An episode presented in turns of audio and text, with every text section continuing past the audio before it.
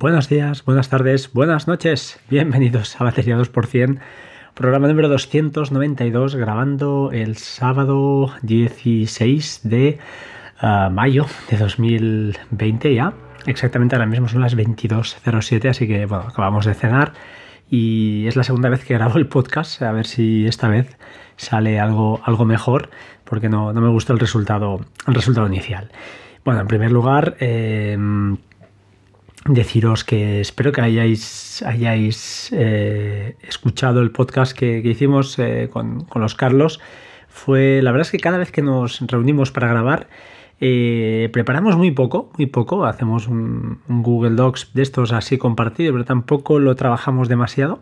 Y acostumbran a salir programas bastante interesantes, más que nada porque son continuas recomendaciones, eh, hacemos un poquito de diálogo quizá en alguna, o de debate en alguna en alguna eh, de, los servicios, de aplicaciones que se recomiendan, que se hablan, pero por norma general, eh, ya os digo, creo que son episodios que gustan muchísimo, ellos también me lo han comentado y bueno, así que seguiremos haciéndolo, supongo. A mí personalmente me gusta, me gusta grabar con ellos, es de las pocas veces que grabamos con tres personas. por mi experiencia, eh, prefiero grabar eh, de tú a tú. No, no, me gusta estar en podcast con mucha gente porque al final cuesta, cuesta mucho, pero es un tema personal. No, no, no quiero tampoco eh, que, siente como crítica. Eh, bueno, os voy a hablar un poquito de lo que he estado haciendo estos días, ¿vale? He hecho muchas cosas en casa, cosas que creo que pocos pueden interesar, ah, supongo, porque, bueno, si son, lógicamente os voy a hablar de las cosas que en relación a la tecnología, pero al final, pues bueno, este podcast eh, habrá gente que domine y esto ya se lo sabrá y habrá gente que, pues por lo que sea, no quiere profundizar tanto y esto tampoco no, no le motivará. Pero bueno, lo voy a dejar apuntado por si hay algún despistado o alguien que, oye, pues esto me interesa y lo voy a, lo voy a aprovechar. En primer lugar, em, vamos a hablar de, bueno, comentaros que aquellos que tengáis unas de Synology, sepáis que eh, si tenéis la opción de instalar eh, Virtual Machine, que es eh, para montar máquinas virtuales, no todos los NAS lo soportan, es, la verdad es que es un, es un premio, aunque Synology va muy mal en cuanto a hardware, es verdad que el hardware que presenta no, no, no es todo lo bueno que debería ser comparado, por ejemplo, con QNAP. Pero en cuanto a software, sí que son, al menos bajo mi punto de vista, es un software muy robusto, muy rocoso y, funciona, ¿vale? Eh, no sé, estoy en algunos grupos de Telegram y de vez en cuando, especialmente uno, pues el otro día parece que hubo una actualización y algún problema con los torrent y ya se fastidió todo. No sé, es un poco más, eh, desde, desde, fuera lo digo, ¿eh? como, un poco más caótico, ¿no? no sé si es así, pero me parece un poco más de caos. Yo por mi lado pues empecé con Synology, me he quedado, he cambiado de NAS y, me he quedado con Synology, me parece que no es eh, muy bonito, no visualmente pues no han evolucionado mucho, a ver si sacan el nuevo sistema operativo ya de una vez, que lleva mucho retraso pero es funcional. Eh, a la hora de montar, por ejemplo, proxies inversos, pues es una tacada, son tres clics. En cambio, con QNAP, por lo que parece, pues bueno, tienes que montarte ahí algún Docker de traffic y alguna cosita de traffic, bueno, y alguna, o alguna cosita más, entrar en terminal, hacer cosas que al final pues son un poco más eh, rollos, porque cuando hay algunas actualizaciones, pues estas cosas acostumbran a reventar. Pero bueno, no lo sé es siempre visto desde fuera, no soy ninguna autoridad competente para hablar de esto, pero sí deciros que a nivel personal, pues eh, con la máquina virtual yo me he montado, eh, que viene una licencia creo de gratuita de, para montarte un DSM, es decir, un sistema operativo de Synology en la máquina virtual. Y esto es genial porque te permite hacer pruebas, ¿vale? Yo estaba haciendo unas pruebas ahora que quería probar, eh, hacer cosillas y antes de meterlo en el, en el, NAS, en el bueno, pues oye, lo toco en, el, en, la versión, eh, la máquina virtual y si algo falla, pues oye, no pasa nada, cerramos el garito y ya está, ¿vale? Eh, esto junto con los dockers yo creo que son una auténtica maravilla desde hace ya, pues diría que hace tiempo que estamos trabajando hablando de dockers aquí, hace mucho. Y, lo que sí que me sorprende es que hay gente, o, a veces, eh, sí que es cierto que lo que es la aplicación de Docker en Synology no es una virguería, pero que sepáis, que sepáis que se puede instalar cualquier Docker vía terminal. Tú te logas por SSH, por ejemplo, y ah, pues puedes eh, correr cualquier mm, comando de Docker y, ejecutar esa máquina y luego la verás en, la, en, la, en la UI, en la, en la User Interface, en la, aplicación de Docker, lo verás eh, sin problema. Otra opción que tienes es instalar Portainer. Portainer es un gestor de Dockers también que va muy bien, muy bien. Eh, yo lo tengo en la Raspberry desde hace bastante tiempo, desde que no sé si Ángel me lo dijo o lo instalé yo por, por, por, por simplemente porque lo, lo, vi y ya está. Y tiene algunas cosas que están muy chulas y que van muy bien, la verdad.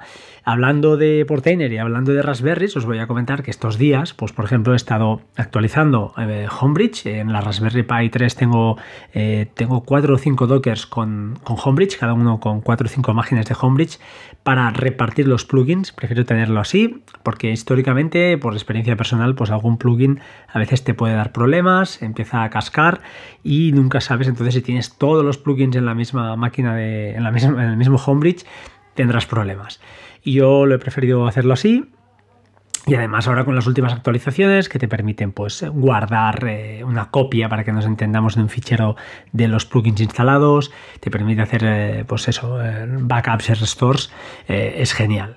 ¿Qué me ha pasado en la última vez? Pues oye, que no había manera de actualizar node.js, node.js, que es una librería, básicamente una librería, no voy a entrar en el, en el tema, un conjunto de librerías y había que actualizar y no había manera. No he sabido hacerlo. No, sé si es que no.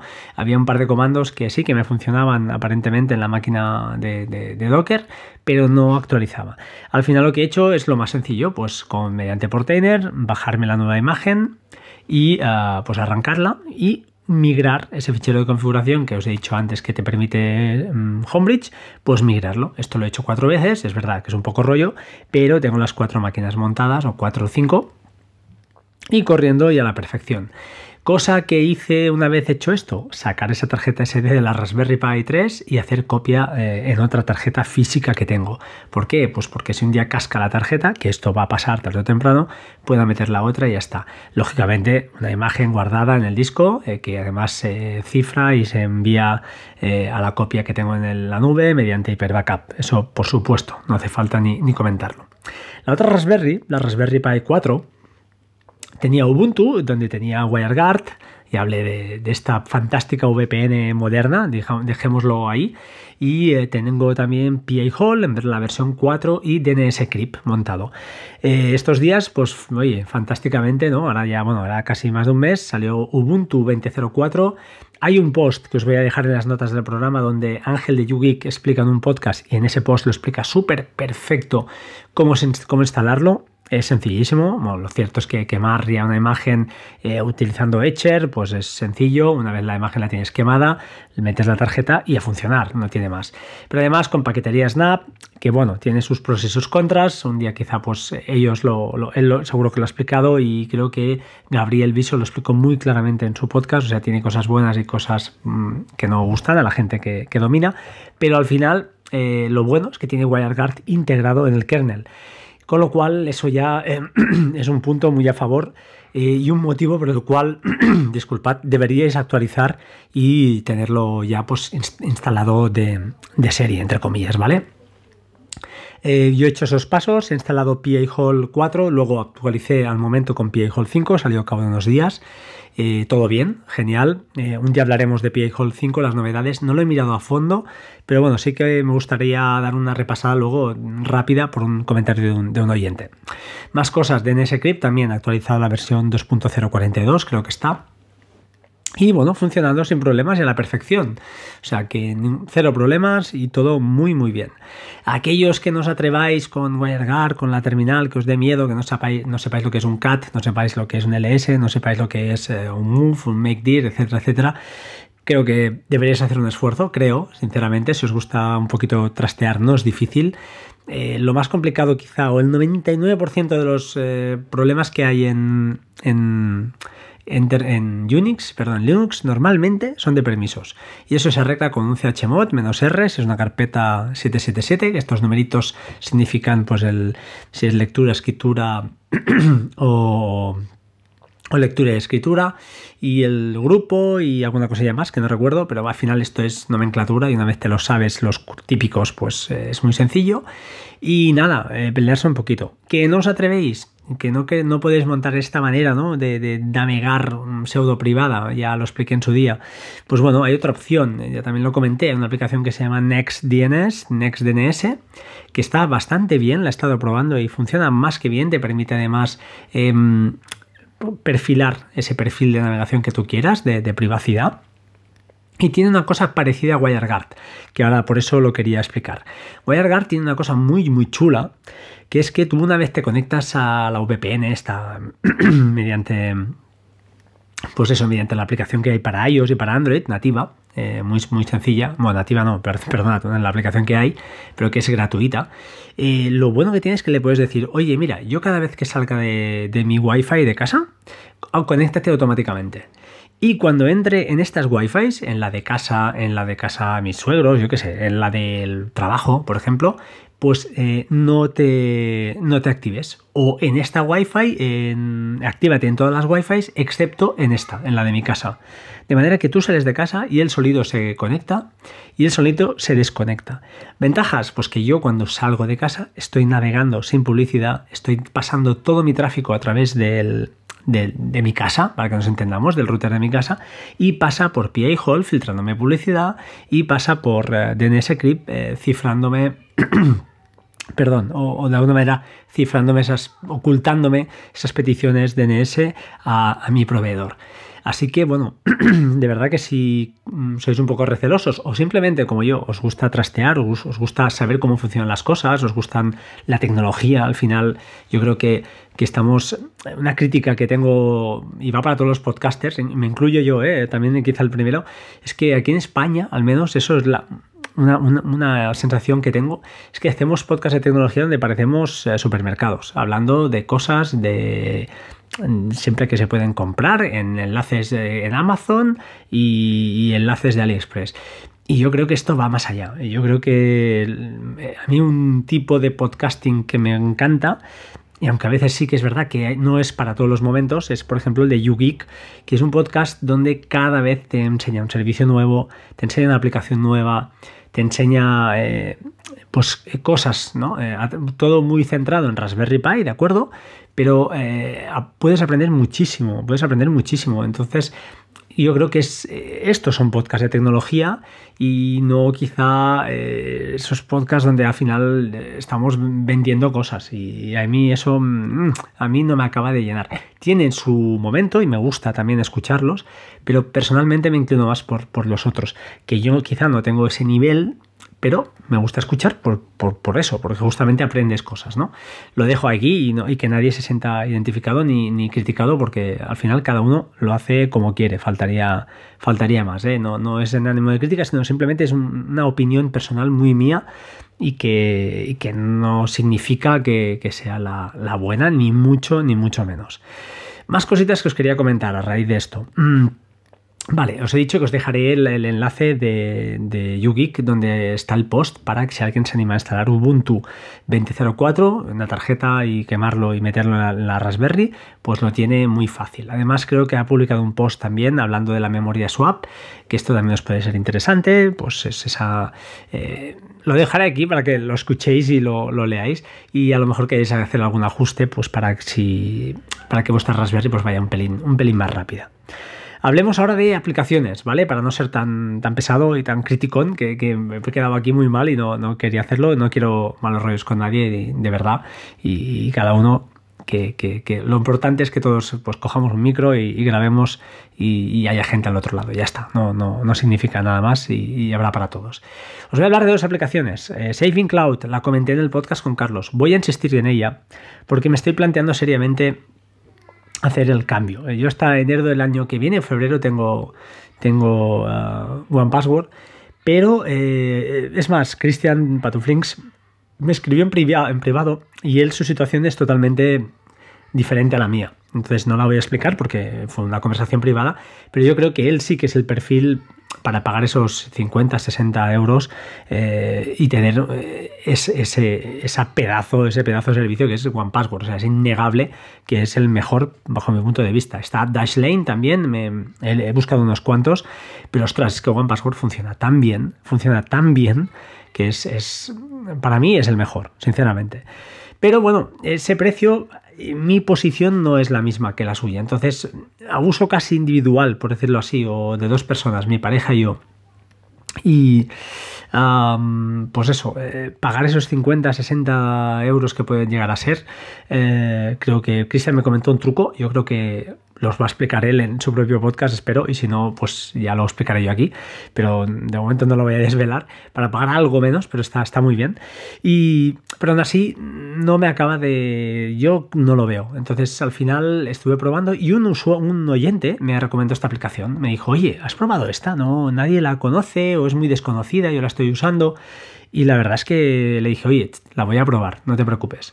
Y así lo he hecho. Lo comentamos ya en el podcast de los Carlos, no voy a entrar mucho en el tema, ya sabéis que es un gestor muy, muy currado. Una cosa que no comenté y que además ha sido una grata sorpresa es que, eh, por ejemplo, One Password, cuando cambias una contraseña de un, un, inicio de sesión, te los guarda, ¿no? Tú puedes consultar los anteriores inicios de sesión, a ver qué, qué contraseñas tenías. Esto a veces puede ir bien porque te has equivocado, cualquier cosa, a lo mejor está la contraseña todavía antigua, no se ha actualizado y te quedas ahí un poquito eh, descolocado. Pues las mantiene. Pues eh, pensaba que Saving Cloud no lo hacía y eh, sorpresa para, para, mí, para mi sorpresa, sí que los guarda. Entonces un, un, plus más, ¿no? Para invertir 5,49 creo que son la versión individual y 8 euros la versión familiar. Yo os animaría. Hay gente que me ha preguntado, ¿pero qué diferencia hay con, el, el, baúl? Me sale el baúl de que ofrece eh, Apple, ¿no? Por, por, las contraseñas nativas. Pues que no permiten eh, la doble autenticación. Entonces, porque no, no te lo guarda. No sé si en iOS 14 lo van a hacer, espero que sí. Si es así, pues ostras, será la muerte de muchas de este tipo de aplicaciones. Pero Saving Cloud está muy bien. Ah, hay una cosa que se llama plantillas que te permite configurar cómo quieres cuando vayas a generar una tarjeta nueva, una contraseña nueva, cómo quieres que los campos que aparezcan por defecto. Imagínate, si es una tarjeta de crédito, pues aparecen mil campos a veces. Pues tú con, a lo mejor con cuatro ya haces. Pues este tipo de cosas te las permite pues configurar. Eh, está muy muy bien, te permite la sincronización ya sea en, eh, mediante um, desde tu NAS o a nubes públicas, ya sea Dropbox, eh, OneDrive, Google Drive y creo que alguna otra más. Eh, buenísima aplicación, visualmente cumple, cumple la función y, está muy bien. La versión para Mac es 100% gratuita, creo que para Windows también. Echadle un ojo, de verdad. Eh, esto va para ti, Lorena. Si realmente tienes cuatro contraseñas, oye, no te preocupes, usa las de, las de Apple. Mi consejo, si no sabes de qué va todo esto un poquito, sobre todo activar el doble factor de autenticación, ese, código de seis numeritos que va cambiando cada 30 segundos, activarlo en las cuentas de correo, por ejemplo, las de Gmail. No lo dejéis fácil. Porque en principio vosotros no vais a ser un, o no vamos a ser, ni yo tampoco, un, eh, una, una presa pero nunca sabes lo que puede pasar. Y si te pasa, si te toca ese día, pues te dará mucha rabia y al final son pequeños pasos que, sí que es verdad que generan un poco de, de, fricción a la hora de desbloquear esas cuentas, pero bueno, puedes decir que en tu móvil, por ejemplo, pues no te pida el doble factor y en, cambio cuando te logues en el PC del trabajo, pues sí que te lo pida siempre. De manera que si un día te dejas la sesión abierta y viene un compañero de trabajo, alguien que quiera husmear, pues ya no podrá hacerlo. Mi recomendación es esa. Oye, mm, no probarlo. Hay otras aplicaciones también gratuitas. Yo os recomiendo esta porque la verdad me he quedado sorprendido de lo buena que es. Además, además, para, eh, para completar el tema, deciros que le envío un correo al desarrollador. Hay un par de cosas que no me acaban de, gustar, a mí personalmente. Veremos si me hace caso. Pero sí que me ha hecho caso en una cosa, y es me ha dado dos códigos para eh, comprar de licencia para comparar la aplicación. ¿Qué voy a hacer? Pues los voy a sortear, ¿vale? Yo la aplicación la pagué, la pagué gustosamente. Es un desarrollador indie, es un developer, es un tío solo. Lleva 7 años, 8 años la aplicación, tiene una buena vida, muchas actualizaciones. Y lo que, como os digo, eh, esas contraseñas las tienes tú en tu nube eh, controladas, no están en ningún otro lado, con lo cual, pues bueno, si pierdes la contraseña maestra te vas a quedar sin contraseñas, si pierdes ese fichero te vas a quedar sin contraseñas, pero bueno, aquí entra en juego ya pues la seguridad y la copia que tú hagas o incluso, oye, una nube como Google Drive, pues hombre, podría pasar que borrara ficheros, pero es complicado, es difícil, ¿vale? De momento hasta el día de hoy no ha pasado. Entonces, dos códigos, ¿cómo los vamos a sortear? Pues bueno, eh, tenéis que hacer un tweet en arroba batería 2% y también arroba savingcloud. Os lo voy a dejar en las notas del programa muy bien puesto con el hashtag importante, importantísimo, hashtag love, como siempre, love. Um. Si queréis poner el mensaje en inglés y un mensaje de felicitando al desarrollador, perfecto. Si no, sin problema, ¿vale? Tranquilos. Así que espero que concurséis muchísimos porque es buenísima, de verdad, o está muy bien. Y al menos, oye, si os toca, pues la podéis probar y darle una probada sin, restricciones. Que ya os digo, ¿eh? hay una versión light eh, para probar eh, libre sin, sin, sin cero coste, vaya, sin que coste un euro. Y os podéis hacer una idea de, lo que, de todo lo que puede hacer. La otra aplicación que os quería comentar, AnyBuffer. Esta aplicación la tengo desde 2018, pero tengo que ser sincero, no la usaba hasta ahora un par o tres de meses. ¿Por qué? Pues porque se me pasó y leí, creo que o lo comentó Vitici en algún lado o alguien se la escuché y me la volví a instalar. Y la sorpresa fue esa, que la tenía desde 2018 y dije, ostras, yo esta aplicación ya la, ya la he tenido. ¿Qué es AnyBuffer? AnyBuffer es una shelf app, ¿vale? Una shelf, shelf en inglés es estantería, una aplicación estantería que llaman. Eh, si tenéis un iPad es la aplicación para mí perfecta para tener en el lateral y cuando estás en un, yo qué sé, una página web, quieres guardar un enlace, lo arrastras ahí. Una foto de cualquier página la arrastras allí. Cualquier texto del portapapeles lo metes ahí. Cualquier cosa la puedes copiar y pegar ahí.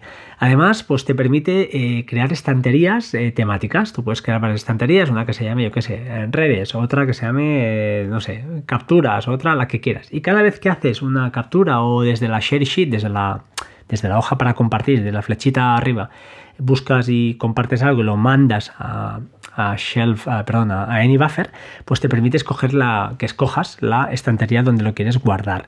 Sincroniza por iCloud. Y además, y además, una cosa que no tiene hasta este momento, y es que yo le escribí, a la desarrolladora, ojo, desarrolladora, eh, que se llama Katiana, eh, creo que es eh, rusa o eslovena, no sé, una chica de este, de este estilo, y le escribí y le dije, oye, me falta una cosa que tiene Yoink, eh, que es, eh, o que tienen muchas aplicaciones, que es su propio file provider, es decir, en el explorador de archivos que tenga su propio su propia acción, ¿vale? Que tú puedas ir al explorador de archivos de nativo de iOS y puedas ver ahí AnyBuffer y entrar ahí y ver todas las capturas.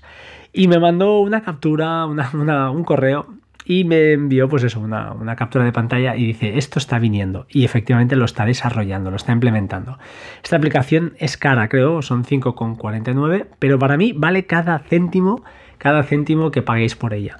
Además, eh, como siempre digo, cuando es un desarrollador independiente, a mí me hace especial ilusión que sea una aplicación que se venda y que la gente la pague y que, se animen. Porque esta gente son los que realmente se lo ocurran, ¿vale? A mí que Apple haga aplicaciones muy chulas o Facebook haga aplicaciones muy chulas, pues bueno, tiene mérito, pues estará muy bien, funcionará muy bien, las mantendrán súper bien.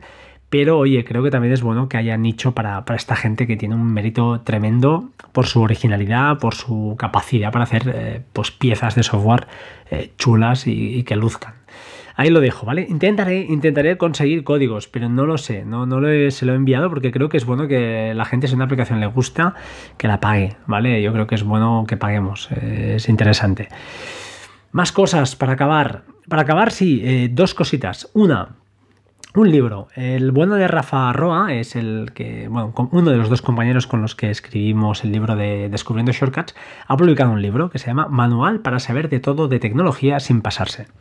Este libro está muy bien, ¿vale? Es un libro para si sois eh, cracks, no, no, es vuestro libro, no es vuestro, no es para vosotros. Si sois usuarios que os gusta la tecnología, pero que os quedáis cortos, que no acabáis de pillar por dónde van las cosas. Es un libro donde explica un montón de conceptos, desde vídeo, conceptos de imagen, conceptos de redes, conceptos de todo tipo, eh, de una manera muy, muy sencilla. Un lenguaje muy plano, un libro muy cortito, bueno, cortito, 90 y pico páginas, que además va actualizando. Lo actualizado ya creo un par de veces, o una vez, el 25 de abril, diría, la última. Y ah, que bueno, que está cumple su cometido, ¿de acuerdo? Así que, bueno, no lo dudéis, yo lo he comprado. ¿Por qué? Pues porque, lógicamente, bueno, no lo he comprado, voy a, decir la verdad. Me regaló un código y eh, yo lo que he hecho es coger ese código y no usarlo. He comprado el libro y ese código, junto con otro que me ha dado Rafa, que me quería dar muchos, pero he dicho, no, no, Rafa, dame dos. Es decir, el que me dio a mí y otro más, y los vamos a sortear. ¿Cómo los vamos a sortear? Los voy a sortear de una manera diferente, ¿de acuerdo? Estos los voy a colocar en el post que estará en la página web de Batería 2%, y el primero que llegue, el primero que se sirve. Por favor, no seáis ansias. Si realmente sois gente que ya domináis, que tenéis los conceptos muy claros, no gastéis ese código. Dejadlo para alguien que realmente pues, eh, lo, pueda, ah, lo pueda disfrutar. Si tú ya sabes lo que es una red LAN y una red WAN, eh, oye, mm, a ver, algo vas a aprender, seguro, porque el libro seguro que tiene cosas que no, ya os digo, toca bastantes palos. Pero eh, si eres un usuario ya geek, ¿vale? Un tío que ya domina, déjalo para gente que le guste, que esté empezando y que, bueno, pueda disfrutar este libro. Eso sí, oye, sois libres, el primero que llega, el primero que, que se sirve, ¿de acuerdo? Y esta, una última cosa que os quería dejar aquí comentada es una pregunta una pregunta para los, eso, para los usuarios más casi administradores de sistemas, diría. Estoy usando la aplicación de Shelly, que ya la comenté aquí, no la voy a volver a explicar, para conectar a mis máquinas virtuales.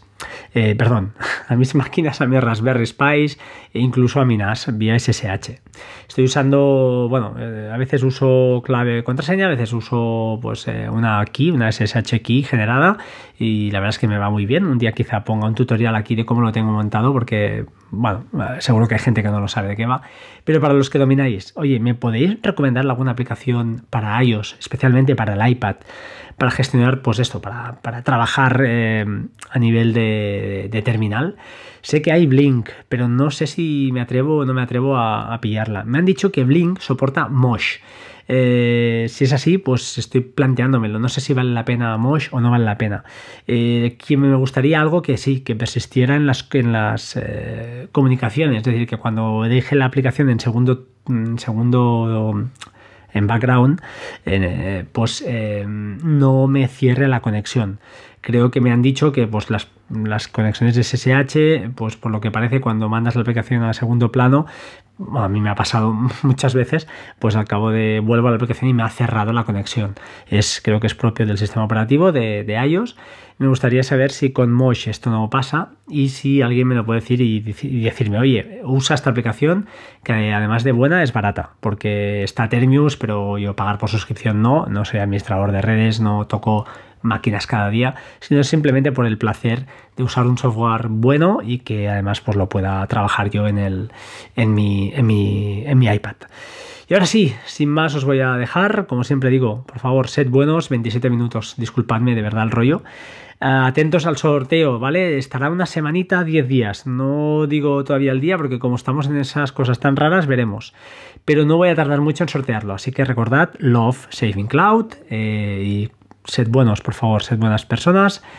No jodamos al prójimo y los que lo estáis pasando mal, muchos, muchos ánimos para, todos.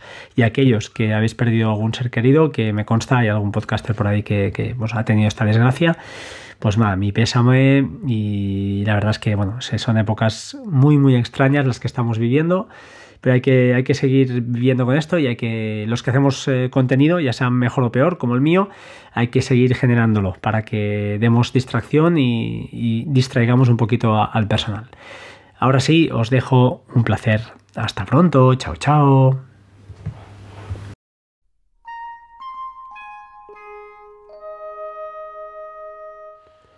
Buenos días, buenas tardes, buenas noches.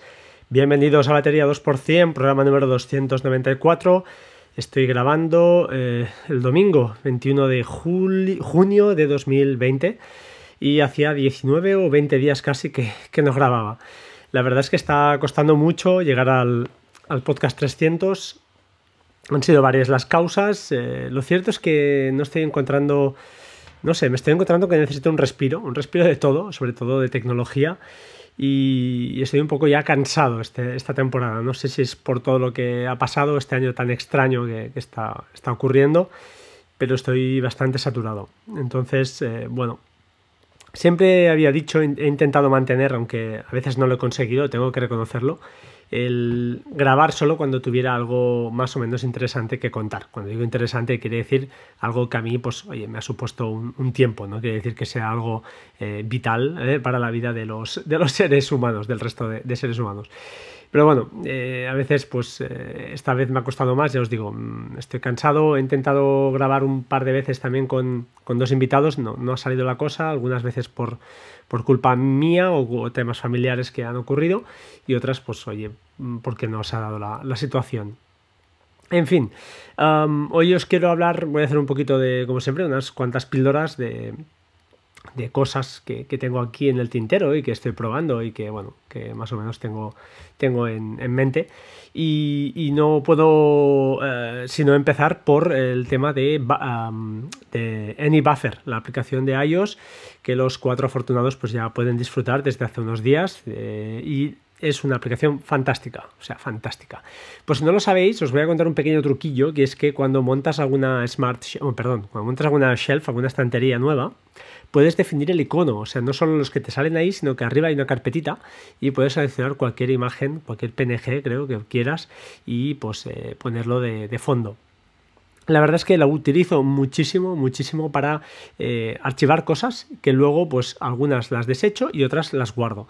Eh, antes utilizaba a tope eh, Bear, que es la sigo, es, mi repositorio de referencia, pero a veces metía cosas que luego mm, no me interesaba tener ahí, entonces las, quería, la quería borrar, ¿no? Con lo cual, bueno, a veces me olvidaba, quedaban cosas en el tintero y de esta manera, pues con AnyBuffer, pues todo es más, es más limpio está todo más eh, filtrado, para que nos entendamos. Eh, no sé, eh, aquellos que no la tengáis, pues desde aquí os pico un poquito, sobre todo si tenéis un iPad, es fantástica.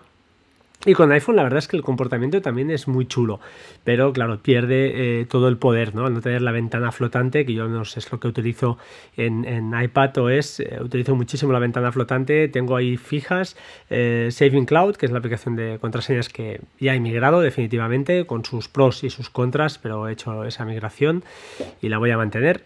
Y con, os lo diré, con AnyBuffer. son dos fijas que, que me encantan. Uh, disculpad este ruido, ahora sí, ah, por fin. otra aplicación que aquí hemos sorteado se llama Baris. Ah, tiene también algunas cosillas, ha ido mejorando, están implementando mejoras muy chulas. Y una de las que, por si acaso no sabéis, os voy a explicar. Es una opción que se llama Instant Settings y se llama Plex Dance. Plex Dance, eh, Dance perdón, es una bueno, es el nombre que recibe, están los foros, es el nombre que recibe a, una, serie de pasos que realizas para, eh, pues de alguna manera, limpiar o restaurar, no, limpiar la base de datos. Os explicaré mi problemática, al menos yo para lo que la uso habitualmente. No sé por qué, igual es por mi elevada cantidad de películas, no lo sé, no tengo ni idea. Pero lo cierto es que algunas no, en el Apple TV no se escucha el audio. Eh, misteriosamente, no sé por qué. Entonces, ese mismo fichero escuchado eh, a través de Xiaomi, por ejemplo, de la, del Mi, eh, Mi, Mi, TV, creo que se llama, no recuerdo, el aparatito este, pues funciona perfectamente. El mismo fichero escuchado por el Amazon Fire TV también se escucha perfectamente. Entonces, ostras, no, no sabía qué pasaba utilizando o bueno, leyendo en foros y alguien me dijo, oye, aplica el FlexDense a ver qué pasa con, ese fichero.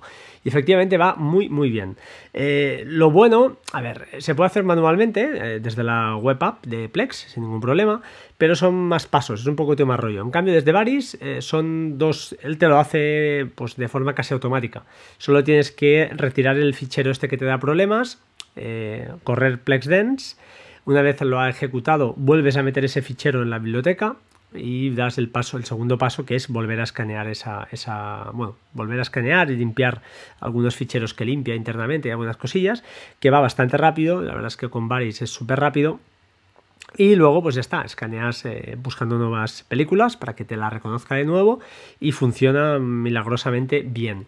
No sé, si alguien tiene este problema, pues que lo sepa, que seguramente si os ha pasado, pues eh, si sois usuarios eh, habituales de Plex lo, lo, sabréis y si no, pues bueno, ahí, ahí lo tenéis.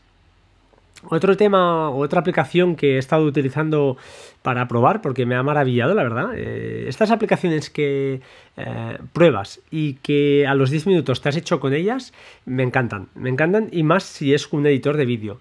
Se llama VN, uh, VN, es un editor de vídeo gratuito. Mm, creo que lo, recomendó alguien por Twitter o no sé dónde lo vi, no, no lo he descubierto yo, ni mucho menos. Y la verdad es que va fantásticamente bien.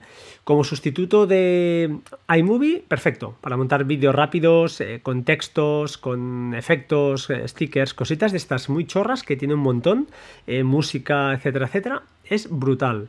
Probarlo porque es gratuito, tiene alguna cosilla de publicidad, pero nada, nada engorrosa, nada que provoque pues, un rollo el usarla.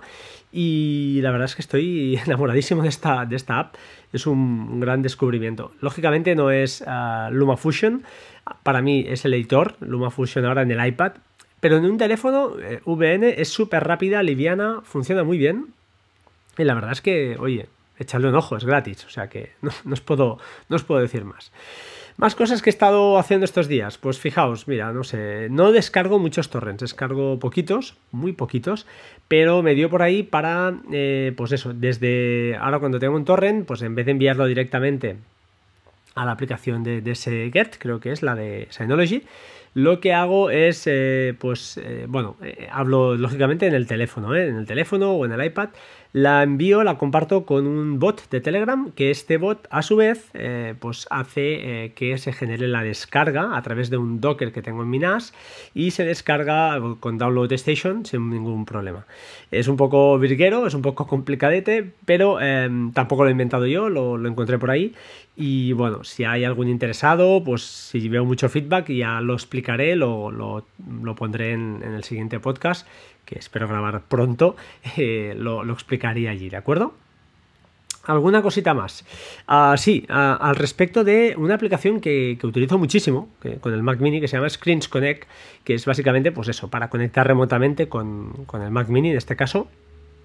Y no sé qué hicieron, pero últimamente me iba bastante regulera. Me iba bastante regulera. Eh, no acababa de. Cuando enlazaba muy bien, pero después había que parar la aplicación, volverla a arrancar, no sé, unas cosas rarísimas que, que no entiendo, la verdad.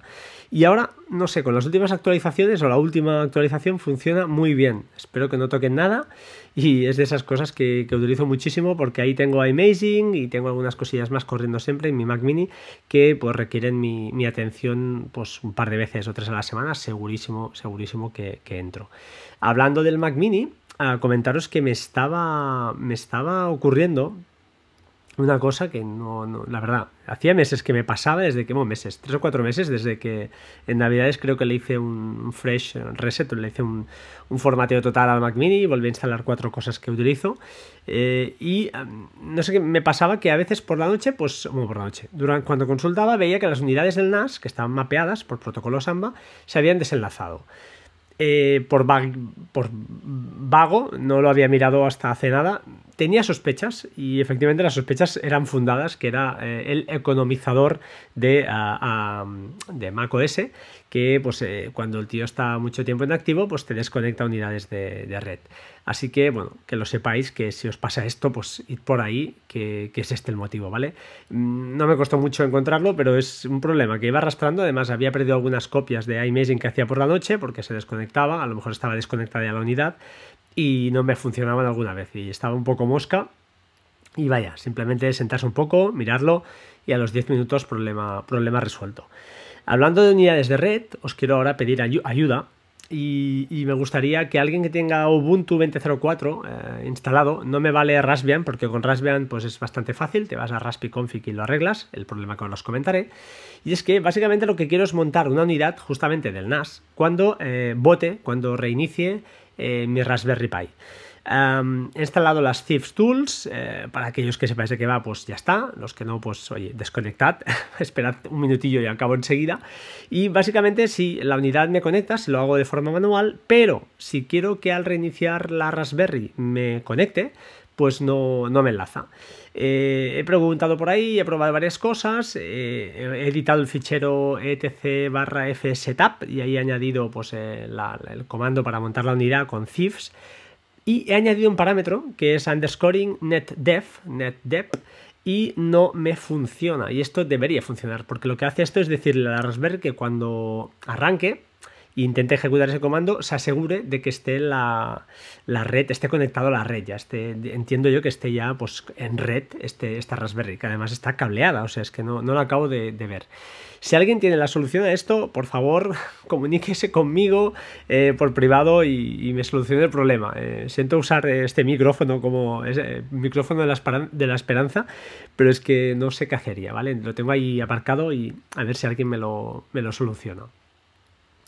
Y más cosas, más cosas que os quería contar. Sí, antes de, despedirme ya, entre comillas, eh, quería comentaros una serie, una serie muy chula, muy chula que, he encontrado en. Bueno, encontrado, que, he visto en Netflix que al menos a mí me ha gustado, se llama White Lines, eh, líneas blancas, os podéis imaginar. Está basada en, eh, rodada en Ibiza. Eh, y está muy chula porque, no sé, me ha gustado. Me ha gustado. Es una serie de esas para ver ahora, en esta época de verano. Y, me ha gustado mucho. No he estado en Ibiza, he estado bastantes veces en Menorca y en Formentera, pero y en Mallorca además.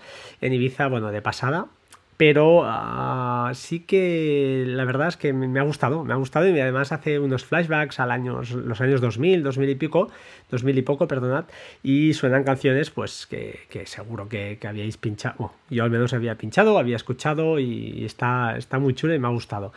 Eh, échale un ojo, ¿vale? La trama está bien, es sobre todo muy mucho inglés, pero bueno, inglés muy facilón, subtitulado, y bueno, y español, pero los personajes están muy bien caracterizados, los nombres, eh, se parece, pues eso, a que a, la familia que, es un poquito la protagonista del tema, pues eh, le han puesto un nombre mallorquín o de, isleño, para que nos entendamos, y está, está realmente interesante, no sé, a mí me ha gustado, es una serie, además se cierra con 10 capítulos y, ya está, ¿vale? No tiene más, más historia. Y poca cosa más, poca, poca, uh, perdón, poca cosa más que contaros, han sido, ya os digo, unos días, eh, estoy bastante cansado, esperando la, keynote de, mañana lunes, pero es que la verdad, a mí esto de las keynotes eh, me gusta más por el software y por lo que van a presentar, que es donde está la cosa interesante, pero tampoco me emociona tanto como para escuchar podcasts de quinielas y cosas que, que están muy chulo, que está muy bien, seguro, pero estoy saturado. Yo creo que soy yo, ¿eh? no, no son los demás, soy yo que estoy saturadísimo de, todo esto y creo que, necesito desconectar. No sé si este verano eh, igual cierro totalmente y normalmente grababa uno, dos, tres podcasts este año creo que, voy a cerrar un poquito la, paradita. Y igual, pues oye, si grabo, grabaré con, otra gente para, pues eso, para charlar, para comentar cosas. Tengo un par de podcasts, ya os digo, ahí aparcados que quiero grabar, quiero grabar. Y a ver si, la cosa eh, sale, sale mejor. Para finalizar, y ahora, ahora me ha venido a la cabeza, os iba ya, me estaba despidiendo y, el tema más importante que os quería contar es, bueno, a ver cómo lo explico. Eh, se puede. Tengo un amigo, tengo un amigo que, eh, pues un familiar suyo tiene, tiene una empresa. Y hará un par de semanas, un par de semanas largas, vivió un ataque ransomware, ¿vale? Ha sido desastroso. Además, luego en paralelo, eh, pues he vivido también yo, no en primera persona, pero casi un ataque ransomware, he sufrido las consecuencias. Y lo cierto es que se están prodigando bastante este tipo de ataques. Os tengo que contar que en el primer caso, que es un caso más cercano que tengo, he visto los correos que, enviaron y parecía un grupo de hacking eh, ruso. Bueno, esta gente, pues eh, el, correo es sorprendente porque además eh, les cifraron los dos servidores. la red, la verdad es que estaba, estaba bastante mal montada porque tenían dos servidores en, el mismo rango de IPs, sin copia en la nube, o sea, todo la tormenta perfecta para que alguien bueno, con mala leche pues les, les fastidiara. Y así fue, les cifraron los dos servidores y, les pidieron un rescate. Pero el correo es muy gracioso. Intentaré colocar la captura en, las, en, la web, en el post. Eh, porque, bueno, sin tapando nombres y esas cosas, pero está muy chulo porque el, señor o los señores estos le dicen que le van a ayudar a restaurar el servidor, que no se preocupe, que previo pago de, creo que eran 0,70 bitcoins, les pedían, creo que eran 6.900 euros al cambio en, esa fecha. Luego lo rebajaron, perdón, comentaban en el correo mismo que si lo pagabas en menos de 48 horas te lo dejaban haciendo un descuento, ¿eh? sin problema. Y negociando con ellos, pues llegaron a bajar la cantidad, ¿de acuerdo? Aún así, aún así, eh, bueno, les pidieron garantías, les dijeron, oye, ¿cómo sé que si te pago, pues mm, me vas a mandar la aplicación, sé que la tienes, no me vas a dejar tirado? Y bueno, ya sabes que estas cosas no, nunca tienen garantías, nunca tienen ninguna garantía, pero este, esta gente les dijo, oye, mira, eh, decidme cinco ficheros que queráis que os, os desencripte, os descifre y, ah, y, veréis que puedo hacerlo. Y efectivamente, así lo, lo hizo, eh, le mandaron cinco ficheros o cuatro, se los descifraron sin problema, ah, hicieron el pago, hicieron la denuncia también a la policía y ah, la cosa les ha salido bien. Eh, no sé, estas situaciones no, sabes nunca lo que te puede pasar. Si te pasan, realmente tienes, tienes un problema gordo si no tienes backups. Y en este caso, pues ha sido, no tenían otra alternativa. Y les ha salido bastante bien, porque el señor este, o lo que, o señora, o quien sea, les mandó pues un link para descargar un fichero ejecutable. Este fichero, pues en primero hacía un checking de todo el disco duro, después pues empezó a descifrar, a, desencriptar poco a poco ficheros, tardaron muchísimo, dos o tres días. Además les pedía una serie de claves que este tío pues les iba dando.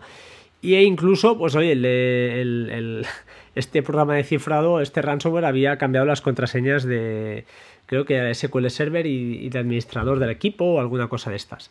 Y se, bueno, las pidieron a esta gente y se las enviaron, ¿eh? se las restauraron, o bueno, les enviaron el password actual para que lo pudieran cambiar y todo ha ido bien. Eh, bueno, sin duda esto es una lección de vida que espero que, hayan aprendido porque una empresa pues parada, totalmente parada por, por, un ataque de ransomware pues hace mucho daño económicamente, más de donde venimos. Así que, bueno, es una experiencia que realmente es, dolorosa, es dolorosa. Yo paralelamente he vivido, no en primera persona, pero sí que lo he, sufrido.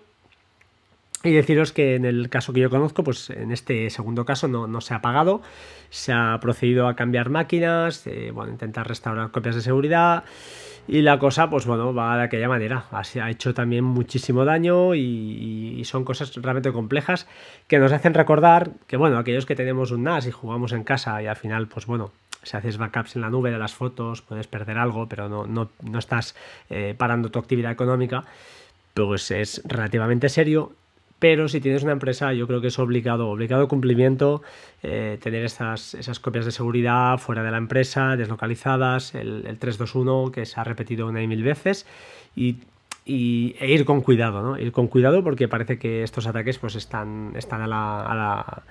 Eh, bueno, están pasando a diario y parece que no es casual. No sé, no sé si ha sido casual en mi caso, que lo haya vivido así tan de cerca en dos situaciones pues eh, eh, tan cercanas, pero está claro que esto pues no, va a parar. Y, ya está, ¿vale? Simplemente pues era un pequeño comentario, una, experiencia que, bueno, que me hacía, me hacía ilusión, no, sino simplemente quería, creía conveniente comentaros, comentaros a vosotros. Y ya está, sin más, 19 eh, minutos. Eh, disculpad estas dos semanas largas, casi tres, eh, que, bueno, que no he, cogido el micro. Pero mm, ya os digo, a veces coger el micrófono para no decir nada, como hoy, por ejemplo, que he comentado, pero bueno, tres cositas, no me acaba de gustar, no, no es mi estilo. Eh, pero bueno, al final también me gusta pues tener la, toma de contacto con vosotros y, que vosotros pues podéis eh, ya no escuchar mi voz, sino que al menos pues a lo mejor a alguien, a alguien, alguna de estas aplicaciones, alguna de estas series, pues oye, le, arregla unas horas, le entretiene un rato y, se trata de, al final de todo esto. En el próximo programa espero poder hablar de Dockers, lo dejo ahí, lo dejo ahí porque tengo unos cuantos preparados, tengo muchas cosas que explicaros pero ah, bueno, ya será más dedicado a aquellos que tengáis un NAS y especialmente de Synology. También, lógicamente, QNAP o quien sea, pues también lo, puede, lo puede aprovechar, claro que sí. Ahora sí, os voy a, me voy a despedir para hacer los 20 minutitos justos. Eh, bueno, ya sabéis mi lema, sed buenos, sed buena gente. Si estáis a punto de empezar vacaciones o estáis ya en época, pues bueno, viéndolas cerca, eh, bueno, tomadlo con calma. Este año es un año extraño intentemos, pues, eh, en la medida de lo posible, pues pasarlo lo mejor posible sin, sin, sin hacer cometer locuras, vaya, diría yo. Parece que esto del virus, eh, este virus no, bueno, no está, aunque parezca que esté, no está, y habrá que ir con, con cuidado. Sin más, gracias por estar al otro lado, un saludo y hasta pronto, chao, chao.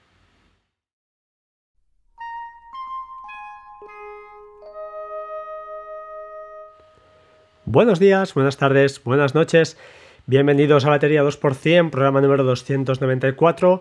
Estoy grabando eh, el domingo 21 de junio de 2020 y hacía 19 o 20 días casi que, no grababa. La verdad es que está costando mucho llegar al, podcast 300. Han sido varias las causas. Eh, lo cierto es que no estoy encontrando no sé, me estoy encontrando que necesito un respiro, un respiro de todo, sobre todo de tecnología. Y, estoy un poco ya cansado este, esta temporada. No sé si es por todo lo que ha pasado este año tan extraño que, está, está, ocurriendo, pero estoy bastante saturado. Entonces, eh, bueno, siempre había dicho, he intentado mantener, aunque a veces no lo he conseguido, tengo que reconocerlo, el grabar solo cuando tuviera algo más o menos interesante que contar. Cuando digo interesante quiere decir algo que a mí, pues, oye, me ha supuesto un, tiempo, ¿no? Quiere decir que sea algo eh, vital eh, para la vida de los, de los seres humanos, del resto de seres humanos. Pero bueno, eh, a veces, pues esta vez me ha costado más, ya os digo, mm, estoy cansado, he intentado grabar un par de veces también con, dos invitados, no, no, ha salido la cosa, algunas veces por, por culpa mía o, temas familiares que han ocurrido y otras, pues oye, mm, porque no os ha dado la, situación. En fin, hoy os quiero hablar, voy a hacer un poquito de, como siempre, unas cuantas píldoras de, de cosas que, tengo aquí en el tintero y que estoy probando y que bueno que más o menos tengo, tengo en, mente y, no puedo eh, sino empezar por el tema de, de AnyBuffer la aplicación de iOS que los cuatro afortunados pues ya pueden disfrutar desde hace unos días eh, y es una aplicación fantástica, o sea, fantástica. Pues si no lo sabéis, os voy a contar un pequeño truquillo, que es que cuando montas alguna smart, oh, perdón, cuando montas alguna shelf, alguna estantería nueva, puedes definir el icono, o sea, no solo los que te salen ahí, sino que arriba hay una carpetita y puedes seleccionar cualquier imagen, cualquier PNG, creo que quieras, y pues eh, ponerlo de fondo. La verdad es que la utilizo muchísimo, muchísimo para eh, archivar cosas que luego, pues algunas las desecho y otras las guardo. Eh, antes utilizaba a tope eh, Bear, que es la sigo, es, mi repositorio de referencia, pero a veces metía cosas que luego mm, no me interesaba tener ahí, entonces las, quería, la quería borrar, ¿no? Con lo cual, bueno, a veces me olvidaba, quedaban cosas en el tintero y de esta manera, pues con AnyBuffer, pues todo es más, es más limpio está todo más eh, filtrado, para que nos entendamos. Eh, no sé, eh, aquellos que no la tengáis, pues desde aquí os pico un poquito, sobre todo si tenéis un iPad, es fantástica. Y con iPhone la verdad es que el comportamiento también es muy chulo, pero claro, pierde eh, todo el poder, ¿no? Al no tener la ventana flotante, que yo no sé, es lo que utilizo en, en iPad OS, eh, utilizo muchísimo la ventana flotante, tengo ahí fijas, eh, Saving Cloud, que es la aplicación de contraseñas que ya he migrado definitivamente, con sus pros y sus contras, pero he hecho esa migración y la voy a mantener. Y con, os lo diré, con AnyBuffer. son dos fijas que, que me encantan. Uh, disculpad este ruido, ahora sí, ah, por fin. otra aplicación que aquí hemos sorteado se llama Baris. Ah, tiene también algunas cosillas, ha ido mejorando, están implementando mejoras muy chulas. Y una de las que, por si acaso no sabéis, os voy a explicar. Es una opción que se llama Instant Settings y se llama Plex Dance. Plex Dance, eh, Dance perdón, es una bueno, es el nombre que recibe, están los foros, es el nombre que recibe a, una, serie de pasos que realizas para, eh, pues de alguna manera, limpiar o restaurar, no, limpiar la base de datos. Os explicaré mi problemática, al menos yo para lo que la uso habitualmente. No sé por qué, igual es por mi elevada cantidad de películas, no lo sé, no tengo ni idea. Pero lo cierto es que algunas no, en el Apple TV no se escucha el audio. Eh, misteriosamente, no sé por qué. Entonces, ese mismo fichero escuchado eh, a través de Xiaomi, por ejemplo, de la, del Mi, eh, Mi, Mi, TV, creo que se llama, no recuerdo, el aparatito este, eh, pues funciona perfectamente. El mismo fichero escuchado por el Amazon Fire TV también se escucha perfectamente. Entonces, ostras, no, no sabía qué pasaba utilizando o bueno, leyendo en foros y alguien me dijo, oye, aplica el FlexDense a ver qué pasa con, ese fichero. Y efectivamente va muy, muy bien. Eh, lo bueno, a ver, se puede hacer manualmente eh, desde la web app de Plex sin ningún problema, pero son más pasos, es un poco más rollo. En cambio, desde Varis eh, son dos, él te lo hace pues de forma casi automática. Solo tienes que retirar el fichero este que te da problemas, correr FlexDense una vez lo ha ejecutado, vuelves a meter ese fichero en la biblioteca y das el paso, el segundo paso, que es volver a escanear esa, esa, bueno, volver a escanear y limpiar algunos ficheros que limpia internamente y algunas cosillas, que va bastante rápido, la verdad es que con Varis es súper rápido. Y luego, pues ya está, escaneas eh, buscando nuevas películas para que te la reconozca de nuevo y funciona milagrosamente bien. No sé, si alguien tiene este problema, pues que lo sepa, que seguramente si os ha pasado pues eh, si sois usuarios eh, habituales de Plex lo, sabréis y si no, pues bueno, ahí, ahí lo tenéis. Otro tema, otra aplicación que he estado utilizando para probar, porque me ha maravillado, la verdad. Eh, estas aplicaciones que eh, pruebas y que a los 10 minutos te has hecho con ellas, me encantan. Me encantan y más si es un editor de vídeo. Se llama VN, uh, VN, es un editor de vídeo gratuito. Mm, creo que lo, lo, recomendó alguien por Twitter o no sé dónde lo vi, no, no lo he descubierto yo, ni mucho menos y la verdad es que va fantásticamente bien. Como sustituto de iMovie, perfecto, para montar vídeos rápidos, eh, con textos, con efectos, eh, stickers, cositas de estas muy chorras que tiene un montón, eh, música, etcétera, etcétera es brutal. Probarlo porque es gratuito, tiene alguna cosilla de publicidad, pero nada, nada engorrosa, nada que, provoque pues, eh, un rollo el usarla. Y la verdad es que estoy enamoradísimo de esta, de esta app. Es un gran descubrimiento. Lógicamente no es uh, LumaFusion, para mí es el editor, LumaFusion ahora en el iPad, pero en un teléfono eh, VN es súper rápida, liviana, funciona muy bien. Y la verdad es que, oye, echarle un ojo, es gratis, o sea que no, os puedo, no os puedo decir más. Más cosas que he estado haciendo estos días. Pues fijaos, mira, no sé, no descargo muchos torrents, descargo poquitos, muy poquitos, pero me dio por ahí para, eh, pues eso, desde ahora cuando tengo un torrent, pues en vez de enviarlo directamente a la aplicación de, ese Get, creo que es la de Synology, lo que hago es, eh, pues, eh, bueno, hablo lógicamente en el teléfono, en el teléfono o en el iPad, la envío, la comparto con un bot de Telegram, que este bot a su vez eh, pues hace eh, que se genere la descarga a través de un Docker que tengo en mi NAS y se descarga con Download Station sin ningún problema. Es un poco virguero, es un poco complicadete, pero em, tampoco lo he inventado yo, lo, encontré por ahí y bueno, si hay algún interesado, pues si veo mucho feedback ya lo explicaré, lo, lo, pondré en, en el siguiente podcast que espero grabar pronto, eh, lo, explicaría allí, ¿de acuerdo? ¿Alguna cosita más? Ah, sí, ah, al respecto de una aplicación que, utilizo muchísimo con el Mac Mini que se llama Screens Connect, que es básicamente, pues eso, para conectar remotamente con, con el Mac Mini en este caso.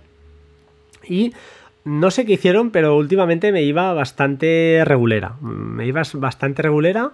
Eh, no acababa de. Cuando enlazaba muy bien, pero después había que parar la aplicación, volverla a arrancar, no sé, unas cosas rarísimas que, que no entiendo, la verdad.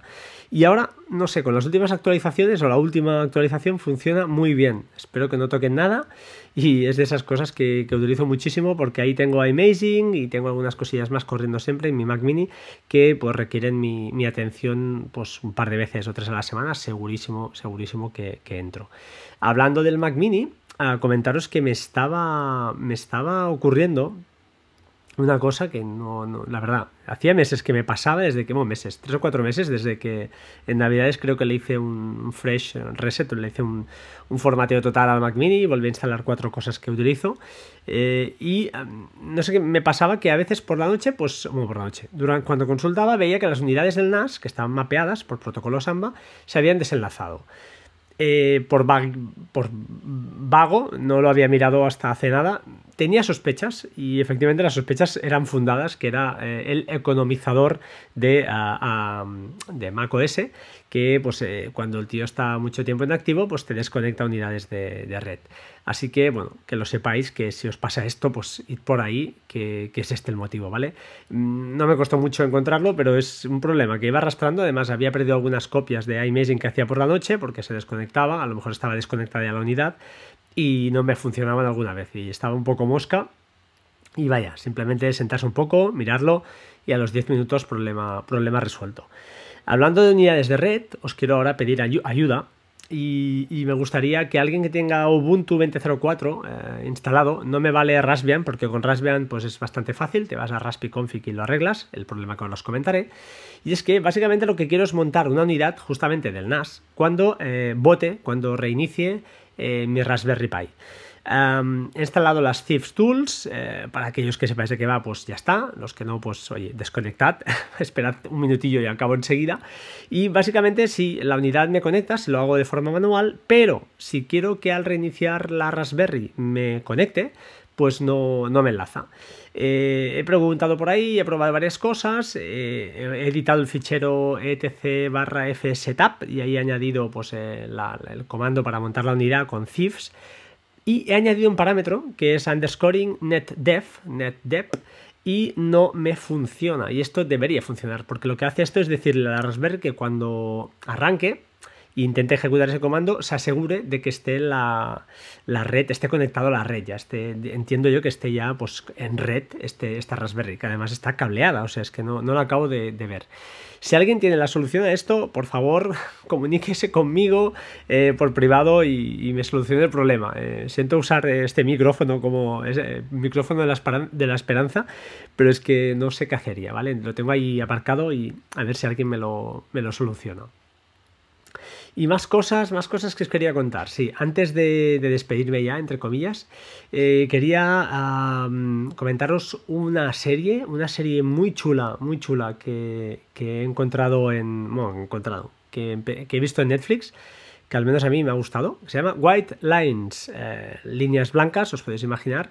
Está basada en, eh, rodada en Ibiza. Eh, y está muy chula porque, no sé, me ha gustado. Me ha gustado. Es una serie de esas para ver ahora, en esta época de verano. Y, me ha gustado mucho. No he estado en Ibiza, he estado bastantes veces en Menorca y en Formentera, pero y en Mallorca además. En Ibiza, bueno, de pasada pero ah, sí que la verdad es que me ha gustado, me ha gustado y además hace unos flashbacks al años, los años 2000, 2000 y pico, 2000 y poco, perdonad, y suenan canciones pues que, seguro que, habíais pinchado, yo al menos había pinchado, había escuchado y está, está muy chulo y me ha gustado. Eh, échale un ojo, ¿vale? La trama está bien, es sobre todo muy mucho inglés, pero bueno, inglés muy facilón, subtitulado, y bueno, y español, pero los personajes están muy bien caracterizados, los nombres, eh, se parece, pues eso, a que a, la familia que, es un poquito la protagonista del tema, pues eh, le han puesto un nombre mallorquín o de, isleño, para que nos entendamos, y está, está realmente interesante, no sé, a mí me ha gustado, es una serie, además se cierra con 10 capítulos y, ya está, ¿vale? No tiene más, más historia. Y poca cosa más, poca, poca, uh, perdón, poca cosa más que contaros, han sido, ya os digo, unos días, eh, estoy bastante cansado, esperando la, keynote de, mañana lunes, pero es que la verdad, a mí esto de las keynotes eh, me gusta más por el software y por lo que van a presentar, que es donde está la cosa interesante, pero tampoco me emociona tanto como para escuchar podcasts de quinielas y cosas que, que están muy chulo, que está muy bien, seguro, pero estoy saturado. Yo creo que soy yo, ¿eh? no, no son los demás, soy yo que estoy saturadísimo de, todo esto y creo que, necesito desconectar. No sé si este verano eh, igual cierro totalmente y normalmente grababa uno, dos, tres podcasts este año creo que, voy a cerrar un poquito la, paradita. Y igual, pues oye, si grabo, grabaré con, otra gente para, pues eso, para charlar, para comentar cosas. Tengo un par de podcasts, ya os digo, ahí aparcados que quiero grabar, quiero grabar. Y a ver si, la cosa eh, sale, sale mejor. Para finalizar, y ahora, ahora me ha venido a la cabeza, os iba ya, me estaba despidiendo y, el tema más importante que os quería contar es, bueno, a ver cómo lo explico. Eh, se puede. Tengo un amigo, tengo un amigo que, eh, pues un familiar suyo tiene, tiene una empresa. y hará un par de semanas, un par de semanas largas, vivió un ataque ransomware, ¿vale? Eh, ha sido desastroso. Además, luego en paralelo, eh, pues he vivido también yo, no en primera persona, pero casi un ataque ransomware, he sufrido las consecuencias. Y lo cierto es que se están prodigando bastante este tipo de ataques. Os tengo que contar que en el primer caso, que es un caso más cercano que tengo, he visto los correos que, enviaron y parecía un grupo de hacking eh, ruso bueno, esta gente, pues eh, el, correo es sorprendente porque además eh, les cifraron los dos servidores. la red, la verdad es que estaba, estaba bastante mal montada porque tenían dos servidores en, el mismo rango de IPs, sin copia en la nube, o sea, todo la tormenta perfecta para que alguien de, bueno, con mala leche pues les, les fastidiara. Y así fue, les cifraron los dos servidores y les pidieron un rescate. Pero el correo es muy gracioso Intentaré colocar la captura en, las, en, la web, en el post, eh, porque, bueno, sin tapando nombres y esas cosas, pero está muy chulo porque el, señor o los señores estos le dicen que le van a ayudar a restaurar el servidor, que no se preocupe, que previo pago de, creo que eran 0,70 bitcoins, les pedían, creo que eran 6.900 euros al cambio en, esa fecha. Luego lo rebajaron, perdón, comentaban en el correo mismo que si lo pagabas en menos de 48 horas te lo dejaban haciendo un descuento, ¿eh? sin problema. Y negociando con ellos, pues llegaron a bajar la cantidad, ¿de acuerdo? Aún así, aún así, eh, bueno, les pidieron garantías, les dijeron, oye, ¿cómo sé que si te pago, pues mm, me vas a mandar la aplicación, sé que la tienes, no me vas a dejar tirado? Y bueno, ya sabes que estas cosas no, nunca tienen garantías, nunca tienen ninguna garantía, pero este, esta gente les dijo, oye, mira, eh, decidme cinco ficheros que queráis que os, os desencripte, os descifre y, ah, y, veréis que puedo hacerlo. Y efectivamente, así lo, lo hizo, eh, le mandaron cinco ficheros o cuatro, se los descifraron sin problema, ah, hicieron el pago, hicieron la denuncia también a la policía y la cosa les ha salido bien. Eh, no sé, estas situaciones no, sabes nunca lo que te puede pasar. Si te pasan, realmente tienes, tienes un problema gordo si no tienes backups. Y en este caso, pues ha sido, no tenían otra alternativa. Y les ha salido bastante bien porque el señor este o lo que o señora o quien sea les mandó pues un link para descargar un fichero ejecutable. Este fichero pues en primero hacía un checking de todo el disco duro, después pues empezó a descifrar, a, desencriptar poco a poco ficheros, tardaron muchísimo, dos o tres días, además les pedía una serie de claves que este tío pues les iba dando. Y e incluso, pues oye, el, este programa de cifrado, este ransomware había cambiado las contraseñas de, creo que era SQL Server y, de administrador del equipo o alguna cosa de estas. Y se, bueno, las pidieron a esta gente y se las enviaron, ¿eh? se las restauraron, o bueno, les enviaron el password actual para que lo pudieran cambiar y todo ha ido bien. Eh, bueno, sin duda esto es una lección de vida que espero que, hayan aprendido porque una empresa pues parada, totalmente parada por, por, un ataque de ransomware pues hace mucho daño económicamente, más de donde venimos. Así que, bueno, es una experiencia que realmente es, dolorosa, es dolorosa.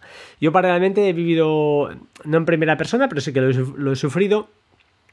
Y deciros que en el caso que yo conozco, pues en este segundo caso no, se ha pagado, se ha procedido a cambiar máquinas, eh, bueno, intentar restaurar copias de seguridad, y la cosa, pues bueno, va de aquella manera. Así ha hecho también muchísimo daño y, son cosas realmente complejas que nos hacen recordar que, bueno, aquellos que tenemos un NAS y jugamos en casa y al final, pues bueno, si haces backups en la nube de las fotos, puedes perder algo, pero no, no, no estás eh, parando tu actividad económica, pues es relativamente serio pero si tienes una empresa yo creo que es obligado, obligado cumplimiento eh, tener esas, esas copias de seguridad fuera de la empresa, deslocalizadas, el, 321 que se ha repetido una y mil veces y, e ir con cuidado, ¿no? Ir con cuidado porque parece que estos ataques pues están, están a la...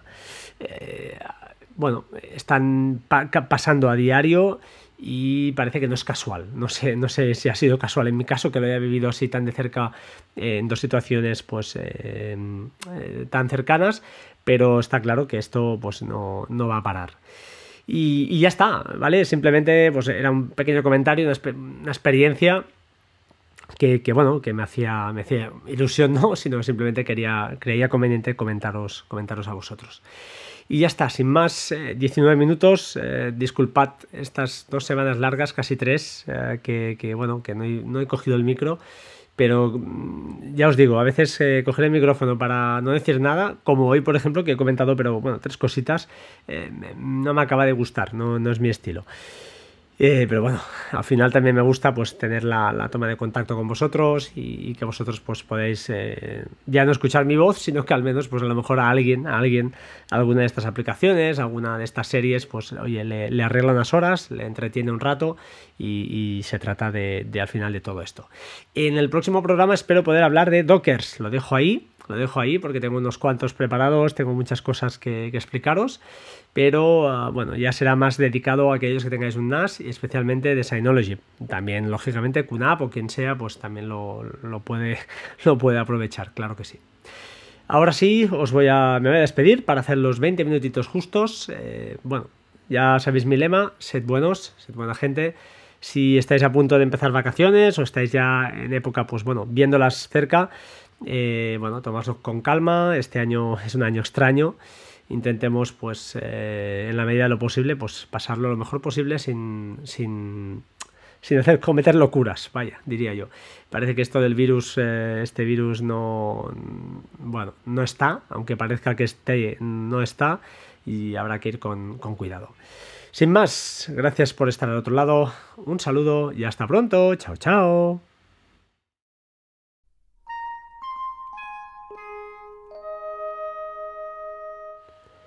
Buenos días, buenas tardes, buenas noches. Bienvenidos a Batería 2%, programa número 294. Estoy grabando eh, el domingo 21 de junio de 2020 y hacía 19 o 20 días casi que, no grababa. La verdad es que está costando mucho llegar al, podcast 300. Han sido varias las causas. Eh, lo cierto es que no estoy encontrando no sé, me estoy encontrando que necesito un respiro, un respiro de todo, sobre todo de tecnología. Y, estoy un poco ya cansado este, esta temporada. No sé si es por todo lo que ha pasado este año tan extraño que, está, está, ocurriendo, pero estoy bastante saturado. Entonces, eh, bueno, siempre había dicho, he intentado mantener, aunque a veces no lo he conseguido, tengo que reconocerlo, el grabar solo cuando tuviera algo más o menos interesante que contar. Cuando digo interesante quiere decir algo que a mí, pues, oye, me ha supuesto un, tiempo, ¿no? Quiere decir que sea algo eh, vital eh, para la vida de los, de los seres humanos, del resto de seres humanos.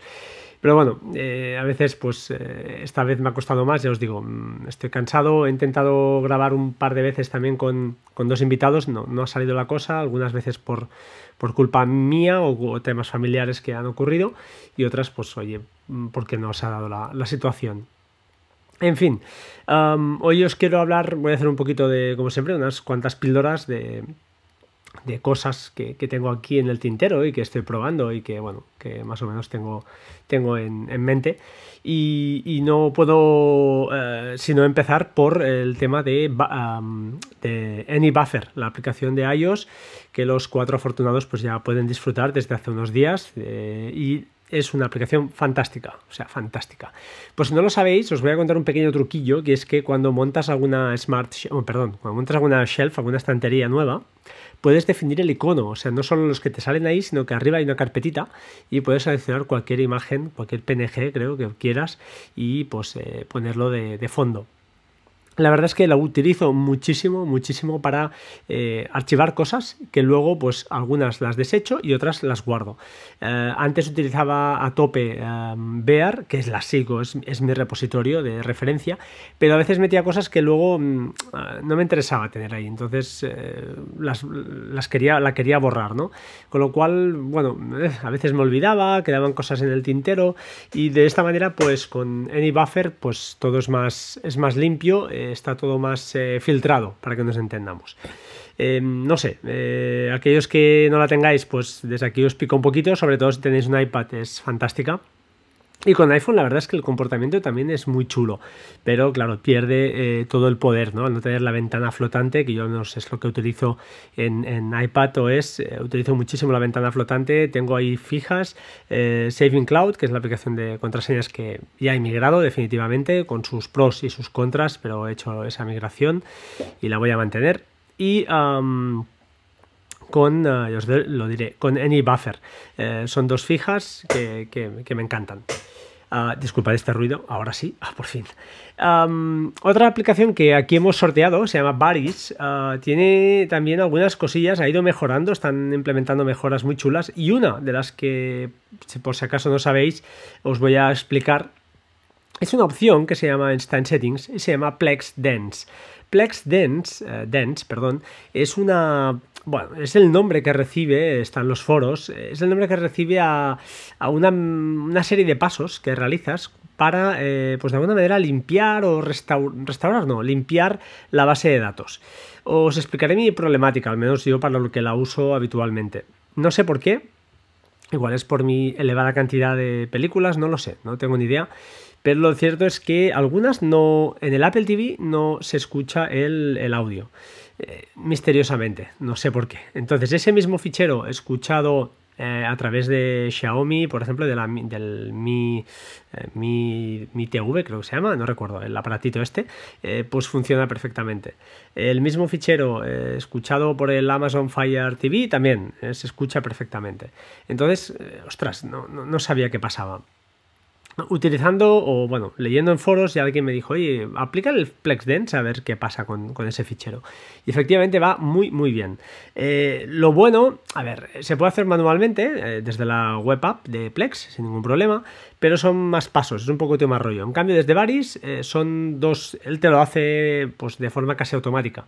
Solo tienes que retirar el fichero este que te da problemas, correr FlexDense una vez lo ha ejecutado, vuelves a meter ese fichero en la biblioteca y das el paso, el segundo paso, que es volver a escanear esa, esa, bueno, volver a escanear y limpiar algunos ficheros que limpia internamente y algunas cosillas, que va bastante rápido, la verdad es que con Varis es súper rápido.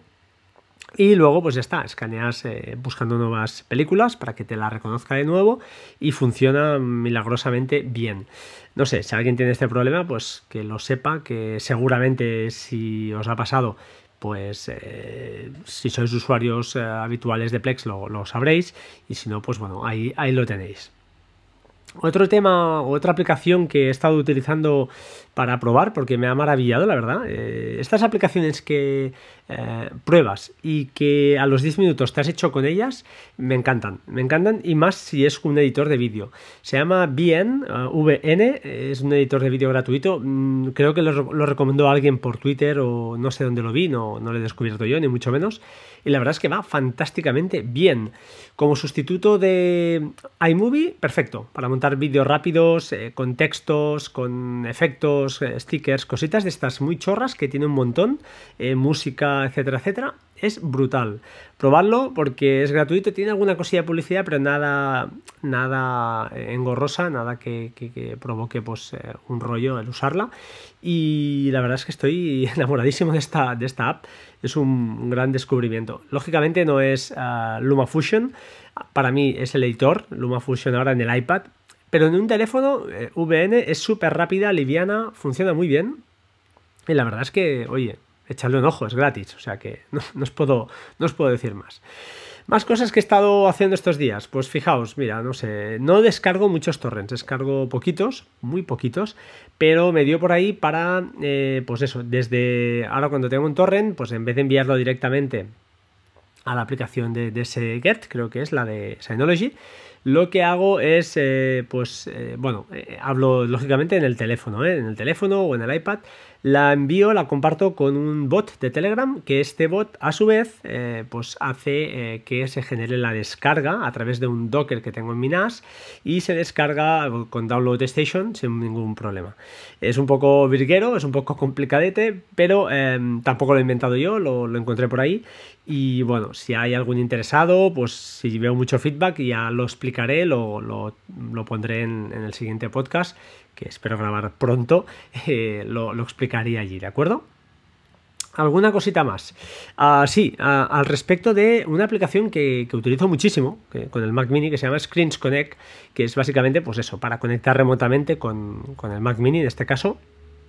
Y no sé qué hicieron, pero últimamente me iba bastante regulera. Me iba bastante regulera. Eh, no acababa de. Cuando enlazaba muy bien, pero después había que parar la aplicación, volverla a arrancar, no sé, unas cosas rarísimas que, que no entiendo, la verdad. Y ahora, no sé, con las últimas actualizaciones o la última actualización funciona muy bien. Espero que no toquen nada y es de esas cosas que, utilizo muchísimo porque ahí tengo Amazing y tengo algunas cosillas más corriendo siempre en mi Mac Mini que pues requieren mi, atención pues un par de veces o tres a la semana, segurísimo, segurísimo que, entro. Hablando del Mac Mini, a comentaros que me estaba, me estaba ocurriendo una cosa que no, la verdad, hacía meses que me pasaba, desde que, bueno, meses, tres o cuatro meses, desde que en Navidades creo que le hice un fresh reset, le hice un, un formateo total al Mac Mini, volví a instalar cuatro cosas que utilizo. Eh, y no sé qué, me pasaba que a veces por la noche, pues, bueno, por la noche, durante, cuando consultaba veía que las unidades del NAS, que estaban mapeadas por protocolo Samba, se habían desenlazado. Eh, por, vago, no lo había mirado hasta hace nada, tenía sospechas y efectivamente las sospechas eran fundadas, que era eh, el economizador de, de Mac OS, que pues, eh, cuando el tío está mucho tiempo en activo, pues te desconecta unidades de, red. Así que, bueno, que lo sepáis, que si os pasa esto, pues id por ahí, que, es este el motivo, ¿vale? Mm, no me costó mucho encontrarlo, pero es un problema que iba arrastrando. Además, había perdido algunas copias de iMaging que hacía por la noche, porque se desconectaba, a lo mejor estaba desconectada ya la unidad, y no me funcionaban alguna vez y estaba un poco mosca. Y vaya, simplemente sentarse un poco, mirarlo y a los 10 minutos problema, problema resuelto. Hablando de unidades de red, os quiero ahora pedir ayuda y, me gustaría que alguien que tenga Ubuntu 20.04 eh, instalado, no me vale Raspbian, porque con Raspbian pues es bastante fácil, te vas a Config y lo arreglas, el problema que os comentaré. Y es que básicamente lo que quiero es montar una unidad justamente del NAS cuando eh, bote, cuando reinicie eh, mi Raspberry Pi. He instalado las Thieves Tools, eh, para aquellos que sepáis de qué va, pues ya está, los que no, pues oye, desconectad, esperad un minutillo y acabo enseguida. Y básicamente si la unidad me conecta, se lo hago de forma manual, pero si quiero que al reiniciar la Raspberry me conecte, pues no, me enlaza. Eh, he preguntado por ahí, he probado varias cosas, he editado el fichero etc barra fsetup y ahí he añadido pues, el comando para montar la unidad con thieves y he añadido un parámetro que es underscoring netdef, netdef y no me funciona. Y esto debería funcionar porque lo que hace esto es decirle a la Raspberry que cuando arranque intente ejecutar ese comando, se asegure de que esté la, red, esté conectado a la red, ya esté, entiendo yo que esté ya pues, en red este, esta Raspberry, que además está cableada, o sea, es que no, no lo acabo de, ver. Si alguien tiene la solución a esto, por favor, comuníquese conmigo eh, por privado y, me solucione el problema. Eh, siento usar este micrófono como ese micrófono de la, de la, esperanza, pero es que no sé qué hacería, ¿vale? Lo tengo ahí aparcado y a ver si alguien me lo, me lo soluciona. Y más cosas, más cosas que os quería contar. Sí, antes de, despedirme ya, entre comillas, eh, quería comentaros una serie, una serie muy chula, muy chula que, he encontrado en. Bueno, encontrado, que, he visto en Netflix que al menos a mí me ha gustado, se llama White Lines, eh, líneas blancas, os podéis imaginar. Está basada en, eh, rodada en Ibiza. Eh, y está muy chula porque, no sé, me ha gustado. Me ha gustado. Es una serie de esas para ver ahora, en esta época de verano. Y, me ha gustado mucho. Mm, no he estado en Ibiza, he estado bastantes veces en Menorca y en Formentera, pero y en Mallorca además. En Ibiza, bueno, de pasada pero ah, sí que la verdad es que me ha gustado, me ha gustado y además hace unos flashbacks al años, los años 2000, 2000 y pico, 2000 y poco, perdonad, y suenan canciones pues que, seguro que, habíais pinchado, yo al menos había pinchado, había escuchado y está, está muy chulo y me ha gustado. Eh, échale un ojo, ¿vale? La trama está bien, es sobre todo muy mucho inglés, pero bueno, inglés muy facilón, subtitulado, y bueno, y español, pero los personajes están muy bien caracterizados, los nombres, eh, se parece, pues eso, a que a, la familia que, es un poquito la protagonista del tema, pues eh, le han puesto un nombre mallorquín o de, isleño, para que nos entendamos, y está, está realmente interesante, no sé, a mí me ha gustado, es una serie, además se cierra con 10 capítulos y, ya está, ¿vale? No tiene más, más historia. Y poca cosa más, poca, poca, uh, perdón, poca cosa más que contaros, han sido, ya os digo, unos días, eh, estoy bastante cansado, esperando la, keynote de, mañana lunes, pero es que la verdad, a mí esto de las keynotes eh, me gusta más por el software y por lo que van a presentar, que es donde está la cosa interesante, pero tampoco me emociona tanto como para escuchar podcasts de quinielas y cosas que, que están muy chulo, que está muy bien, seguro, pero estoy saturado. Yo creo que soy yo, ¿eh? no, no son los demás, soy yo que estoy saturadísimo de, todo esto y creo que, necesito desconectar. No sé si este verano eh, igual cierro totalmente y normalmente grababa uno, dos, tres podcasts este año creo que, voy a cerrar un poquito la, paradita. Y igual, pues oye, si grabo, grabaré con, otra gente para, pues eso, para charlar, para comentar cosas. Tengo un par de podcasts, ya os digo, ahí aparcados que quiero grabar, quiero grabar. Y a ver si, la cosa eh, sale, sale mejor. Para finalizar, y ahora, ahora me ha venido a la cabeza, os iba ya, me estaba despidiendo y, el tema más importante que os quería contar es, bueno, a ver cómo lo explico. Eh, se puede. Tengo un amigo, tengo un amigo que, eh, pues un familiar suyo tiene, tiene una empresa. Y hará un par de semanas, un par de semanas largas, vivió un ataque ransomware, ¿vale? Ha sido desastroso. Además, luego en paralelo, eh, pues he vivido también yo, no en primera persona, pero casi un ataque ransomware, he sufrido las consecuencias. Y lo cierto es que se están prodigando bastante este tipo de ataques. Os tengo que contar que en el primer caso, que es un caso más cercano que tengo, he visto los correos que, enviaron y parecía un grupo de hacking eh, ruso. Bueno, esta gente, pues eh, el, correo es sorprendente porque además eh, les cifraron los dos servidores. la red, la verdad es que estaba, estaba bastante mal montada porque tenían dos servidores en, el mismo rango de IPs, sin copia en la nube, o sea, todo la tormenta perfecta para que alguien bueno, con mala leche pues les, les fastidiara. Y así fue, les cifraron los dos servidores y, les pidieron un rescate. Pero el correo es muy gracioso. Intentaré colocar la captura en, las, en la web, en el post, eh, porque, bueno, sin tapando nombres y esas cosas, pero está muy chulo porque el, señor o los señores estos le dicen que le van a ayudar a restaurar el servidor, que no se preocupe, que previo pago de, creo que eran 0,70 bitcoins, les pedían, creo que eran 6.900 euros al cambio en, esa fecha. Luego lo rebajaron, perdón, comentaban en el correo mismo que si lo pagabas en menos de 48 horas te lo dejaban haciendo un descuento, ¿eh? sin problema. Y negociando con ellos, pues llegaron a bajar la cantidad, ¿de acuerdo?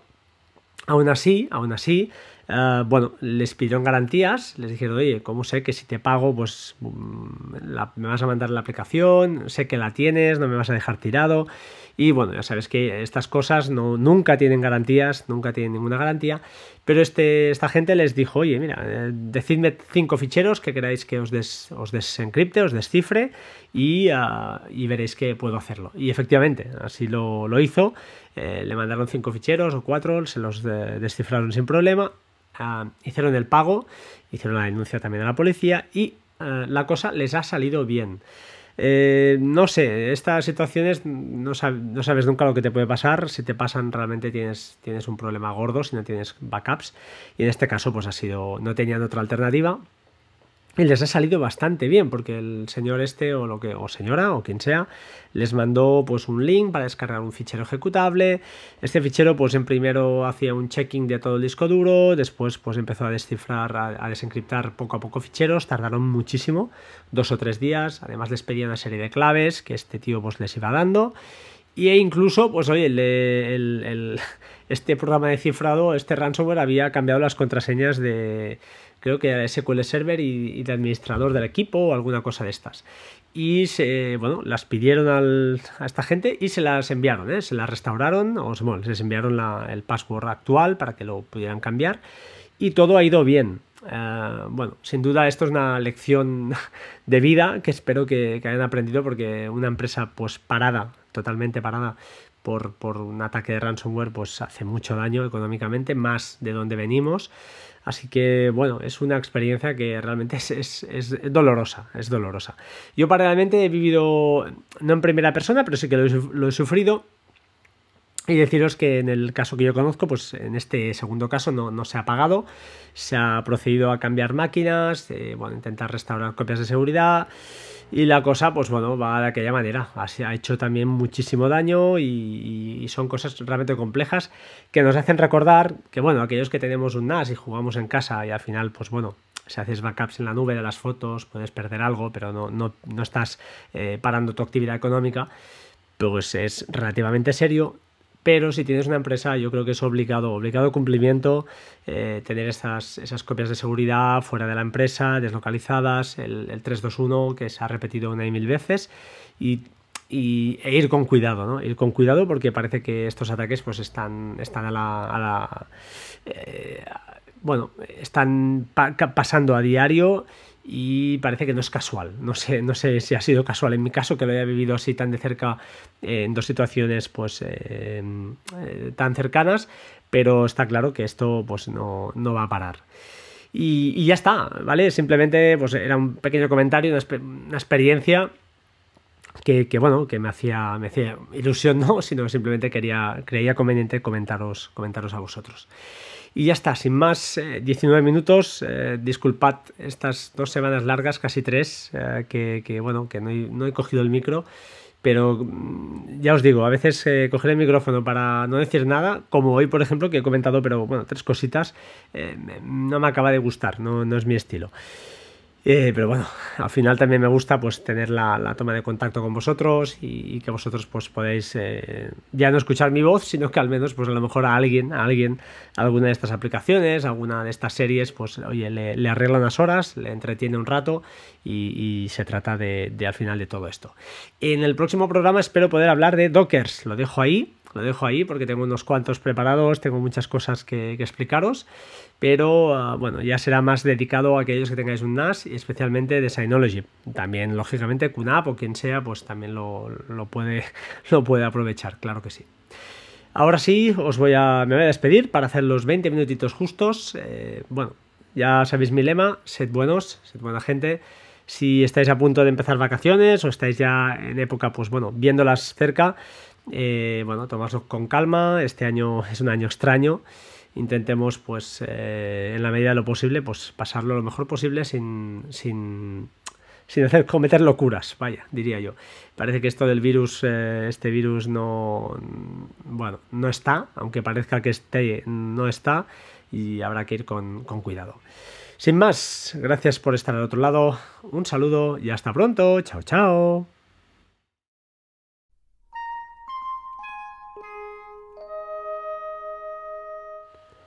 Buenos días, buenas tardes, buenas noches. Bienvenidos a Batería 2%, programa número 294. Estoy grabando eh, el domingo 21 de junio de 2020 y hacía 19 o 20 días casi que, no grababa. La verdad es que está costando mucho llegar al, podcast 300.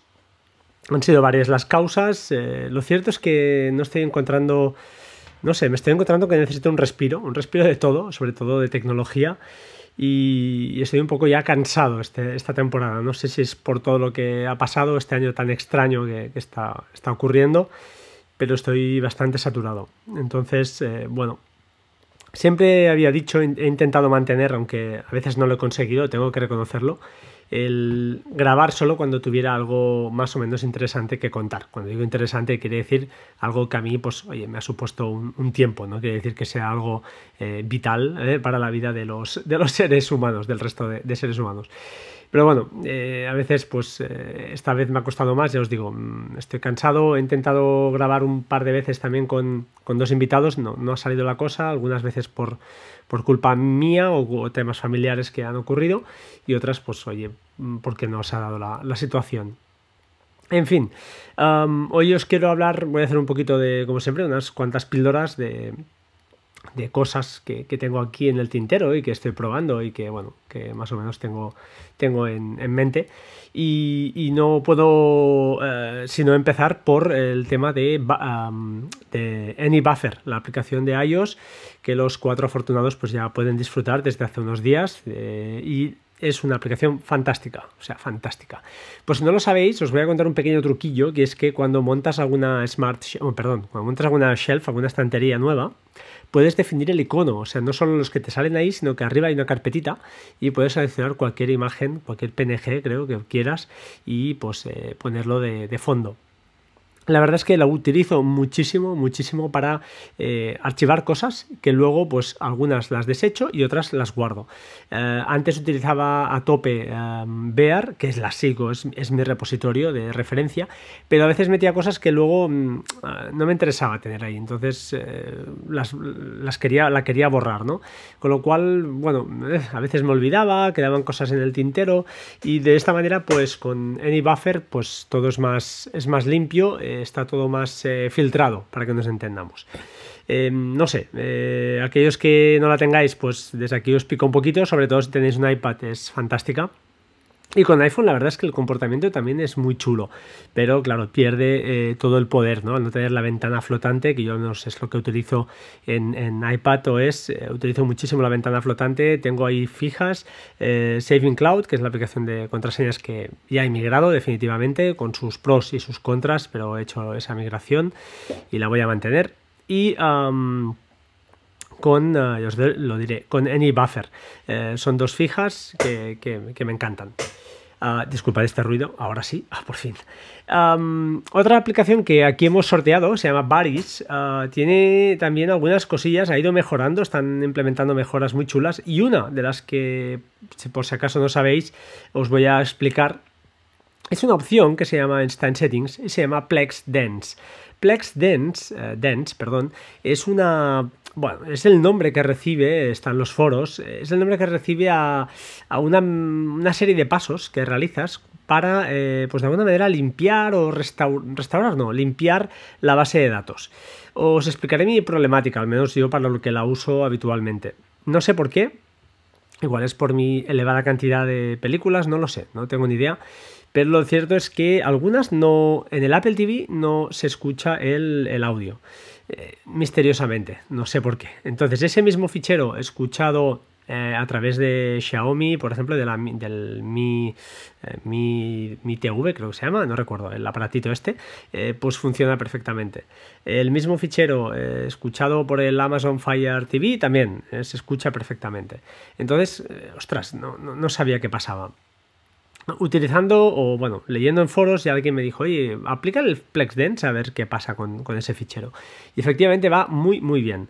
Eh, lo bueno, a ver, se puede hacer manualmente eh, desde la web app de Plex sin ningún problema, pero son más pasos, es un poco más rollo. En cambio, desde Varis eh, son dos, él te lo hace pues de forma casi automática. Solo tienes que retirar el fichero este que te da problemas, correr FlexDense una vez lo ha ejecutado, vuelves a meter ese fichero en la biblioteca y das el paso, el segundo paso, que es volver a escanear esa, esa, bueno, volver a escanear y limpiar algunos ficheros que limpia internamente y algunas cosillas, que va bastante rápido, la verdad es que con Varis es súper rápido. Y luego, pues ya está, escaneas eh, buscando nuevas películas para que te la reconozca de nuevo y funciona milagrosamente bien. No sé, si alguien tiene este problema, pues que lo sepa, que seguramente si os ha pasado pues eh, si sois usuarios eh, habituales de Plex lo, sabréis y si no, pues bueno, ahí, ahí lo tenéis. Otro tema, otra aplicación que he estado utilizando para probar, porque me ha maravillado, la verdad. Eh, estas aplicaciones que eh, pruebas y que a los 10 minutos te has hecho con ellas, me encantan. Me encantan y más si es un editor de vídeo. Se llama VN, uh, VN, es un editor de vídeo gratuito. Mm, creo que lo, lo, recomendó alguien por Twitter o no sé dónde lo vi, no, no lo he descubierto yo, ni mucho menos y la verdad es que va fantásticamente bien. Como sustituto de iMovie, perfecto, para montar vídeos rápidos, eh, con textos, con efectos, eh, stickers, cositas de estas muy chorras que tiene un montón, eh, música, etcétera, etcétera es brutal. Probarlo porque es gratuito, tiene alguna cosilla de publicidad, pero nada, nada engorrosa, nada que, provoque pues, eh, un rollo el usarla. Y la verdad es que estoy enamoradísimo de esta, de esta app. Es un gran descubrimiento. Lógicamente no es uh, LumaFusion, para mí es el editor, LumaFusion ahora en el iPad, pero en un teléfono eh, VN es súper rápida, liviana, funciona muy bien. Y la verdad es que, oye, echarle un ojo, es gratis, o sea que no, os puedo, no os puedo decir más. Más cosas que he estado haciendo estos días. Pues fijaos, mira, no sé, no descargo muchos torrents, descargo poquitos, muy poquitos, pero me dio por ahí para, eh, pues eso, desde ahora cuando tengo un torrent, pues en vez de enviarlo directamente a la aplicación de, ese Get, creo que es la de Synology, lo que hago es, eh, pues, eh, bueno, hablo lógicamente en el teléfono, en el teléfono o en el iPad, la envío, la comparto con un bot de Telegram, que este bot a su vez eh, pues hace eh, que se genere la descarga a través de un Docker que tengo en mi NAS y se descarga con Download Station sin ningún problema. Es un poco virguero, es un poco complicadete, pero em, tampoco lo he inventado yo, lo, encontré por ahí y bueno, si hay algún interesado, pues si veo mucho feedback ya lo explicaré, lo, lo, pondré en, en el siguiente podcast que espero grabar pronto, eh, lo, explicaría allí, ¿de acuerdo? ¿Alguna cosita más? Ah, sí, ah, al respecto de una aplicación que, utilizo muchísimo con el Mac Mini que se llama Screens Connect, que es básicamente, pues eso, para conectar remotamente con, con el Mac Mini en este caso. Y no sé qué hicieron, pero últimamente me iba bastante regulera. Me iba bastante regulera. Eh, no acababa de. Cuando enlazaba muy bien, pero después había que parar la aplicación, volverla a arrancar, no sé, unas cosas rarísimas que, que no entiendo, la verdad. Y ahora, no sé, con las últimas actualizaciones o la última actualización funciona muy bien. Espero que no toquen nada y es de esas cosas que, utilizo muchísimo porque ahí tengo Amazing y tengo algunas cosillas más corriendo siempre en mi Mac Mini que pues requieren mi, atención pues un par de veces o tres a la semana, segurísimo, segurísimo que, entro. Hablando del Mac Mini, a comentaros que me estaba, me estaba ocurriendo una cosa que no, la verdad, hacía meses que me pasaba, desde que, bueno, meses, tres o cuatro meses, desde que en Navidades creo que le hice un fresh reset, le hice un, un formateo total al Mac Mini, volví a instalar cuatro cosas que utilizo, eh, y no sé qué, me pasaba que a veces por la noche, pues, bueno, por la noche, durante, cuando consultaba veía que las unidades del NAS, que estaban mapeadas por protocolo Samba, se habían desenlazado. Eh, por, por vago, no lo había mirado hasta hace nada, tenía sospechas y efectivamente las sospechas eran fundadas, que era eh, el economizador de, de Mac OS, que pues, eh, cuando el tío está mucho tiempo en activo, pues te desconecta unidades de, red. Así que, bueno, que lo sepáis, que si os pasa esto, pues id por ahí, que, es este el motivo, ¿vale? Mm, no me costó mucho encontrarlo, pero es un problema que iba arrastrando. Además, había perdido algunas copias de iMaging que hacía por la noche, porque se desconectaba, a lo mejor estaba desconectada ya la unidad, y no me funcionaban alguna vez y estaba un poco mosca. Y vaya, simplemente sentarse un poco, mirarlo y a los 10 minutos problema, problema resuelto. Hablando de unidades de red, os quiero ahora pedir ayuda y, me gustaría que alguien que tenga Ubuntu 20.04 eh, instalado, no me vale Raspbian, porque con Raspbian pues es bastante fácil, te vas a Config y lo arreglas, el problema que os comentaré. Y es que básicamente lo que quiero es montar una unidad justamente del NAS cuando eh, bote, cuando reinicie eh, mi Raspberry Pi. he instalado las Thieves Tools, eh, para aquellos que sepáis de qué va, pues ya está, los que no, pues oye, desconectad, esperad un minutillo y acabo enseguida. Y básicamente si la unidad me conecta, se lo hago de forma manual, pero si quiero que al reiniciar la Raspberry me conecte, pues no, me enlaza.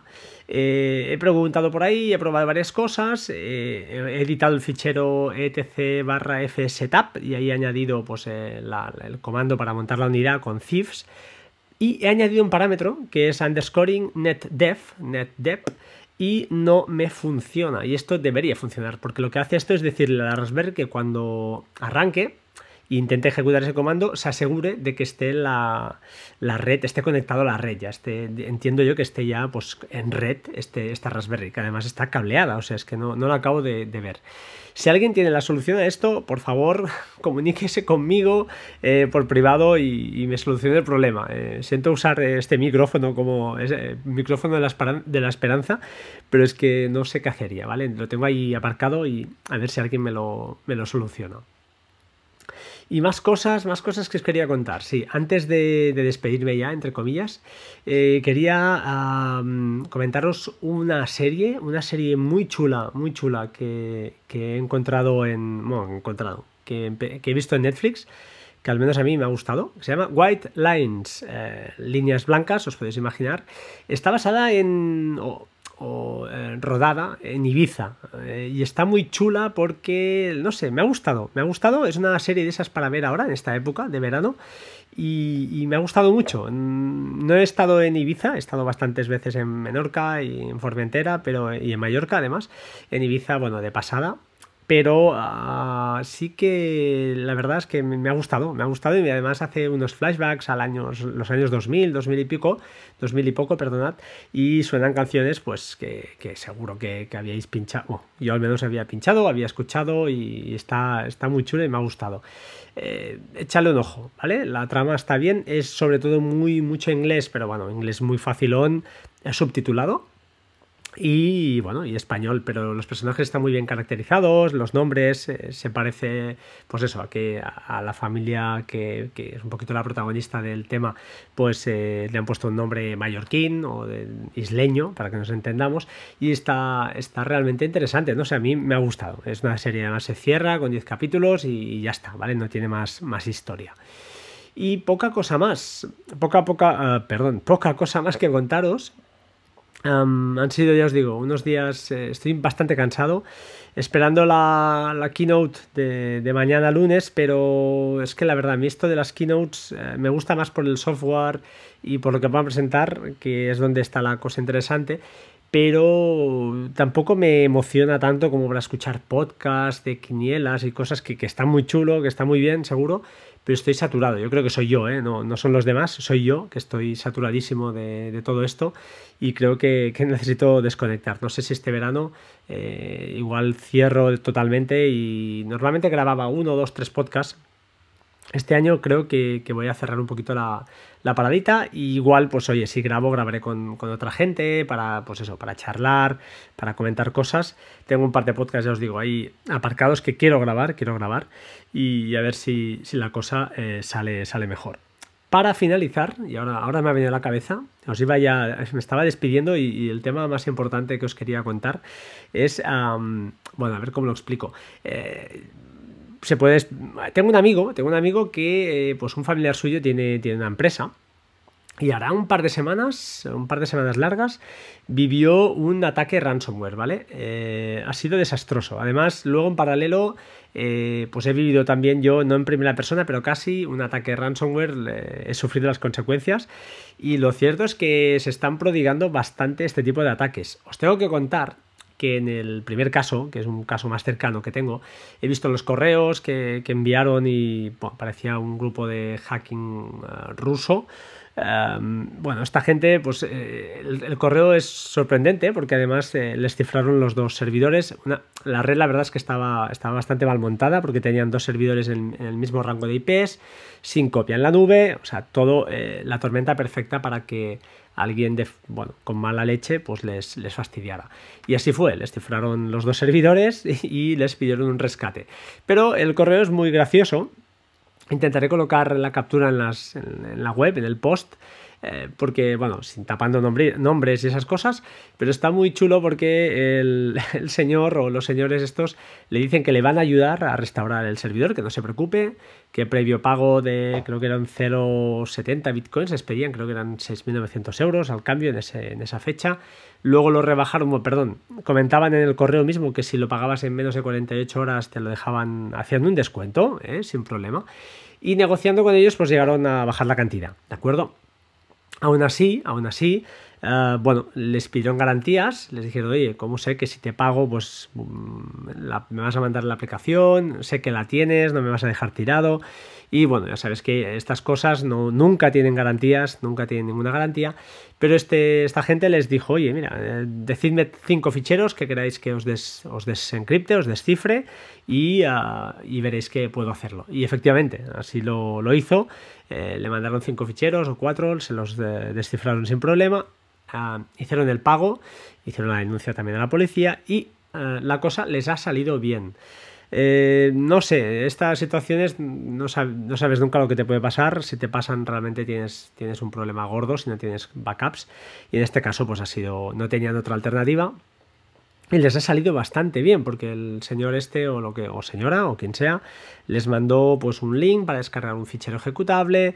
Este fichero pues en primero hacía un checking de todo el disco duro, después pues empezó a descifrar a, desencriptar poco a poco ficheros, tardaron muchísimo, dos o tres días, además les pedía una serie de claves que este tío pues les iba dando.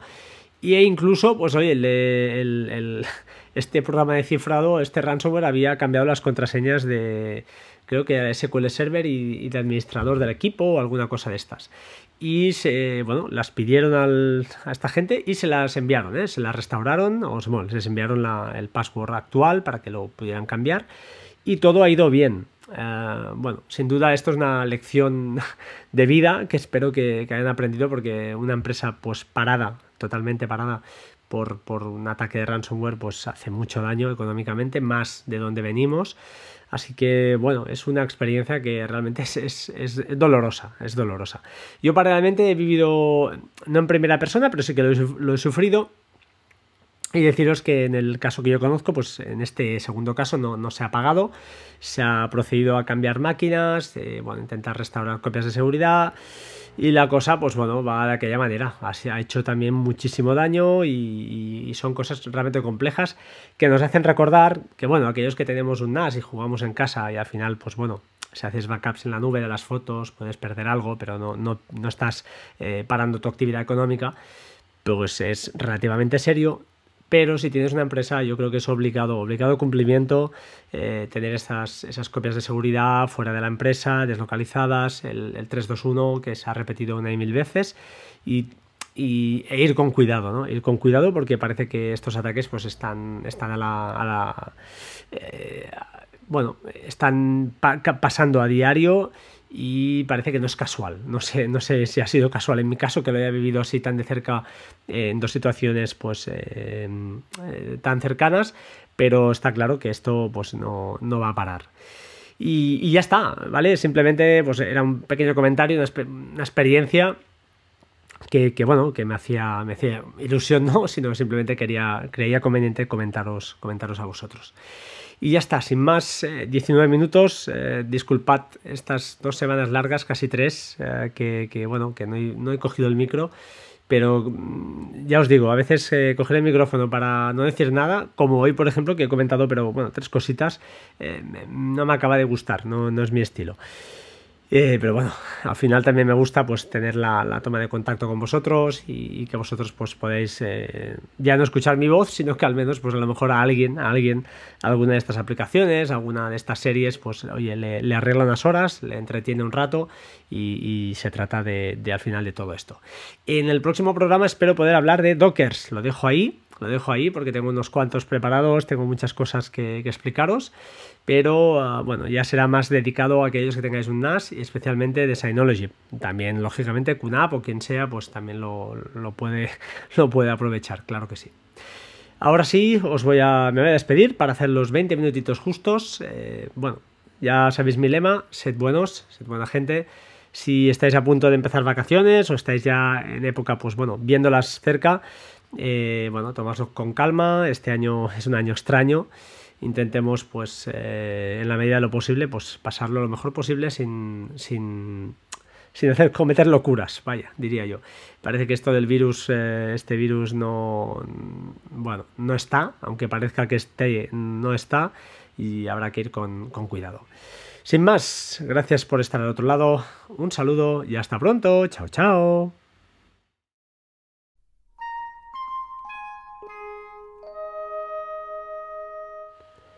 Buenos días, buenas tardes, buenas noches. Bienvenidos a Batería 2%, programa número 294. Estoy grabando eh, el domingo 21 de junio de 2020 y hacía 19 o 20 días casi que, no grababa. La verdad es que está costando mucho llegar al, podcast 300. Han sido varias las causas. Eh, lo cierto es que no estoy encontrando no sé, me estoy encontrando que necesito un respiro, un respiro de todo, sobre todo de tecnología. Y, estoy un poco ya cansado este, esta temporada. No sé si es por todo lo que ha pasado este año tan extraño que, está, está, ocurriendo, pero estoy bastante saturado. Entonces, eh, bueno, siempre había dicho, he intentado mantener, aunque a veces no lo he conseguido, tengo que reconocerlo, el grabar solo cuando tuviera algo más o menos interesante que contar. Cuando digo interesante quiere decir algo que a mí pues, oye, me ha supuesto un, tiempo, no quiere decir que sea algo eh, vital eh, para la vida de los, de los seres humanos, del resto de, seres humanos. Pero bueno, eh, a veces, pues esta vez me ha costado más, ya os digo, mm, estoy cansado, he intentado grabar un par de veces también con, dos invitados, no, no ha salido la cosa, algunas veces por, por culpa mía o, temas familiares que han ocurrido y otras, pues oye, mm, porque no se ha dado la, situación. En fin, hoy os quiero hablar, voy a hacer un poquito de, como siempre, unas cuantas píldoras de, de cosas que, tengo aquí en el tintero y que estoy probando y que, bueno, que más o menos tengo, tengo en, mente. Y, no puedo eh, sino empezar por el tema de, de AnyBuffer, la aplicación de iOS que los cuatro afortunados pues ya pueden disfrutar desde hace unos días eh, y es una aplicación fantástica, o sea, fantástica. Pues si no lo sabéis, os voy a contar un pequeño truquillo, que es que cuando montas alguna smart, oh, perdón, cuando montas alguna shelf, alguna estantería nueva, puedes definir el icono, o sea, no solo los que te salen ahí, sino que arriba hay una carpetita y puedes seleccionar cualquier imagen, cualquier PNG, creo que quieras, y pues eh, ponerlo de fondo. La verdad es que la utilizo muchísimo, muchísimo para eh, archivar cosas que luego, pues algunas las desecho y otras las guardo. Eh, antes utilizaba a tope eh, Bear, que es la sigo, es, mi repositorio de referencia, pero a veces metía cosas que luego mm, no me interesaba tener ahí, entonces las, las, quería, la quería borrar, ¿no? Con lo cual, bueno, a veces me olvidaba, quedaban cosas en el tintero y de esta manera, pues con AnyBuffer, pues todo es más, es más limpio está todo más eh, filtrado, para que nos entendamos. Eh, no sé, eh, aquellos que no la tengáis, pues desde aquí os pico un poquito, sobre todo si tenéis un iPad, es fantástica. Y con iPhone la verdad es que el comportamiento también es muy chulo, pero claro, pierde eh, todo el poder, ¿no? Al no tener la ventana flotante, que yo no sé, es lo que utilizo en, en iPad OS, eh, utilizo muchísimo la ventana flotante, tengo ahí fijas, eh, Saving Cloud, que es la aplicación de contraseñas que ya he migrado definitivamente, con sus pros y sus contras, pero he hecho esa migración y la voy a mantener. Y con, os lo diré, con AnyBuffer. son dos fijas que, que me encantan. Uh, disculpad este ruido, ahora sí, ah, por fin. otra aplicación que aquí hemos sorteado se llama Baris. Ah, tiene también algunas cosillas, ha ido mejorando, están implementando mejoras muy chulas. Y una de las que, por si acaso no sabéis, os voy a explicar. Es una opción que se llama Instant Settings y se llama Plex Dance. Plex Dance, eh, Dance perdón, es una bueno, es el nombre que recibe, están los foros, es el nombre que recibe a, una, serie de pasos que realizas para, eh, pues de alguna manera, limpiar o restaurar, no, limpiar la base de datos. Os explicaré mi problemática, al menos yo para lo que la uso habitualmente. No sé por qué, igual es por mi elevada cantidad de películas, no lo sé, no tengo ni idea. Pero lo cierto es que algunas no, en el Apple TV no se escucha el audio. Eh, misteriosamente, no sé por qué. Entonces, ese mismo fichero escuchado eh, a través de Xiaomi, por ejemplo, de la, del Mi, eh, Mi, Mi, TV, creo que se llama, no recuerdo, el aparatito este, pues funciona perfectamente. El mismo fichero escuchado por el Amazon Fire TV también se escucha perfectamente. Entonces, ostras, no, no sabía qué pasaba utilizando o bueno, leyendo en foros y alguien me dijo, oye, aplica el FlexDense a ver qué pasa con, ese fichero. Y efectivamente va muy, muy bien. Eh, lo bueno, a ver, se puede hacer manualmente eh, desde la web app de Plex sin ningún problema, pero son más pasos, es un poco más rollo. En cambio, desde Varis eh, son dos, él te lo hace pues de forma casi automática. Solo tienes que retirar el fichero este que te da problemas, correr FlexDense una vez lo ha ejecutado, vuelves a meter ese fichero en la biblioteca y das el paso, el segundo paso, que es volver a escanear esa, esa, bueno, volver a escanear y limpiar algunos ficheros que limpia internamente y algunas cosillas, que va bastante rápido, la verdad es que con Varis es súper rápido. Y luego, pues ya está, escaneas eh, buscando nuevas películas para que te la reconozca de nuevo y funciona milagrosamente bien. No sé, si alguien tiene este problema, pues que lo sepa, que seguramente si os ha pasado pues eh, si sois usuarios eh, habituales de Plex lo, sabréis y si no, pues bueno, ahí, ahí lo tenéis. Otro tema, otra aplicación que he estado utilizando para probar porque me ha maravillado, la verdad. Eh, estas aplicaciones que eh, pruebas y que a los 10 minutos te has hecho con ellas, me encantan. Me encantan y más si es un editor de vídeo. Se llama VN, uh, VN, es un editor de vídeo gratuito. Mm, creo que lo, lo, recomendó alguien por Twitter o no sé dónde lo vi, no, no lo he descubierto yo, ni mucho menos. Y la verdad es que va fantásticamente bien. Como sustituto de iMovie, perfecto, para montar vídeos rápidos, eh, con textos, con efectos, eh, stickers, cositas de estas muy chorras que tiene un montón, eh, música, etcétera, etcétera. Es brutal. Probarlo porque es gratuito, tiene alguna cosilla de publicidad, pero nada, nada engorrosa, nada que, que, que provoque pues, un rollo el usarla. Y la verdad es que estoy enamoradísimo de esta, de esta app. Es un gran descubrimiento. Lógicamente no es uh, LumaFusion. Para mí es el editor, LumaFusion ahora en el iPad. Pero en un teléfono eh, VN es súper rápida, liviana, funciona muy bien. Y la verdad es que, oye, echarle un ojo, es gratis. O sea que no, no, os, puedo, no os puedo decir más. Más cosas que he estado haciendo estos días. Pues fijaos, mira, no sé, no descargo muchos torrents, descargo poquitos, muy poquitos, pero me dio por ahí para, eh, pues eso, desde ahora cuando tengo un torrent, pues en vez de enviarlo directamente a la aplicación de, ese Get, creo que es la de Synology, lo que hago es, eh, pues, eh, bueno, hablo lógicamente en el teléfono, en el teléfono o en el iPad, la envío, la comparto con un bot de Telegram, que este bot a su vez eh, pues hace eh, que se genere la descarga a través de un Docker que tengo en mi NAS y se descarga con Download Station sin ningún problema. Es un poco virguero, es un poco complicadete, pero eh, tampoco lo he inventado yo, lo, lo, encontré por ahí. Y bueno, si hay algún interesado, pues si veo mucho feedback ya lo explicaré, lo, lo, lo pondré en el siguiente podcast que espero grabar pronto, eh, lo, lo, explicaría allí, ¿de acuerdo? ¿Alguna cosita más? Uh, sí, uh, al respecto de una aplicación que, que utilizo muchísimo que, con el Mac Mini que se llama Screens Connect, que es básicamente, pues eso, para conectar remotamente con, con el Mac Mini en este caso. Y no sé qué hicieron, pero últimamente me iba bastante regulera. Me iba bastante regulera. Eh, no acababa de. Cuando enlazaba muy bien, pero después había que parar la aplicación, volverla a arrancar, no sé, unas cosas rarísimas que, que no entiendo, la verdad. Y ahora, no sé, con las últimas actualizaciones o la última actualización funciona muy bien. Espero que no toquen nada.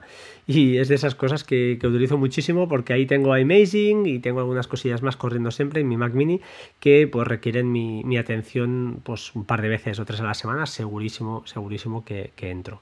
Hablando del Mac Mini, a comentaros que me estaba, me estaba ocurriendo una cosa que no, la verdad, hacía meses que me pasaba, desde que, bueno, meses, tres o cuatro meses, desde que en Navidades creo que le hice un fresh reset, le hice un, un formateo total al Mac Mini, volví a instalar cuatro cosas que utilizo eh, y no sé qué, me pasaba que a veces por la noche, pues, bueno, por la noche, durante, cuando consultaba veía que las unidades del NAS, que estaban mapeadas por protocolo Samba, se habían desenlazado. Eh, por, va por, vago, no lo había mirado hasta hace nada, tenía sospechas y efectivamente las sospechas eran fundadas, que era eh, el economizador de, uh, uh, de macOS, que pues eh, cuando el tío está mucho tiempo en activo, pues te desconecta unidades de, de, red. Así que, bueno, que lo sepáis, que si os pasa esto, pues id por ahí, que, que es este el motivo, ¿vale? Mm, no me costó mucho encontrarlo, pero es un problema que iba arrastrando, además había perdido algunas copias de iMaging que hacía por la noche, porque se desconectaba, a lo mejor estaba desconectada ya la unidad, y no me funcionaban alguna vez y estaba un poco mosca y vaya, simplemente sentarse un poco, mirarlo y a los 10 minutos problema, problema resuelto. Hablando de unidades de red, os quiero ahora pedir ayuda y, me gustaría que alguien que tenga Ubuntu 20.04 eh, instalado, no me vale Raspbian, porque con Raspbian pues es bastante fácil, te vas a Raspbiconfig y lo arreglas, el problema que os comentaré. Y es que básicamente lo que quiero es montar una unidad justamente del NAS cuando eh, bote, cuando reinicie eh, mi Raspberry Pi. He instalado las Thieves Tools, eh, para aquellos que sepáis de qué va, pues ya está, los que no, pues oye, desconectad, esperad un minutillo y acabo enseguida. Y básicamente si la unidad me conecta, se lo hago de forma manual, pero si quiero que al reiniciar la Raspberry me conecte, pues no, no me enlaza. Eh, he preguntado por ahí, he probado varias cosas, eh, he editado el fichero etc barra fsetup y ahí he añadido pues, el comando para montar la unidad con thieves y he añadido un parámetro que es underscoring netdev, netdev y no me funciona. Y esto debería funcionar, porque lo que hace esto es decirle a la Raspberry que cuando arranque e intente ejecutar ese comando, se asegure de que esté la, red, esté conectado a la red, ya esté, entiendo yo que esté ya pues, en red este, esta Raspberry, que además está cableada, o sea, es que no, no lo acabo de, ver. Si alguien tiene la solución a esto, por favor, comuníquese conmigo eh, por privado y, me solucione el problema. Eh, siento usar este micrófono como ese micrófono de la, de la, esperanza, pero es que no sé qué hacería, ¿vale? Lo tengo ahí aparcado y a ver si alguien me lo, me lo soluciona. Y más cosas, más cosas que os quería contar. Sí, antes de, despedirme ya, entre comillas, eh, quería comentaros una serie, una serie muy chula, muy chula que, he encontrado en. Bueno, encontrado, que, he visto en Netflix que al menos a mí me ha gustado. Se llama White Lines, eh, líneas blancas, os podéis imaginar. Está basada en eh, rodada en Ibiza. Eh, y está muy chula porque, no sé, me ha gustado. Me ha gustado. Es una serie de esas para ver ahora, en esta época de verano. Y, me ha gustado mucho. No he estado en Ibiza, he estado bastantes veces en Menorca y en Formentera, pero y en Mallorca además. En Ibiza, bueno, de pasada pero ah, sí que la verdad es que me ha gustado, me ha gustado y además hace unos flashbacks al año, los años 2000, 2000 y pico, 2000 y poco, perdonad, y suenan canciones pues que, seguro que, habíais pinchado, yo al menos había pinchado, había escuchado y está, está muy chulo y me ha gustado. Eh, échale un ojo, ¿vale? La trama está bien, es sobre todo muy mucho inglés, pero bueno, inglés muy facilón, subtitulado, y bueno, y español, pero los personajes están muy bien caracterizados, los nombres eh, se parece, pues eso, a que a, la familia que, es un poquito la protagonista del tema, pues eh, le han puesto un nombre mallorquín o de, isleño, para que nos entendamos, y está, está realmente interesante, no sé, a mí me ha gustado, es una serie, además se cierra con 10 capítulos y, ya está, ¿vale? No tiene más, más historia.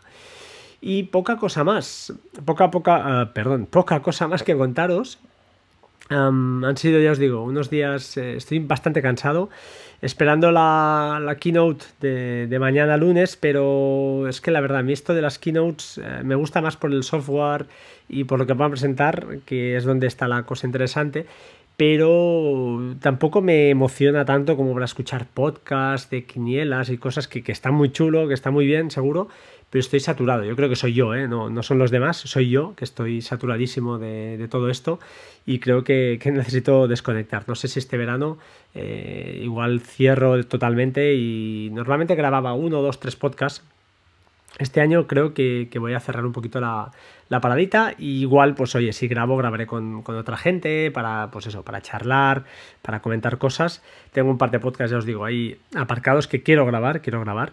Y a ver si, la cosa eh, sale, sale mejor. Para finalizar, y ahora, ahora me ha venido a la cabeza, os iba ya, me estaba despidiendo y, el tema más importante que os quería contar es, bueno, a ver cómo lo explico. Eh, se puede. Tengo un amigo, tengo un amigo que, eh, pues un familiar suyo tiene, tiene una empresa. Y hará un par de semanas, un par de semanas largas, vivió un ataque ransomware, ¿vale? Eh, ha sido desastroso. Además, luego en paralelo, eh, pues he vivido también yo, no en primera persona, pero casi un ataque ransomware, he sufrido las consecuencias. Y lo cierto es que se están prodigando bastante este tipo de ataques. Os tengo que contar que en el primer caso, que es un caso más cercano que tengo, he visto los correos que, enviaron y parecía un grupo de hacking eh, ruso. Em, bueno, esta gente, pues eh, el, correo es sorprendente porque además eh, les cifraron los dos servidores. la red, la verdad es que estaba, estaba bastante mal montada porque tenían dos servidores en, el mismo rango de IPs, sin copia en la nube, o sea, todo la tormenta perfecta para que alguien de, bueno, con mala leche pues les, les fastidiara. Y así fue, les cifraron los dos servidores y, les pidieron un rescate. Pero el correo es muy gracioso. Intentaré colocar la captura en, las, en la web, en el post, eh, porque, bueno, sin tapando nombres y esas cosas, pero está muy chulo porque el, señor o los señores estos le dicen que le van a ayudar a restaurar el servidor, que no se preocupe, que previo pago de, creo que eran 0,70 bitcoins, les pedían, creo que eran 6.900 euros al cambio en, esa fecha. Luego lo rebajaron, perdón, comentaban en el correo mismo que si lo pagabas en menos de 48 horas te lo dejaban haciendo un descuento, ¿eh? sin problema. Y negociando con ellos, pues llegaron a bajar la cantidad, ¿de acuerdo? Aún así, aún así, eh, bueno, les pidieron garantías, les dijeron, oye, ¿cómo sé que si te pago, pues mm, me vas a mandar la aplicación, sé que la tienes, no me vas a dejar tirado? Y bueno, ya sabes que estas cosas no, nunca tienen garantías, nunca tienen ninguna garantía, pero este, esta gente les dijo, oye, mira, eh, decidme cinco ficheros que queráis que os, os desencripte, os descifre y, ah, y, veréis que puedo hacerlo. Y efectivamente, así lo, lo hizo, eh, le mandaron cinco ficheros o cuatro, se los descifraron sin problema, ah, hicieron el pago, hicieron la denuncia también a la policía y ah, la cosa les ha salido bien. Eh, no sé, estas situaciones no, sabes nunca lo que te puede pasar. Si te pasan, realmente tienes, tienes un problema gordo si no tienes backups. Y en este caso, pues ha sido, no tenían otra alternativa. Y les ha salido bastante bien, porque el señor este, o lo que, o señora, o quien sea, les mandó pues un link para descargar un fichero ejecutable. Este fichero, pues en primero hacía un checking de todo el disco duro, después pues empezó a descifrar, a, desencriptar poco a poco ficheros, tardaron muchísimo, dos o tres días. Además les pedía una serie de claves que este tío pues les iba dando. Y e incluso, pues oye, el, este programa de cifrado, este ransomware había cambiado las contraseñas de creo que era SQL Server y, de administrador del equipo o alguna cosa de estas. Y se, bueno, las pidieron a esta gente y se las enviaron, ¿eh? se las restauraron, o bueno, les enviaron el password actual para que lo pudieran cambiar y todo ha ido bien. Eh, bueno, sin duda esto es una lección de vida que espero que, hayan aprendido porque una empresa pues parada, totalmente parada por, por, un ataque de ransomware pues hace mucho daño económicamente, más de donde venimos. Así que, bueno, es una experiencia que realmente es, dolorosa, es dolorosa. Yo paralelamente he vivido, no en primera persona, pero sí que lo he, sufrido. Y deciros que en el caso que yo conozco, pues en este segundo caso no, se ha pagado, se ha procedido a cambiar máquinas, eh, bueno, intentar restaurar copias de seguridad, y la cosa, pues bueno, va de aquella manera. Así ha hecho también muchísimo daño y, son cosas realmente complejas que nos hacen recordar que, bueno, aquellos que tenemos un NAS y jugamos en casa y al final, pues bueno, si haces backups en la nube de las fotos, puedes perder algo, pero no, no, no estás eh, parando tu actividad económica, pues es relativamente serio pero si tienes una empresa yo creo que es obligado, obligado cumplimiento eh, tener esas, esas copias de seguridad fuera de la empresa, deslocalizadas, el, 321 que se ha repetido una y mil veces y, e ir con cuidado, ¿no? Ir con cuidado porque parece que estos ataques pues están, están a la... Eh, bueno, están pasando a diario y parece que no es casual. No sé, no sé si ha sido casual en mi caso, que lo haya vivido así tan de cerca en dos situaciones pues eh, eh, tan cercanas, pero está claro que esto pues no, va a parar. Y, ya está, ¿vale? Simplemente pues era un pequeño comentario, una, experiencia que, bueno, que me hacía, me hacía ilusión, no, sino simplemente quería, creía conveniente comentaros, comentaros a vosotros. Y ya está, sin más, 19 eh, minutos. Eh, disculpad estas dos semanas largas, casi tres, eh, que, bueno, que no he, cogido el micro. Pero mm, ya os digo, a veces coger el micrófono para no decir nada, como hoy, por ejemplo, que he comentado, pero bueno, tres cositas, no me acaba de gustar, no, no es mi estilo. Eh, pero bueno, al final también me gusta pues tener la, toma de contacto con vosotros y, que vosotros pues podéis eh, ya no escuchar mi voz, sino que al menos pues a lo mejor a alguien, a alguien, alguna de estas aplicaciones, alguna de estas series, pues oye, le, le arregla unas horas, le entretiene un rato y, se trata de, al final de todo esto. En el próximo programa espero poder hablar de Dockers, lo dejo ahí, lo dejo ahí porque tengo unos cuantos preparados, tengo muchas cosas que explicaros pero ah, bueno, ya será más dedicado a aquellos que tengáis un NAS y especialmente de Synology. También, lógicamente, QNAP o quien sea, pues también lo, puede, lo puede aprovechar, claro que sí. Ahora sí, os voy a, me voy a despedir para hacer los 20 minutitos justos. Eh, bueno, ya sabéis mi lema, sed buenos, sed buena gente. Si estáis a punto de empezar vacaciones o estáis ya en época, pues bueno, viéndolas cerca, eh, bueno, tomadlo con calma. Este año es un año extraño intentemos, pues, eh, en la medida de lo posible, pues pasarlo lo mejor posible sin, sin, sin hacer cometer locuras, vaya, diría yo. Parece que esto del virus, eh, este virus no, bueno, no está, aunque parezca que esté, no está, y habrá que ir con, con cuidado. Sin más, gracias por estar al otro lado, un saludo y hasta pronto, chao, chao.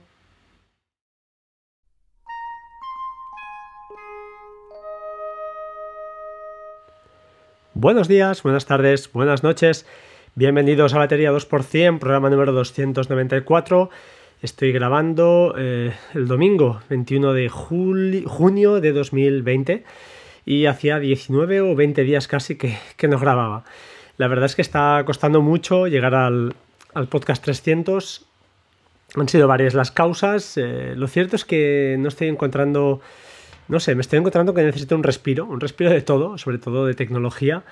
Y, estoy un poco ya cansado este, esta temporada. No sé si es por todo lo que ha pasado este año tan extraño que, está, está, ocurriendo, pero estoy bastante saturado. Entonces, eh, bueno, siempre había dicho, he intentado mantener, aunque a veces no lo he conseguido, tengo que reconocerlo, el grabar solo cuando tuviera algo más o menos interesante que contar. Cuando digo interesante quiere decir algo que a mí, pues, oye, me ha supuesto un, tiempo, ¿no? Quiere decir que sea algo eh, vital eh, para la vida de los, de los seres humanos, del resto de seres humanos.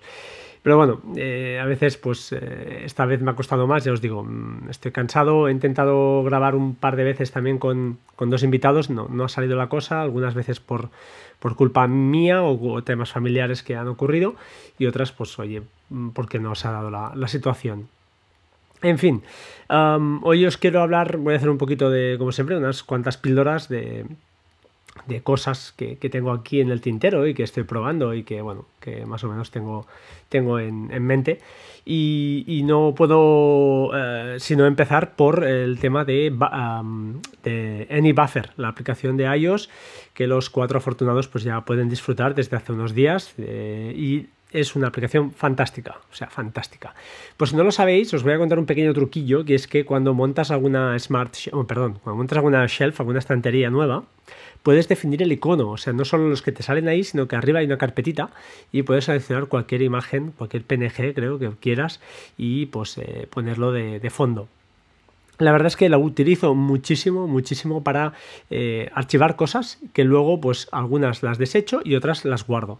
Eh, antes utilizaba a tope eh, Bear, que es la sigo, es, mi repositorio de referencia, pero a veces metía cosas que luego mm, no me interesaba tener ahí, entonces las, las, quería, la quería borrar, ¿no?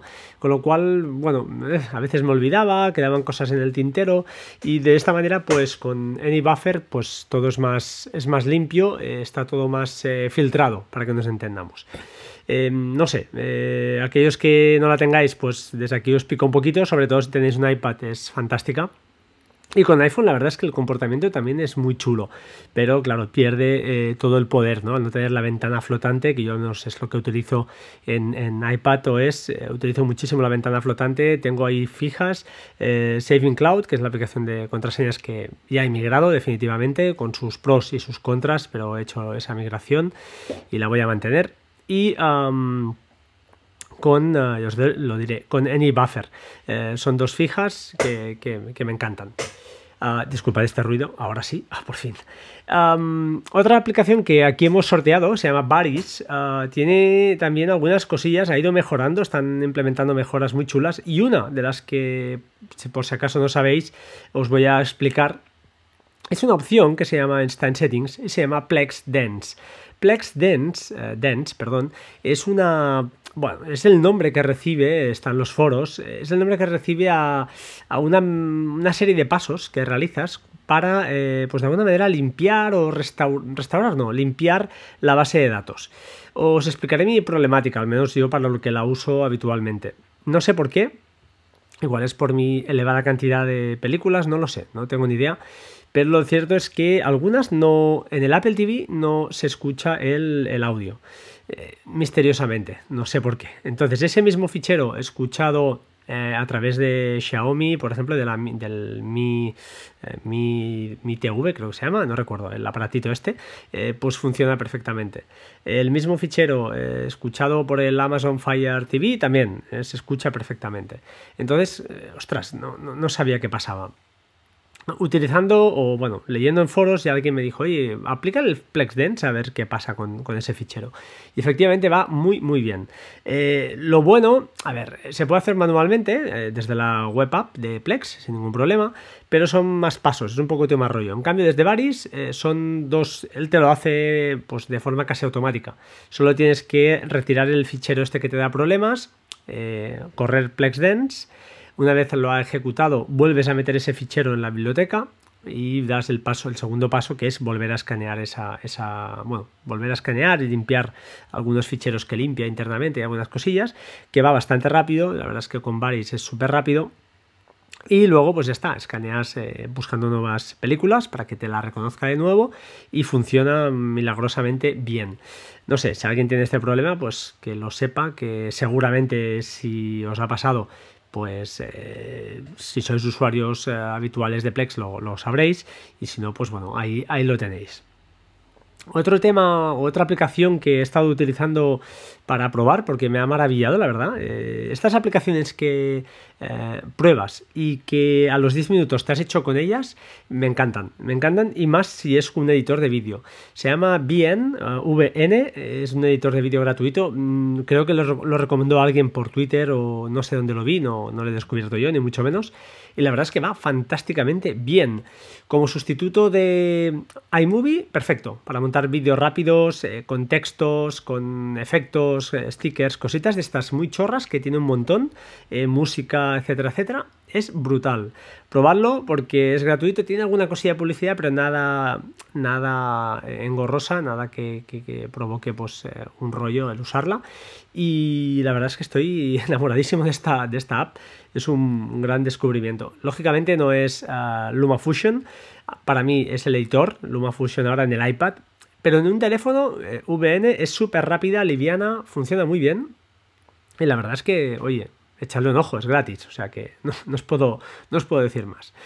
Más cosas que he estado haciendo estos días. Pues fijaos, mira, no sé, no descargo muchos torrents, descargo poquitos, muy poquitos, pero me dio por ahí para, eh, pues eso, desde ahora cuando tengo un torrent, pues en vez de enviarlo directamente a la aplicación de, de ese Get, creo que es la de Synology, lo que hago es, eh, pues, eh, bueno, eh, hablo lógicamente en el teléfono, en el teléfono o en el iPad, la envío, la comparto con un bot de Telegram, que este bot a su vez pues hace que se genere la descarga a través de un Docker que tengo en mi NAS y se descarga con Download Station sin ningún problema.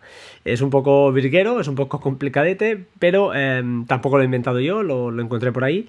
Y bueno, si hay algún interesado, pues si veo mucho feedback ya lo explicaré, lo, lo, pondré en, el siguiente podcast que espero grabar pronto, eh, lo, lo, explicaría allí, ¿de acuerdo? ¿Alguna cosita más? Uh, sí, uh, al respecto de una aplicación que, que utilizo muchísimo que, con el Mac Mini que se llama Screens Connect, que es básicamente, pues eso, para conectar remotamente con, con el Mac Mini en este caso.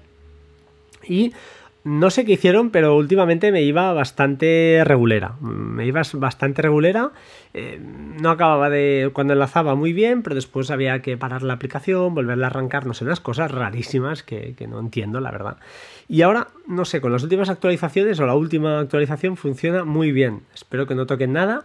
Y es de esas cosas que, que, utilizo muchísimo porque ahí tengo Amazing y tengo algunas cosillas más corriendo siempre en mi Mac Mini que pues requieren mi, mi atención pues un par de veces o tres a la semana, segurísimo, segurísimo que, entro. Hablando del Mac Mini, a comentaros que me estaba, me estaba ocurriendo una cosa que no, la verdad, hacía meses que me pasaba, desde que, bueno, meses, tres o cuatro meses, desde que en Navidades creo que le hice un fresh reset, le hice un, un formateo total al Mac Mini, volví a instalar cuatro cosas que utilizo, eh, y no sé qué, me pasaba que a veces por la noche, pues, bueno, por la noche, durante, cuando consultaba veía que las unidades del NAS, que estaban mapeadas por protocolo Samba, se habían desenlazado. Eh, por, va por vago, no lo había mirado hasta hace nada, tenía sospechas y efectivamente las sospechas eran fundadas, que era eh, el economizador de, uh, uh, de macOS, que pues eh, cuando el tío está mucho tiempo en activo, pues te desconecta unidades de, de, red. Así que, bueno, que lo sepáis, que si os pasa esto, pues id por ahí, que, que es este el motivo, ¿vale? Mm, no me costó mucho encontrarlo, pero es un problema que iba arrastrando, además había perdido algunas copias de iMaging que hacía por la noche, porque se desconectaba, a lo mejor estaba desconectada ya la unidad, y no me funcionaban alguna vez. Y estaba un poco mosca. Y vaya, simplemente sentarse un poco, mirarlo y a los 10 minutos problema, problema resuelto. Hablando de unidades de red, os quiero ahora pedir ayuda. Y, me gustaría que alguien que tenga Ubuntu 20.04 eh, instalado, no me vale Raspbian, porque con Raspbian pues es bastante fácil, te vas a Raspbiconfig y lo arreglas, el problema que os comentaré. Y es que básicamente lo que quiero es montar una unidad justamente del NAS cuando eh, bote, cuando reinicie eh, mi Raspberry Pi he instalado las Thieves Tools. Eh, para aquellos que sepáis de qué va, pues ya está. Los que no, pues oye, desconectad. Esperad un minutillo y acabo enseguida. Y básicamente, si la unidad me conecta, se lo hago de forma manual. Pero si quiero que al reiniciar la Raspberry me conecte, pues no, no me enlaza. Eh, he preguntado por ahí, he probado varias cosas, eh, he editado el fichero etc barra fsetup y ahí he añadido pues, el comando para montar la unidad con Thieves.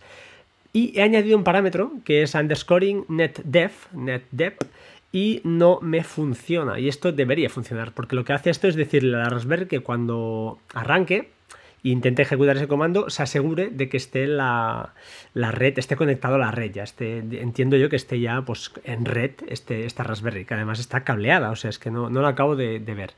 Si alguien tiene la solución a esto, por favor, comuníquese conmigo eh, por privado y, me solucione el problema. Eh, siento usar este micrófono como ese micrófono de la, de la, esperanza, pero es que no sé qué hacería, ¿vale? Lo tengo ahí aparcado y a ver si alguien me lo, me lo soluciona. Y más cosas, más cosas que os quería contar. Sí, antes de, despedirme ya, entre comillas, eh, quería comentaros una serie, una serie muy chula, muy chula que, he encontrado en. Bueno, encontrado, que, he visto en Netflix que al menos a mí me ha gustado. Se llama White Lines, eh, líneas blancas, os podéis imaginar. Está basada en eh, rodada en Ibiza. Eh, y está muy chula porque, no sé, me ha gustado. Me ha gustado. Es una serie de esas para ver ahora, en esta época de verano. Y, me ha gustado mucho. Mm, no he estado en Ibiza, he estado bastantes veces en Menorca y en Formentera, pero y en Mallorca además. En Ibiza, bueno, de pasada pero ah, sí que la verdad es que me ha gustado, me ha gustado y además hace unos flashbacks al año, los años 2000, 2000 y pico, 2000 y poco, perdonad, y suenan canciones pues que, seguro que, habíais pinchado, yo al menos había pinchado, había escuchado y está, está muy chulo y me ha gustado. Eh, échale un ojo, ¿vale? La trama está bien, es sobre todo muy mucho inglés, pero bueno, inglés muy facilón, subtitulado, y bueno, y español, pero los personajes están muy bien caracterizados, los nombres eh, se parece, pues eso, a que a, la familia que, es un poquito la protagonista del tema, pues eh, le han puesto un nombre mallorquín o de, isleño, para que nos entendamos, y está, está realmente interesante, no sé, a mí me ha gustado, es una serie, además se cierra con 10 capítulos y, ya está, ¿vale? No tiene más, más historia.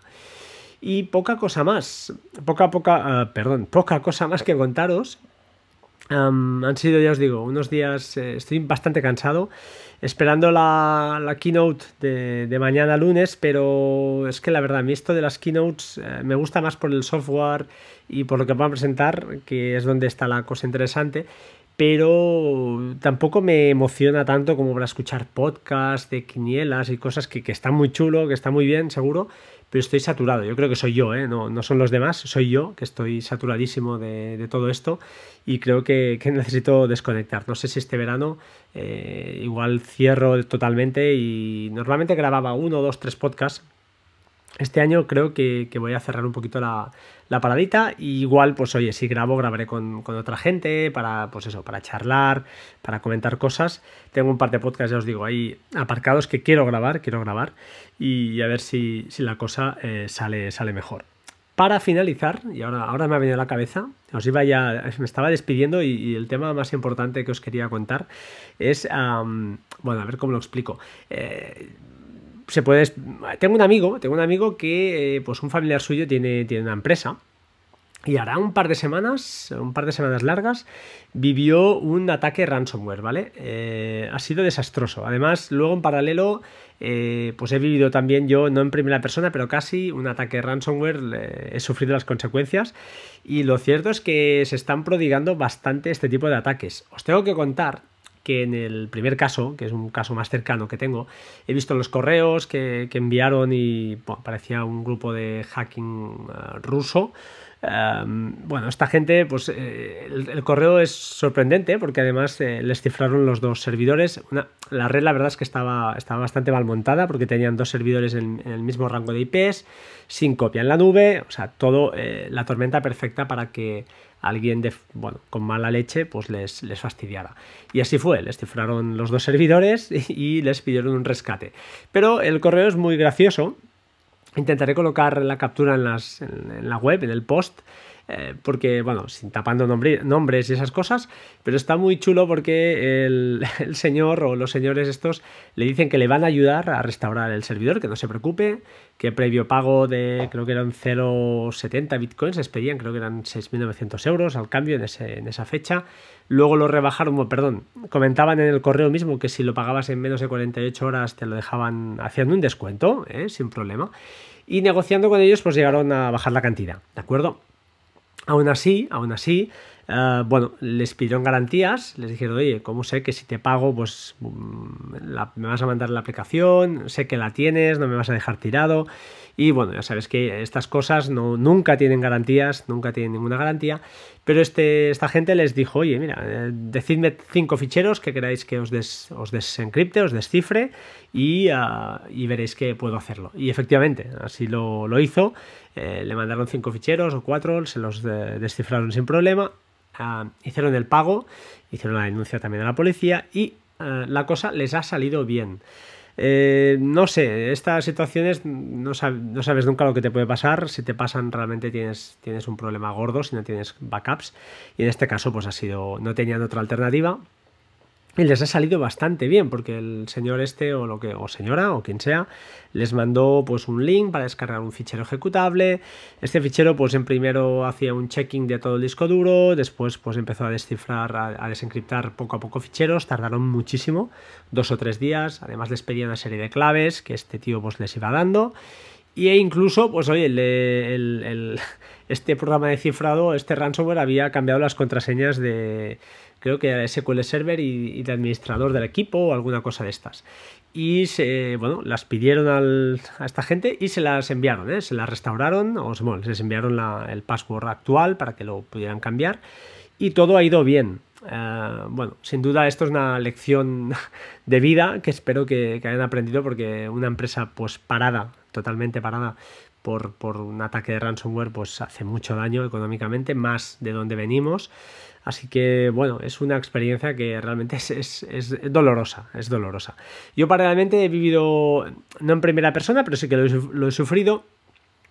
Y deciros que en el caso que yo conozco, pues en este segundo caso no, se ha pagado, se ha procedido a cambiar máquinas, eh, bueno, intentar restaurar copias de seguridad, y la cosa, pues bueno, va de aquella manera. Ha hecho también muchísimo daño y, son cosas realmente complejas que nos hacen recordar que, bueno, aquellos que tenemos un NAS y jugamos en casa y al final, pues bueno, si haces backups en la nube de las fotos, puedes perder algo, pero no, no, no estás eh, parando tu actividad económica, pues es relativamente serio pero si tienes una empresa yo creo que es obligado, obligado cumplimiento eh, tener esas, esas copias de seguridad fuera de la empresa, deslocalizadas, el, 321 que se ha repetido una y mil veces y, e ir con cuidado, ¿no? Ir con cuidado porque parece que estos ataques pues están, están a la...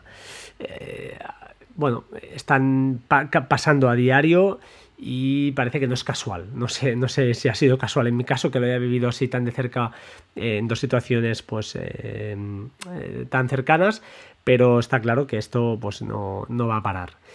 Y, ya está, ¿vale? Simplemente pues era un pequeño comentario, una, experiencia que, bueno, que me hacía, me hacía ilusión, no, sino simplemente quería, creía conveniente comentaros, comentaros a vosotros.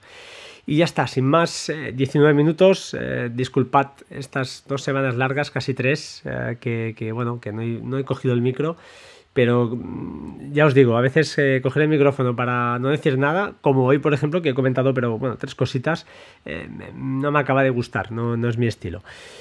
Eh, pero bueno, al final también me gusta pues tener la, toma de contacto con vosotros y, que vosotros pues podéis eh, ya no escuchar mi voz, sino que al menos pues a lo mejor a alguien, a alguien, alguna de estas aplicaciones, alguna de estas series, pues oye, le, arregla unas horas, le entretiene un rato y, se trata de, al final de todo esto.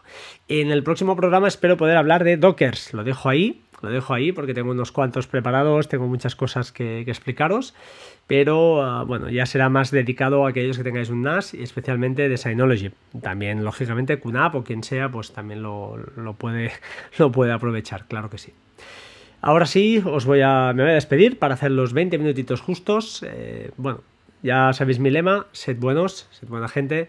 Si estáis a punto de empezar vacaciones o estáis ya en época, pues bueno, viéndolas cerca, eh, bueno, tomadlo con calma. Este año es un año extraño intentemos, pues, eh, en la medida de lo posible, pues pasarlo lo mejor posible sin, sin, sin hacer cometer locuras, vaya, diría yo. Parece que esto del virus, eh, este virus no, bueno, no está, aunque parezca que esté, no está, y habrá que ir con, con cuidado. Sin más, gracias por estar al otro lado, un saludo y hasta pronto, chao, chao.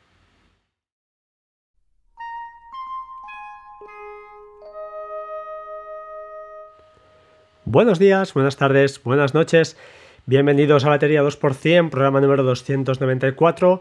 Estoy grabando eh, el domingo 21 de junio de 2020 y hacía 19 o 20 días casi que, no grababa. La verdad es que está costando mucho llegar al, podcast 300.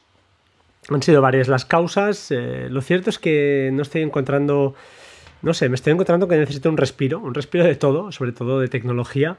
Y, estoy un poco ya cansado este, esta temporada. No sé si es por todo lo que ha pasado este año tan extraño que, está, está, ocurriendo, pero estoy bastante saturado. Entonces, eh, bueno, siempre había dicho, he intentado mantener, aunque a veces no lo he conseguido, tengo que reconocerlo, el grabar solo cuando tuviera algo más o menos interesante que contar. Cuando digo interesante quiere decir algo que a mí pues, oye, me ha supuesto un, tiempo, no quiere decir que sea algo eh, vital eh, para la vida de los, de los seres humanos, del resto de seres humanos.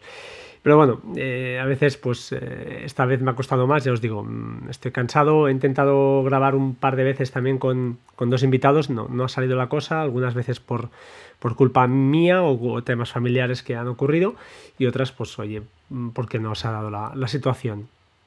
En fin, hoy os quiero hablar, voy a hacer un poquito de, como siempre, unas cuantas píldoras de, de cosas que, tengo aquí en el tintero y que estoy probando y que, bueno, que más o menos tengo, tengo en, mente. Y, no puedo eh, sino empezar por el tema de, de AnyBuffer, la aplicación de iOS que los cuatro afortunados pues ya pueden disfrutar desde hace unos días eh, y es una aplicación fantástica, o sea, fantástica.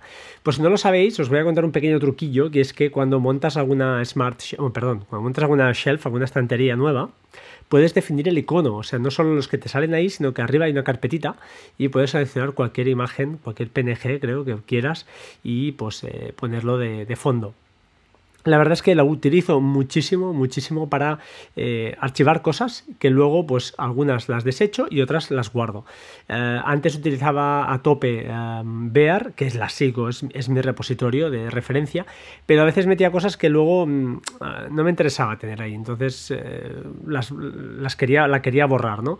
Con lo cual, bueno, a veces me olvidaba, quedaban cosas en el tintero y de esta manera, pues con AnyBuffer, pues todo es más, es más limpio está todo más eh, filtrado, para que nos entendamos.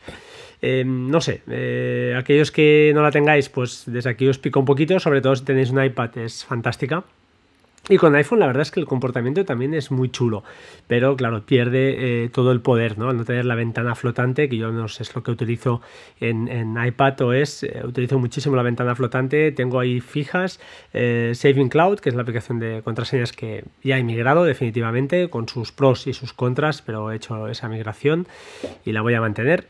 Y con, os lo diré, con AnyBuffer. son dos fijas que, que me encantan. Uh, disculpad este ruido, ahora sí, ah, por fin. otra aplicación que aquí hemos sorteado se llama Baris. Ah, tiene también algunas cosillas, ha ido mejorando, están implementando mejoras muy chulas. Y una de las que, por si acaso no sabéis, os voy a explicar es una opción que se llama Instant Settings y se llama Plex Dance. Plex Dance, eh, Dance perdón, es una bueno, es el nombre que recibe, están los foros, es el nombre que recibe a, una, serie de pasos que realizas para, eh, pues de alguna manera, limpiar o restaurar, no, limpiar la base de datos. Os explicaré mi problemática, al menos yo para lo que la uso habitualmente. No sé por qué, igual es por mi elevada cantidad de películas, no lo sé, no tengo ni idea. Pero lo cierto es que algunas no, en el Apple TV no se escucha el audio. Eh, misteriosamente, no sé por qué. Entonces, ese mismo fichero escuchado eh, a través de Xiaomi, por ejemplo, de la, del Mi, eh, Mi, Mi, TV, creo que se llama, no recuerdo, el aparatito este, pues funciona perfectamente. El mismo fichero escuchado por el Amazon Fire TV también se escucha perfectamente. Entonces, ostras, no, no sabía qué pasaba utilizando o bueno, leyendo en foros y alguien me dijo, oye, aplica el FlexDense a ver qué pasa con, ese fichero. Y efectivamente va muy, muy bien. Eh, lo bueno, a ver, se puede hacer manualmente eh, desde la web app de Plex sin ningún problema, pero son más pasos, es un poco más rollo. En cambio, desde Varis eh, son dos, él te lo hace pues de forma casi automática.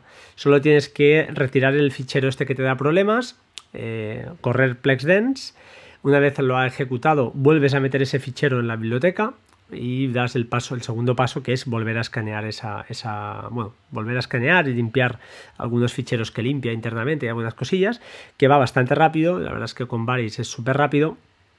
Y luego, pues ya está, escaneas eh, buscando nuevas películas para que te la reconozca de nuevo y funciona milagrosamente bien. No sé, si alguien tiene este problema, pues que lo sepa, que seguramente si os ha pasado pues eh, si sois usuarios eh, habituales de Plex lo, lo, sabréis y si no, pues bueno, ahí, ahí lo tenéis. Otro tema, otra aplicación que he estado utilizando para probar, porque me ha maravillado, la verdad. Eh, estas aplicaciones que eh, pruebas y que a los 10 minutos te has hecho con ellas, me encantan. Me encantan y más si es un editor de vídeo. Se llama VN, uh, VN, es un editor de vídeo gratuito. Mm, creo que lo, recomendó alguien por Twitter o no sé dónde lo vi, no, no lo he descubierto yo, ni mucho menos y la verdad es que va fantásticamente bien. Como sustituto de iMovie, perfecto, para montar vídeos rápidos, eh, con textos, con efectos, eh, stickers, cositas de estas muy chorras que tiene un montón, eh, música, etcétera, etcétera es brutal. Probarlo porque es gratuito, tiene alguna cosilla de publicidad, pero nada, nada engorrosa, nada que, provoque pues, eh, un rollo el usarla. Y la verdad es que estoy enamoradísimo de esta, de esta app. Es un gran descubrimiento. Lógicamente no es uh, LumaFusion, para mí es el editor, LumaFusion ahora en el iPad, pero en un teléfono eh, VN es súper rápida, liviana, funciona muy bien. Y la verdad es que, oye, echarle un ojo, es gratis, o sea que no, os puedo, no os puedo decir más.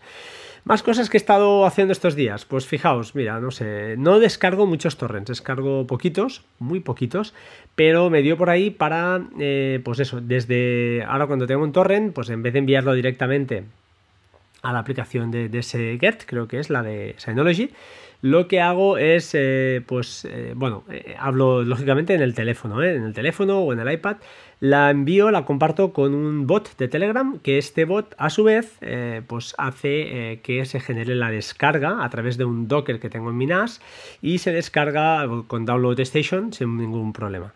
Es un poco virguero, es un poco complicadete, pero em, tampoco lo he inventado yo, lo, encontré por ahí y bueno, si hay algún interesado, pues si veo mucho feedback ya lo explicaré, lo, lo, pondré en el siguiente podcast que espero grabar pronto, eh, lo, explicaría allí, ¿de acuerdo? ¿Alguna cosita más? Ah, sí, ah, al respecto de una aplicación que, utilizo muchísimo con el Mac Mini que se llama Screens Connect, que es básicamente, pues eso, para conectar remotamente con, con el Mac Mini en este caso. Y no sé qué hicieron, pero últimamente me iba bastante regulera. Me iba bastante regulera. Eh, no acababa de. Cuando enlazaba muy bien, pero después había que parar la aplicación, volverla a arrancar, no sé, unas cosas rarísimas que, que no entiendo, la verdad.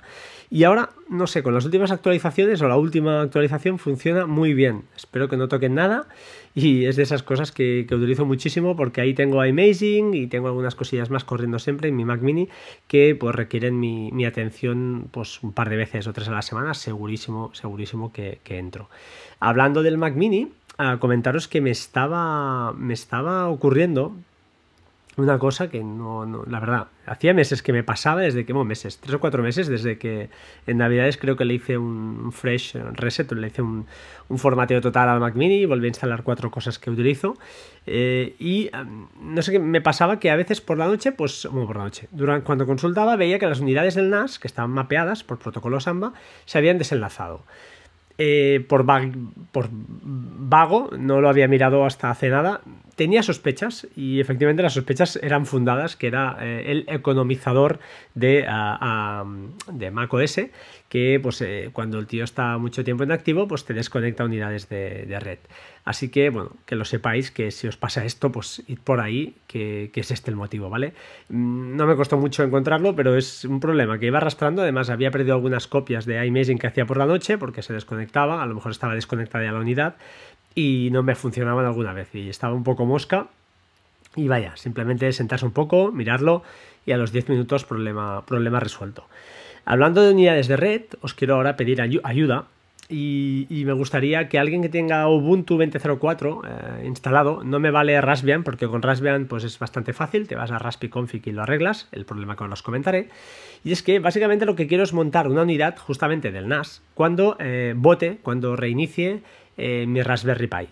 He instalado las Thieves Tools, eh, para aquellos que sepáis de qué va, pues ya está, los que no, pues oye, desconectad, esperad un minutillo y acabo enseguida. Y básicamente si la unidad me conecta, se lo hago de forma manual, pero si quiero que al reiniciar la Raspberry me conecte, pues no, no me enlaza. Eh, he preguntado por ahí, he probado varias cosas, eh, he editado el fichero etc barra fsetup y ahí he añadido pues, el comando para montar la unidad con thieves y he añadido un parámetro que es underscoring netdef, netdef y no me funciona y esto debería funcionar porque lo que hace esto es decirle a la Raspberry que cuando arranque intente ejecutar ese comando, se asegure de que esté la, red, esté conectado a la red, ya esté, entiendo yo que esté ya pues, en red este, esta Raspberry, que además está cableada, o sea, es que no, no lo acabo de, ver. Si alguien tiene la solución a esto, por favor, comuníquese conmigo eh, por privado y, me solucione el problema. Eh, siento usar este micrófono como ese micrófono de la, de la, esperanza, pero es que no sé qué hacería, ¿vale? Lo tengo ahí aparcado y a ver si alguien me lo, me lo soluciona. Y más cosas, más cosas que os quería contar. Sí, antes de, despedirme ya, entre comillas, eh, quería comentaros una serie, una serie muy chula, muy chula que, he encontrado en. Bueno, encontrado, que, he visto en Netflix que al menos a mí me ha gustado. Se llama White Lines, eh, líneas blancas, os podéis imaginar. Está basada en eh, rodada en Ibiza. Eh, y está muy chula porque, no sé, me ha gustado. Me ha gustado. Es una serie de esas para ver ahora, en esta época de verano. Y, me ha gustado mucho. No he estado en Ibiza, he estado bastantes veces en Menorca y en Formentera, pero y en Mallorca además.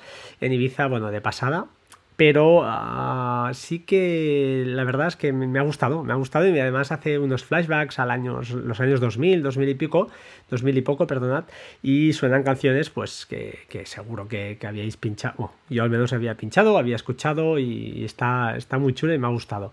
Eh, échale un ojo, ¿vale? La trama está bien, es sobre todo muy mucho inglés, pero bueno, inglés muy facilón, subtitulado, y bueno, y español, pero los personajes están muy bien caracterizados, los nombres, eh, se parece, pues eso, a que a, la familia que, es un poquito la protagonista del tema, pues eh, le han puesto un nombre mallorquín o de, isleño, para que nos entendamos, y está, está realmente interesante, no sé, a mí me ha gustado, es una serie, además se cierra con 10 capítulos y, ya está, ¿vale? No tiene más, más historia.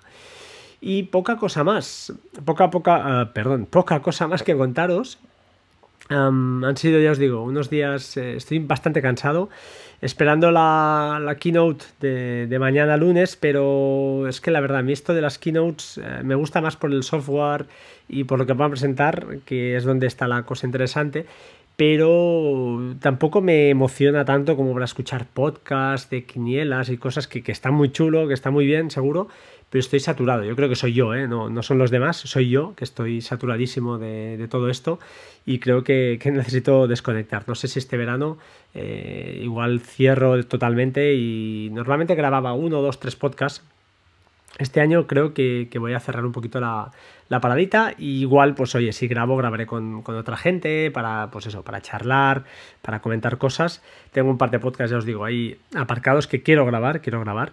Y a ver si, la cosa eh, sale, sale mejor. Para finalizar, y ahora, ahora me ha venido a la cabeza, os iba ya, me estaba despidiendo y, el tema más importante que os quería contar es, bueno, a ver cómo lo explico. Eh, se puede, tengo un amigo, tengo un amigo que, eh, pues un familiar suyo tiene, tiene una empresa y hará un par de semanas, un par de semanas largas, vivió un ataque ransomware, ¿vale? Eh, ha sido desastroso. Además, luego en paralelo, eh, pues he vivido también yo, no en primera persona, pero casi un ataque ransomware, he sufrido las consecuencias. Y lo cierto es que se están prodigando bastante este tipo de ataques. Os tengo que contar que en el primer caso, que es un caso más cercano que tengo, he visto los correos que, enviaron y parecía un grupo de hacking eh, ruso. Em, bueno, esta gente, pues eh, el, correo es sorprendente porque además eh, les cifraron los dos servidores. la red, la verdad es que estaba, estaba bastante mal montada porque tenían dos servidores en, el mismo rango de IPs, sin copia en la nube, o sea, todo la tormenta perfecta para que alguien de, bueno, con mala leche pues les, les fastidiara. Y así fue, les cifraron los dos servidores y, les pidieron un rescate. Pero el correo es muy gracioso. Intentaré colocar la captura en, las, en la web, en el post, eh, porque, bueno, sin tapando nombres y esas cosas, pero está muy chulo porque el, señor o los señores estos le dicen que le van a ayudar a restaurar el servidor, que no se preocupe, que previo pago de, creo que eran 0,70 bitcoins, les pedían, creo que eran 6.900 euros al cambio en, esa fecha. Luego lo rebajaron, perdón, comentaban en el correo mismo que si lo pagabas en menos de 48 horas te lo dejaban haciendo un descuento, ¿eh? sin problema. Y negociando con ellos, pues llegaron a bajar la cantidad, ¿de acuerdo? Aún así, aún así, eh, bueno, les pidieron garantías, les dijeron, oye, ¿cómo sé que si te pago, pues mm, me vas a mandar la aplicación, sé que la tienes, no me vas a dejar tirado? Y bueno, ya sabes que estas cosas no, nunca tienen garantías, nunca tienen ninguna garantía, pero este, esta gente les dijo, oye, mira, eh, decidme cinco ficheros que queráis que os, os desencripte, os descifre y, ah, y, veréis que puedo hacerlo. Y efectivamente, así lo, lo hizo, eh, le mandaron cinco ficheros o cuatro, se los descifraron sin problema, ah, hicieron el pago, hicieron la denuncia también a la policía y la cosa les ha salido bien. Eh, no sé, estas situaciones no, sabes nunca lo que te puede pasar. Si te pasan, realmente tienes, tienes un problema gordo si no tienes backups. Y en este caso, pues ha sido, no tenían otra alternativa. Y les ha salido bastante bien porque el señor este o lo que o señora o quien sea les mandó pues un link para descargar un fichero ejecutable. Este fichero pues en primero hacía un checking de todo el disco duro, después pues empezó a descifrar, a, desencriptar poco a poco ficheros, tardaron muchísimo, dos o tres días, además les pedía una serie de claves que este tío pues les iba dando. Y e incluso, pues oye, el, este programa de cifrado, este ransomware había cambiado las contraseñas de, creo que SQL Server y, de administrador del equipo o alguna cosa de estas. Y se, bueno, las pidieron a esta gente y se las enviaron, ¿eh? se las restauraron, o bueno, les enviaron el password actual para que lo pudieran cambiar y todo ha ido bien. Eh, bueno, sin duda esto es una lección de vida que espero que, que, hayan aprendido porque una empresa pues parada, totalmente parada por, por un ataque de ransomware pues hace mucho daño económicamente, más de donde venimos. Así que, bueno, es una experiencia que realmente es, dolorosa, es dolorosa. Yo paralelamente he vivido, no en primera persona, pero sí que lo he, sufrido. Y deciros que en el caso que yo conozco, pues en este segundo caso no, se ha pagado, se ha procedido a cambiar máquinas, eh, bueno, intentar restaurar copias de seguridad, y la cosa, pues bueno, va de aquella manera. Ha hecho también muchísimo daño y, son cosas realmente complejas que nos hacen recordar que, bueno, aquellos que tenemos un NAS y jugamos en casa y al final, pues bueno, si haces backups en la nube de las fotos, puedes perder algo, pero no, no, no estás eh, parando tu actividad económica, pues es relativamente serio pero si tienes una empresa yo creo que es obligado, obligado cumplimiento eh, tener esas, esas copias de seguridad fuera de la empresa, deslocalizadas, el, 321 que se ha repetido una y mil veces y, e ir con cuidado, ¿no? Ir con cuidado porque parece que estos ataques pues están, están a la... Eh, bueno, están pasando a diario y parece que no es casual. No sé, no sé si ha sido casual en mi caso, que lo haya vivido así tan de cerca en dos situaciones pues eh, eh, tan cercanas, pero está claro que esto pues no, va a parar. Y, ya está, ¿vale? Simplemente pues era un pequeño comentario, una, experiencia que, bueno, que me hacía, me hacía ilusión, no, sino simplemente quería, creía conveniente comentaros, comentaros a vosotros. Y ya está, sin más, 19 eh, minutos. Eh, disculpad estas dos semanas largas, casi tres, eh, que, bueno, que no he, cogido el micro. Pero mm, ya os digo, a veces coger el micrófono para no decir nada, como hoy, por ejemplo, que he comentado, pero bueno, tres cositas, no me acaba de gustar, no, no es mi estilo. Eh, pero bueno, al final también me gusta pues tener la, toma de contacto con vosotros y, que vosotros pues podéis eh, ya no escuchar mi voz, sino que al menos pues a lo mejor a alguien, a alguien, alguna de estas aplicaciones, alguna de estas series, pues oye, le, arregla unas horas, le entretiene un rato y, se trata de, al final de todo esto. En el próximo programa espero poder hablar de Dockers, lo dejo ahí, lo dejo ahí porque tengo unos cuantos preparados, tengo muchas cosas que explicaros pero ah, bueno, ya será más dedicado a aquellos que tengáis un NAS y especialmente de Synology. También, lógicamente, QNAP o quien sea, pues también lo, puede, lo puede aprovechar, claro que sí. Ahora sí, os voy a, me voy a despedir para hacer los 20 minutitos justos. Eh, bueno, ya sabéis mi lema, sed buenos, sed buena gente. Si estáis a punto de empezar vacaciones o estáis ya en época, pues bueno, viéndolas cerca, eh, bueno, tomadlo con calma. Este año es un año extraño intentemos, pues, eh, en la medida de lo posible, pues pasarlo lo mejor posible sin, sin, sin hacer cometer locuras, vaya, diría yo. Parece que esto del virus, eh, este virus no, bueno, no está, aunque parezca que esté, no está, y habrá que ir con, con cuidado. Sin más, gracias por estar al otro lado, un saludo y hasta pronto, chao, chao.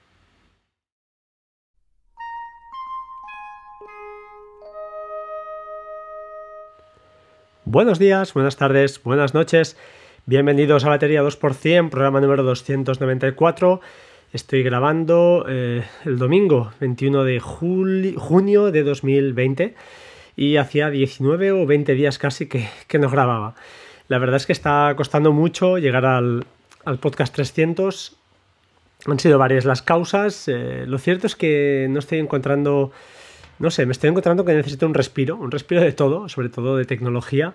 Y, estoy un poco ya cansado este, esta temporada. No sé si es por todo lo que ha pasado este año tan extraño que, está, está, ocurriendo, pero estoy bastante saturado. Entonces, eh, bueno, siempre había dicho, he intentado mantener, aunque a veces no lo he conseguido, tengo que reconocerlo, el grabar solo cuando tuviera algo más o menos interesante que contar. Cuando digo interesante quiere decir algo que a mí pues, oye, me ha supuesto un, tiempo, no quiere decir que sea algo eh, vital eh, para la vida de los, de los seres humanos, del resto de seres humanos. Pero bueno, eh, a veces, pues esta vez me ha costado más, ya os digo, mm, estoy cansado, he intentado grabar un par de veces también con, dos invitados, no, no, ha salido la cosa, algunas veces por, por culpa mía o, temas familiares que han ocurrido y otras, pues oye, porque no os ha dado la, situación.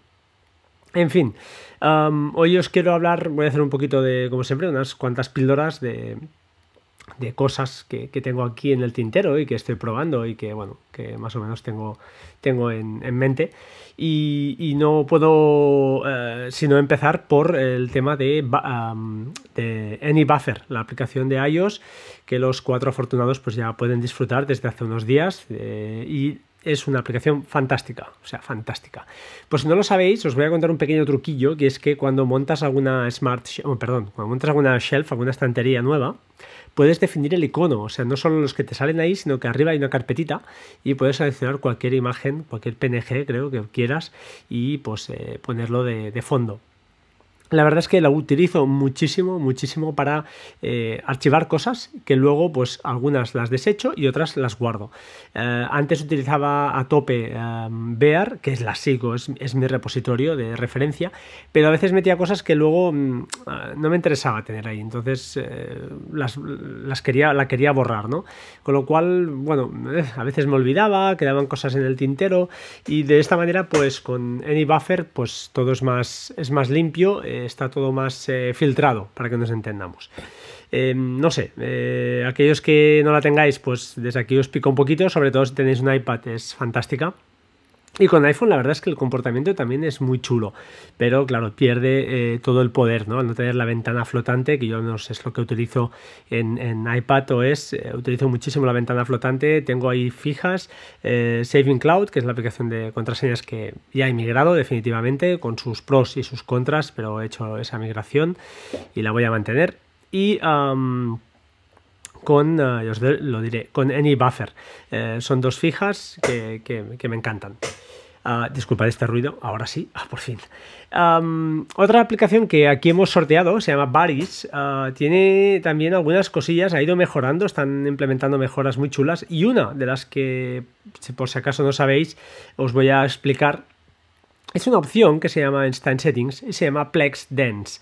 Plex Dance, eh, Dance perdón, es una bueno, es el nombre que recibe, están los foros, es el nombre que recibe a, una, serie de pasos que realizas para, eh, pues de alguna manera, limpiar o restaurar, no, limpiar la base de datos. Os explicaré mi problemática, al menos yo para lo que la uso habitualmente. No sé por qué, igual es por mi elevada cantidad de películas, no lo sé, no tengo ni idea. Pero lo cierto es que algunas no, en el Apple TV no se escucha el, el audio. Eh, misteriosamente, no sé por qué. Entonces, ese mismo fichero escuchado eh, a través de Xiaomi, por ejemplo, de la, del Mi, eh, Mi, Mi, TV, creo que se llama, no recuerdo, el aparatito este, pues funciona perfectamente. El mismo fichero escuchado por el Amazon Fire TV también se escucha perfectamente. Entonces, ostras, no, no sabía qué pasaba utilizando o bueno, leyendo en foros y alguien me dijo, oye, aplica el FlexDense a ver qué pasa con, ese fichero. Y efectivamente va muy, muy bien. Eh, lo bueno, a ver, se puede hacer manualmente eh, desde la web app de Plex sin ningún problema, pero son más pasos, es un poco más rollo. En cambio, desde Varis eh, son dos, él te lo hace pues de forma casi automática. Solo tienes que retirar el fichero este que te da problemas, correr FlexDense una vez lo ha ejecutado, vuelves a meter ese fichero en la biblioteca y das el paso, el segundo paso, que es volver a escanear esa, esa, bueno, volver a escanear y limpiar algunos ficheros que limpia internamente y algunas cosillas, que va bastante rápido, la verdad es que con Varis es súper rápido. Y luego, pues ya está, escaneas eh, buscando nuevas películas para que te la reconozca de nuevo y funciona milagrosamente bien. No sé, si alguien tiene este problema, pues que lo sepa, que seguramente si os ha pasado pues eh, si sois usuarios eh, habituales de Plex lo, lo, sabréis y si no, pues bueno, ahí, ahí lo tenéis. Otro tema, otra aplicación que he estado utilizando para probar, porque me ha maravillado, la verdad. Eh, estas aplicaciones que eh, pruebas y que a los 10 minutos te has hecho con ellas, me encantan. Me encantan y más si es un editor de vídeo. Se llama VN, eh, VN, es un editor de vídeo gratuito. Mm, creo que lo, recomendó alguien por Twitter o no sé dónde lo vi, no, no lo he descubierto yo, ni mucho menos. Y la verdad es que va fantásticamente bien. Como sustituto de iMovie, perfecto. Para montar vídeos rápidos, con textos, con efectos eh, stickers, cositas de estas muy chorras que tiene un montón, eh, música, etcétera, etcétera. Es brutal. Probarlo porque es gratuito, tiene alguna cosilla de publicidad, pero nada, nada engorrosa, nada que, provoque pues, eh, un rollo el usarla. Y la verdad es que estoy enamoradísimo de esta, de esta app. Es un, gran descubrimiento. Lógicamente no es LumaFusion. Para mí es el editor, LumaFusion ahora en el iPad, pero en un teléfono eh, VN es súper rápida, liviana, funciona muy bien. Y la verdad es que, oye, echarle un ojo, es gratis. O sea que no, os, puedo, no os puedo decir más. Más cosas que he estado haciendo estos días. Pues fijaos, mira, no sé, no descargo muchos torrents, descargo poquitos, muy poquitos, pero me dio por ahí para, eh, pues eso, desde ahora cuando tengo un torrent, pues en vez de enviarlo directamente a la aplicación de, de Get, creo que es la de Synology, lo que hago es, eh, pues, eh, bueno, eh, hablo lógicamente en el teléfono, en el teléfono o en el iPad, la envío, la comparto con un bot de Telegram, que este bot a su vez pues hace que se genere la descarga a través de un Docker que tengo en mi NAS y se descarga con Download Station sin ningún problema.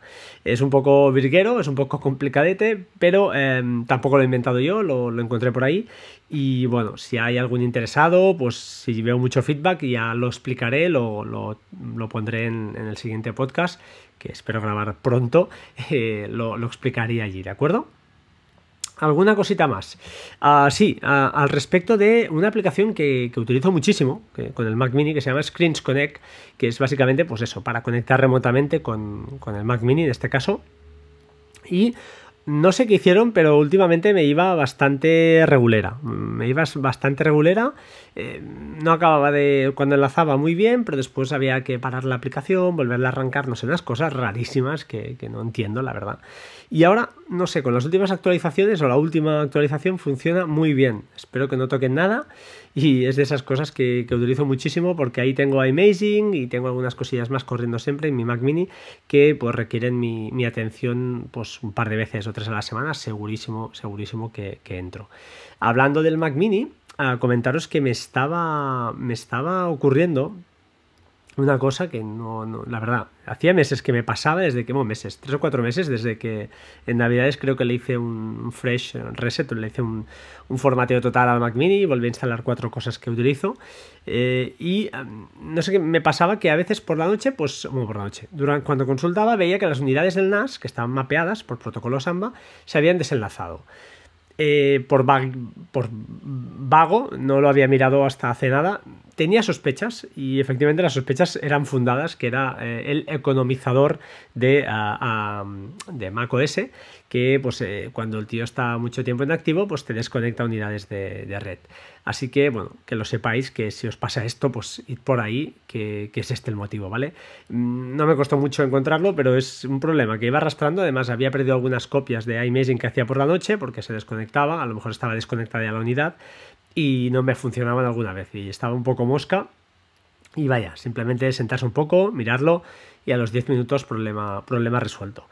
Hablando de unidades de red, os quiero ahora pedir ayuda y, me gustaría que alguien que tenga Ubuntu 20.04 eh, instalado, no me vale Raspbian, porque con Raspbian pues es bastante fácil, te vas a Config y lo arreglas, el problema que os comentaré.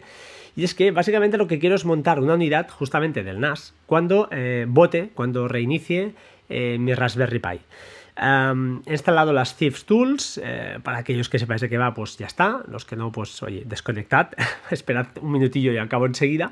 Y básicamente si la unidad me conecta, se lo hago de forma manual, pero si quiero que al reiniciar la Raspberry me conecte, pues no, me enlaza.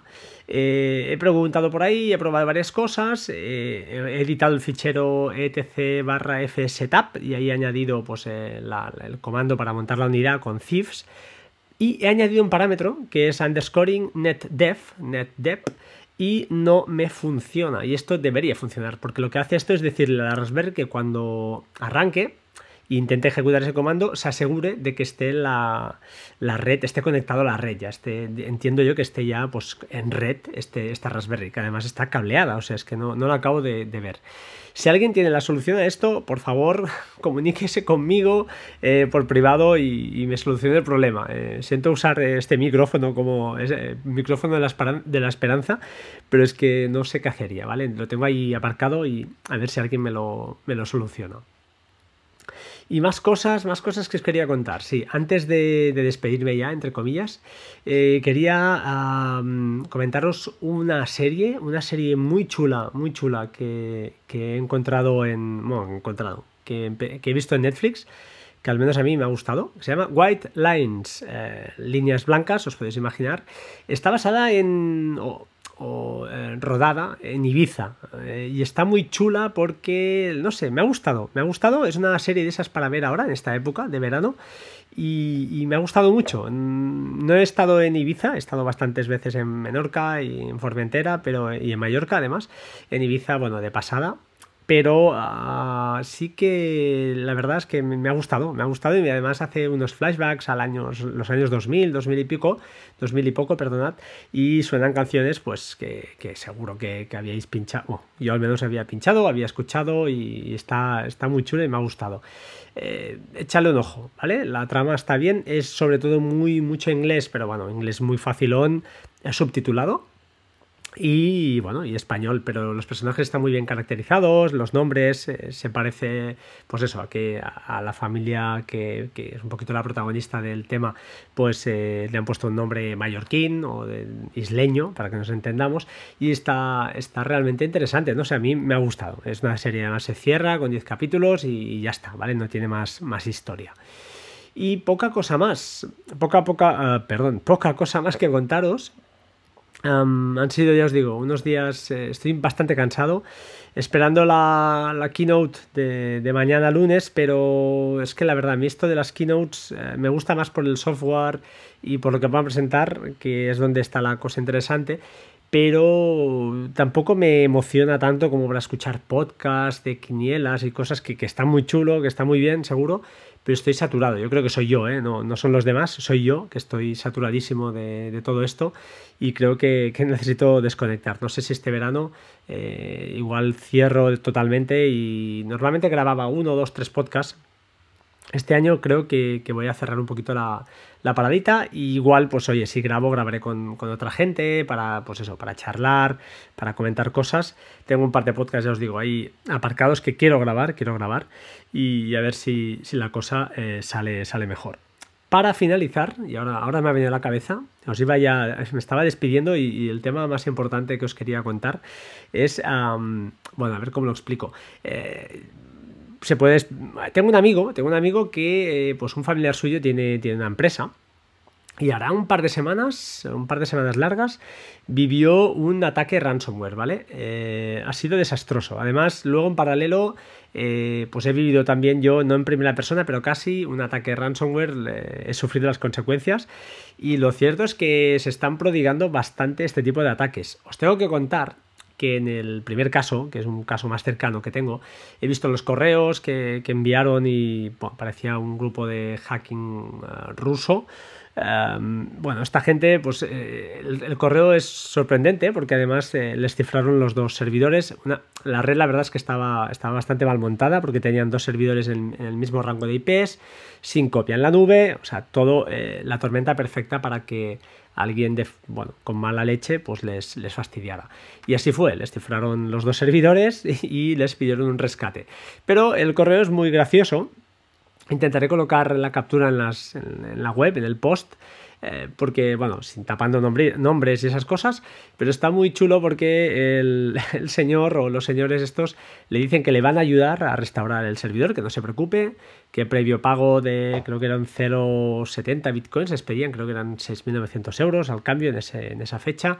Luego lo rebajaron, perdón, comentaban en el correo mismo que si lo pagabas en menos de 48 horas te lo dejaban haciendo un descuento, ¿eh? sin problema. Y negociando con ellos, pues llegaron a bajar la cantidad, ¿de acuerdo? Aún así, aún así, eh, bueno, les pidieron garantías, les dijeron, oye, ¿cómo sé que si te pago, pues mm, me vas a mandar la aplicación, sé que la tienes, no me vas a dejar tirado? Y bueno, ya sabes que estas cosas no, nunca tienen garantías, nunca tienen ninguna garantía, pero este, esta gente les dijo, oye, mira, eh, decidme cinco ficheros que queráis que os, os desencripte, os descifre y, ah, y, veréis que puedo hacerlo. Y efectivamente, así lo, lo hizo, eh, le mandaron cinco ficheros o cuatro, se los descifraron sin problema, ah, hicieron el pago, hicieron la denuncia también a la policía y la cosa les ha salido bien. Eh, no sé, estas situaciones no, sabes nunca lo que te puede pasar. Si te pasan, realmente tienes, tienes un problema gordo si no tienes backups. Y en este caso, pues ha sido, no tenían otra alternativa. Y les ha salido bastante bien porque el señor este o lo que o señora o quien sea les mandó pues un link para descargar un fichero ejecutable. Este fichero pues en primero hacía un checking de todo el disco duro, después pues empezó a descifrar a, desencriptar poco a poco ficheros, tardaron muchísimo, dos o tres días, además les pedía una serie de claves que este tío pues les iba dando. Y e incluso, pues oye, el, este programa de cifrado, este ransomware había cambiado las contraseñas de, creo que SQL Server y, de administrador del equipo o alguna cosa de estas. Y se, bueno, las pidieron a esta gente y se las enviaron, ¿eh? se las restauraron, o bueno, les enviaron el password actual para que lo pudieran cambiar y todo ha ido bien. Eh, bueno, sin duda esto es una lección de vida que espero que, que hayan aprendido porque una empresa pues parada, totalmente parada, por, por, un ataque de ransomware, pues hace mucho daño económicamente, más de donde venimos. Así que, bueno, es una experiencia que realmente es, dolorosa, es dolorosa. Yo paralelamente he vivido, no en primera persona, pero sí que lo he, sufrido.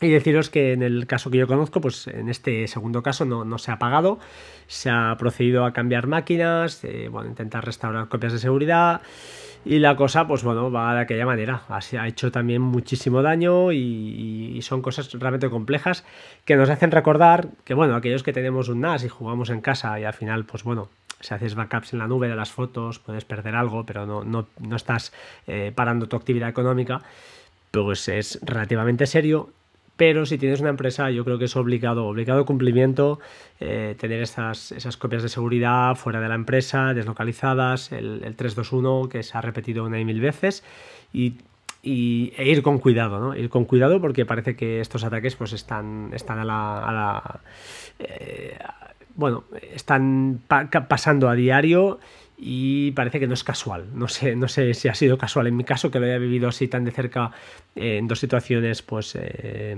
eh, tan cercanas, pero está claro que esto pues no, no va a parar. Y, ya está, ¿vale? Simplemente pues era un pequeño comentario, una, una experiencia que, que, bueno, que me hacía, me hacía ilusión, no, sino simplemente quería, creía conveniente comentaros, comentaros a vosotros. Y ya está, sin más, eh, 19 minutos. Eh, disculpad estas dos semanas largas, casi tres, eh, que, que, bueno, que no he, no he, cogido el micro. Pero mm, ya os digo, a veces eh, coger el micrófono para no decir nada, como hoy, por ejemplo, que he comentado, pero bueno, tres cositas, no me acaba de gustar, no, no es mi estilo.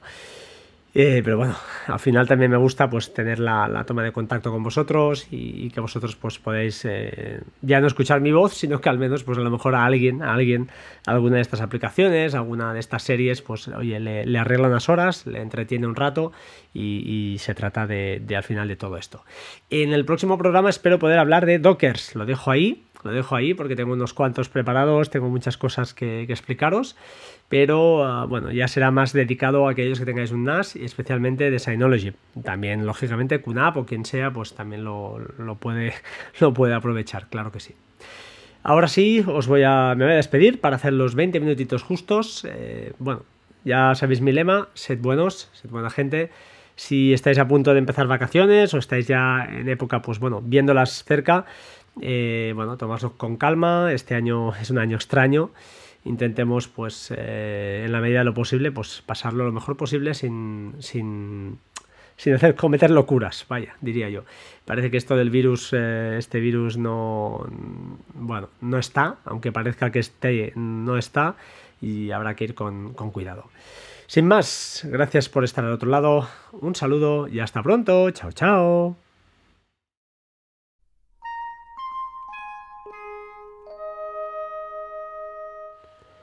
Buenos días, buenas tardes, buenas noches. Bienvenidos a Batería 2%, programa número 294. Estoy grabando eh, el domingo 21 de junio de 2020 y hacía 19 o 20 días casi que, que, no grababa. La verdad es que está costando mucho llegar al, al podcast 300. Han sido varias las causas. Eh, lo cierto es que no estoy encontrando no sé, me estoy encontrando que necesito un respiro, un respiro de todo, sobre todo de tecnología. Y, estoy un poco ya cansado este, esta temporada. No sé si es por todo lo que ha pasado este año tan extraño que, está, está, ocurriendo, pero estoy bastante saturado. Entonces, eh, bueno, siempre había dicho, he intentado mantener, aunque a veces no lo he conseguido, tengo que reconocerlo, el grabar solo cuando tuviera algo más o menos interesante que contar. Cuando digo interesante quiere decir algo que a mí pues, oye, me ha supuesto un, tiempo, no quiere decir que sea algo eh, vital eh, para la vida de los, de los seres humanos, del resto de, seres humanos. Pero bueno, eh, a veces, pues esta vez me ha costado más, ya os digo, mm, estoy cansado, he intentado grabar un par de veces también con, con dos invitados, no, no, ha salido la cosa, algunas veces por, por culpa mía o, temas familiares que han ocurrido y otras, pues oye, mm, porque no se ha dado la, la situación.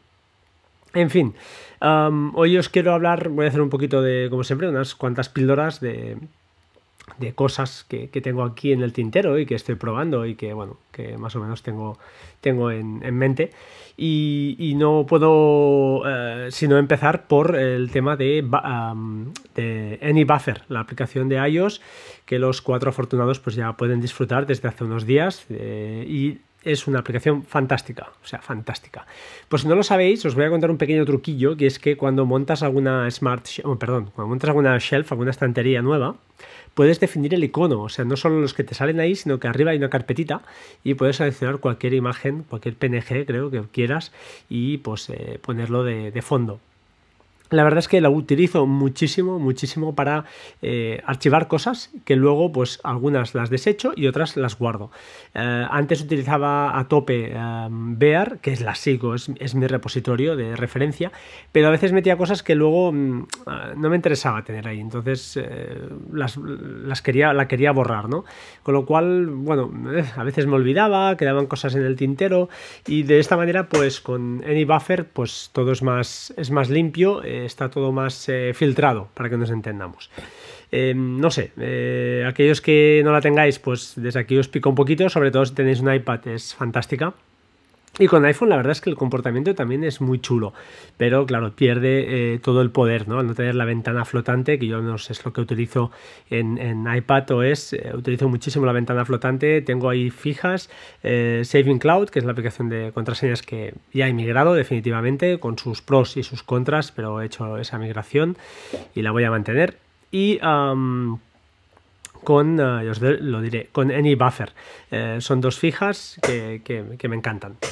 Uh, disculpad este ruido, ahora sí, ah, por fin. otra aplicación que aquí hemos sorteado se llama Baris. Ah, tiene también algunas cosillas, ha ido mejorando, están implementando mejoras muy chulas. Y una de las que, por si acaso no sabéis, os voy a explicar. Es una opción que se llama Instant Settings y se llama Plex Dance.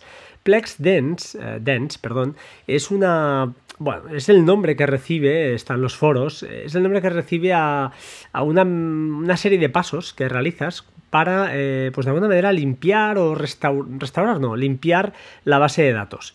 Os explicaré mi problemática, al menos yo para lo que la uso habitualmente. No sé por qué, igual es por mi elevada cantidad de películas, no lo sé, no tengo ni idea.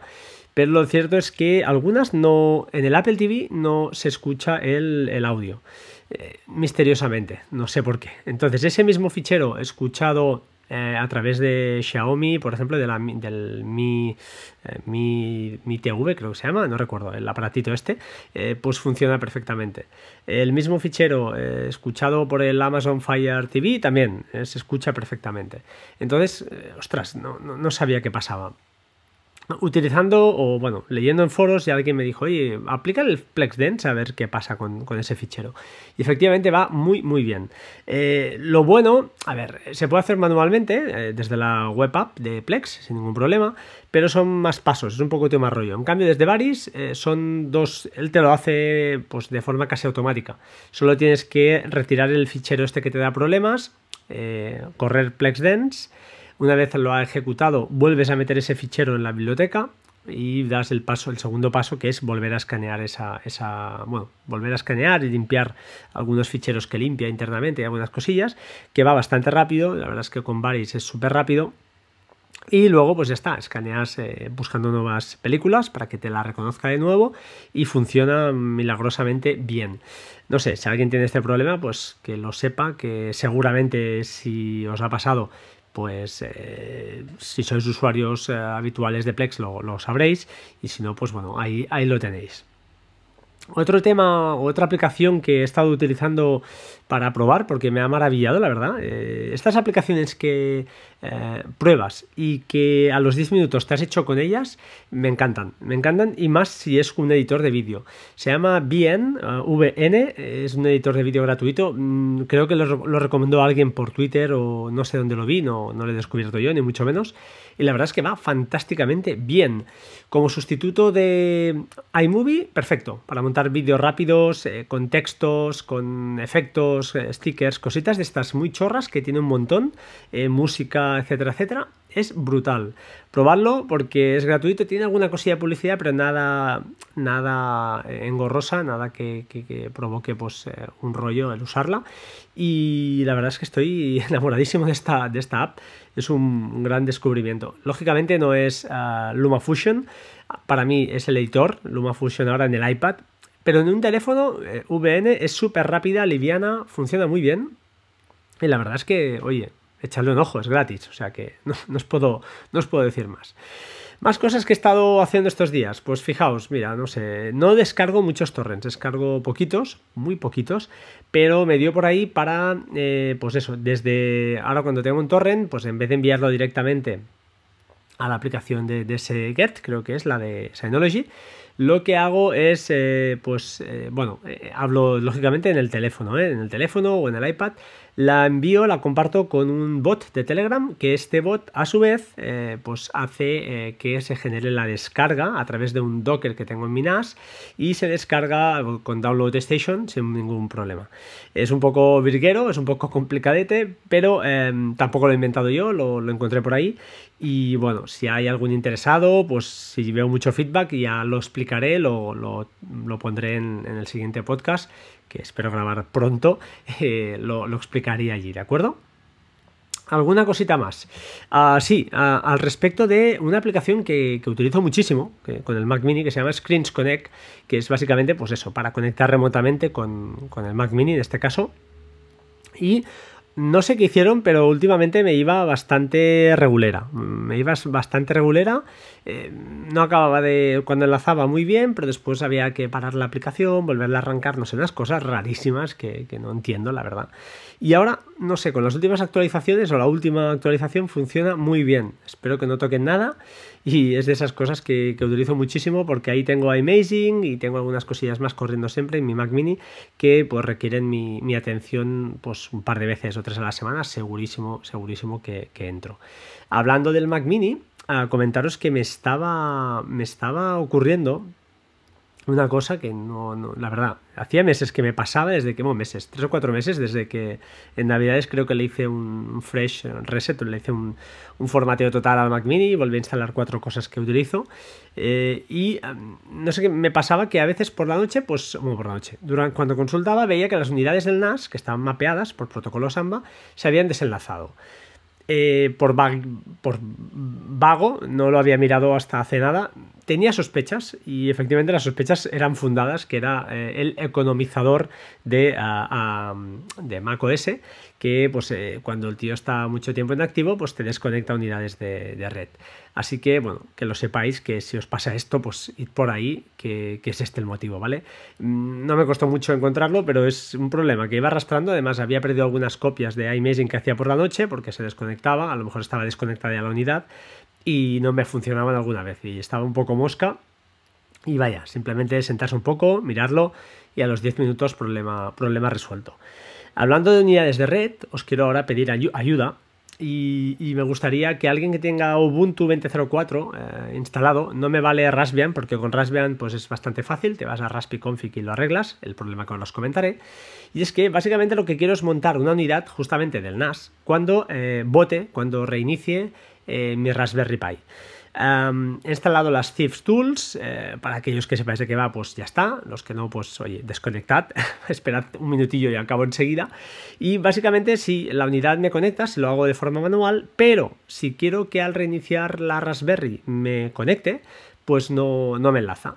Eh, he preguntado por ahí, he probado varias cosas, eh, he editado el fichero etc barra fsetup y ahí he añadido pues, el comando para montar la unidad con Thieves y he añadido un parámetro que es underscoring netdef, netdef, y no me funciona. Y esto debería funcionar, porque lo que hace esto es decirle a la Raspberry que cuando arranque e intente ejecutar ese comando, se asegure de que esté la, la red, esté conectado a la red, ya esté, entiendo yo que esté ya pues, en red este, esta Raspberry, que además está cableada, o sea, es que no, no lo acabo de, ver. Si alguien tiene la solución a esto, por favor, comuníquese conmigo eh, por privado y, me solucione el problema. Eh, siento usar este micrófono como ese micrófono de la, de la, esperanza, pero es que no sé qué hacería, ¿vale? Lo tengo ahí aparcado y a ver si alguien me lo, me lo soluciona. Y más cosas, más cosas que os quería contar. Sí, antes de, despedirme ya, entre comillas, eh, quería comentaros una serie, una serie muy chula, muy chula que, he encontrado en. Bueno, encontrado, que, he visto en Netflix que al menos a mí me ha gustado. Se llama White Lines, eh, líneas blancas, os podéis imaginar.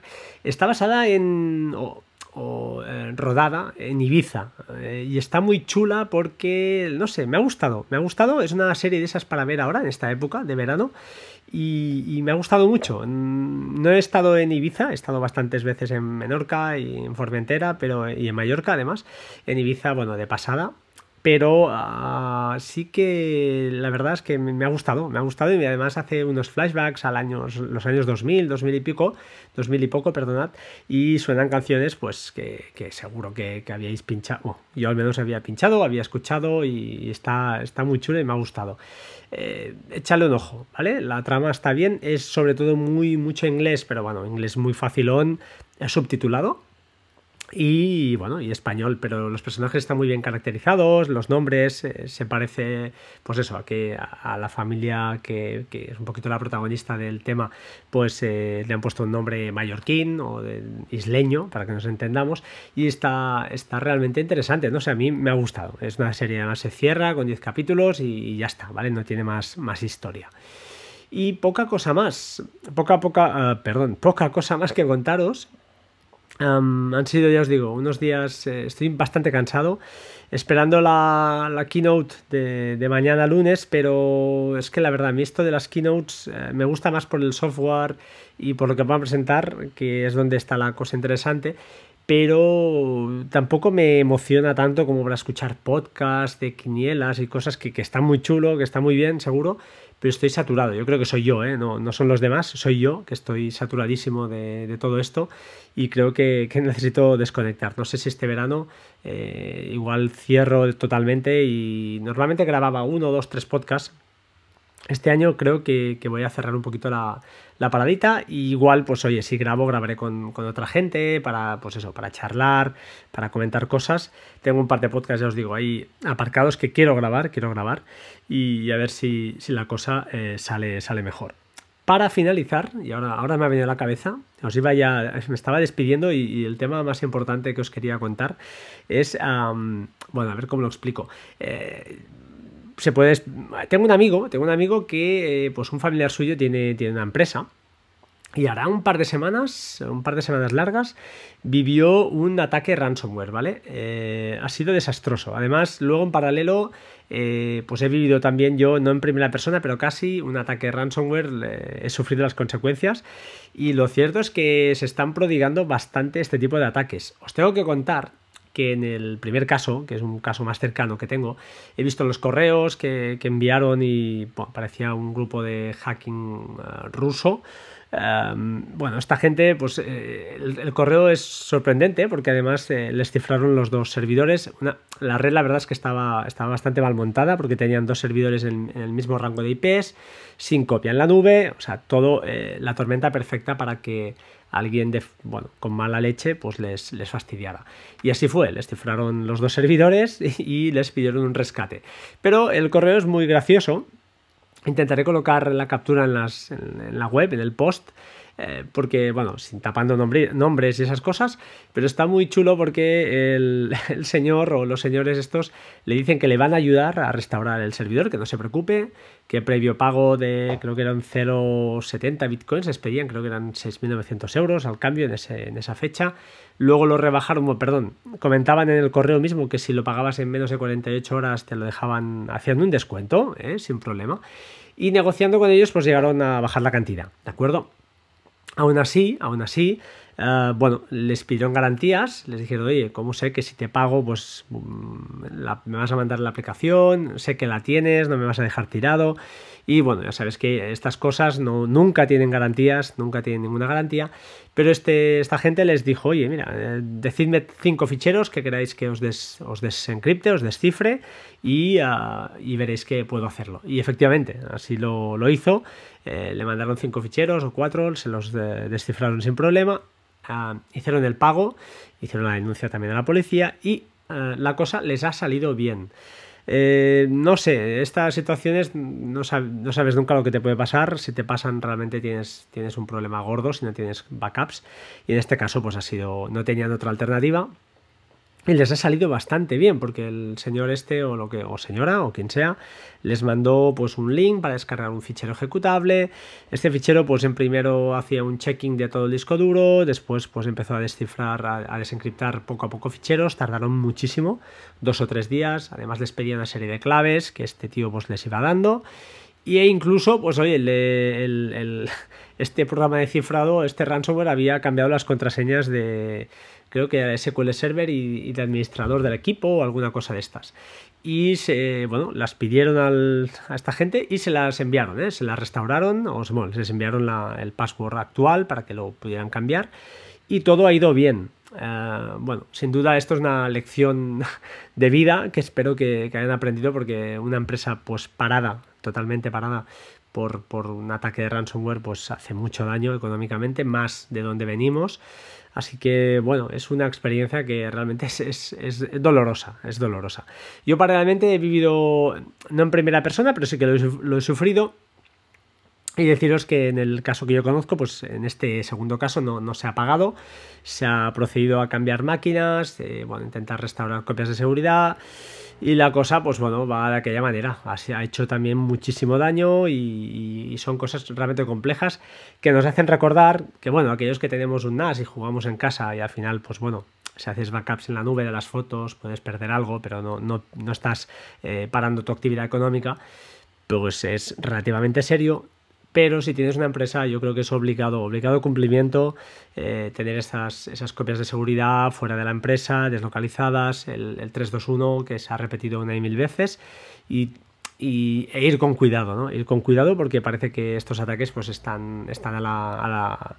Eh, bueno, están pasando a diario y parece que no es casual. No sé, no sé si ha sido casual en mi caso, que lo haya vivido así tan de cerca en dos situaciones pues eh, eh, tan cercanas, pero está claro que esto pues no, va a parar. Y, ya está, ¿vale? Simplemente pues era un pequeño comentario, una, experiencia que, bueno, que me hacía, me hacía ilusión, no, sino simplemente quería, creía conveniente comentaros, comentaros a vosotros. Y ya está, sin más, 19 eh, minutos. Eh, disculpad estas dos semanas largas, casi tres, eh, que, bueno, que no he, cogido el micro. Pero mm, ya os digo, a veces coger el micrófono para no decir nada, como hoy, por ejemplo, que he comentado, pero bueno, tres cositas, no me acaba de gustar, no, no es mi estilo.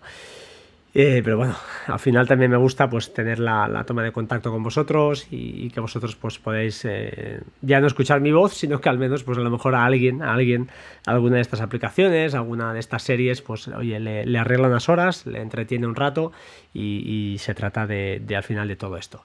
En el próximo programa espero poder hablar de Dockers, lo dejo ahí, lo dejo ahí porque tengo unos cuantos preparados, tengo muchas cosas que explicaros pero ah, bueno, ya será más dedicado a aquellos que tengáis un NAS y especialmente de Synology. También, lógicamente, QNAP o quien sea, pues también lo, puede, lo puede aprovechar, claro que sí. Ahora sí, os voy a, me voy a despedir para hacer los 20 minutitos justos. Eh, bueno, ya sabéis mi lema, sed buenos, sed buena gente. Si estáis a punto de empezar vacaciones o estáis ya en época, pues bueno, viéndolas cerca, eh, bueno, tomadlo con calma. Este año es un año extraño intentemos, pues, eh, en la medida de lo posible, pues pasarlo lo mejor posible sin, sin, sin hacer cometer locuras, vaya, diría yo. Parece que esto del virus, eh, este virus no, bueno, no está, aunque parezca que esté, no está, y habrá que ir con, con cuidado. Sin más, gracias por estar al otro lado, un saludo y hasta pronto, chao chao.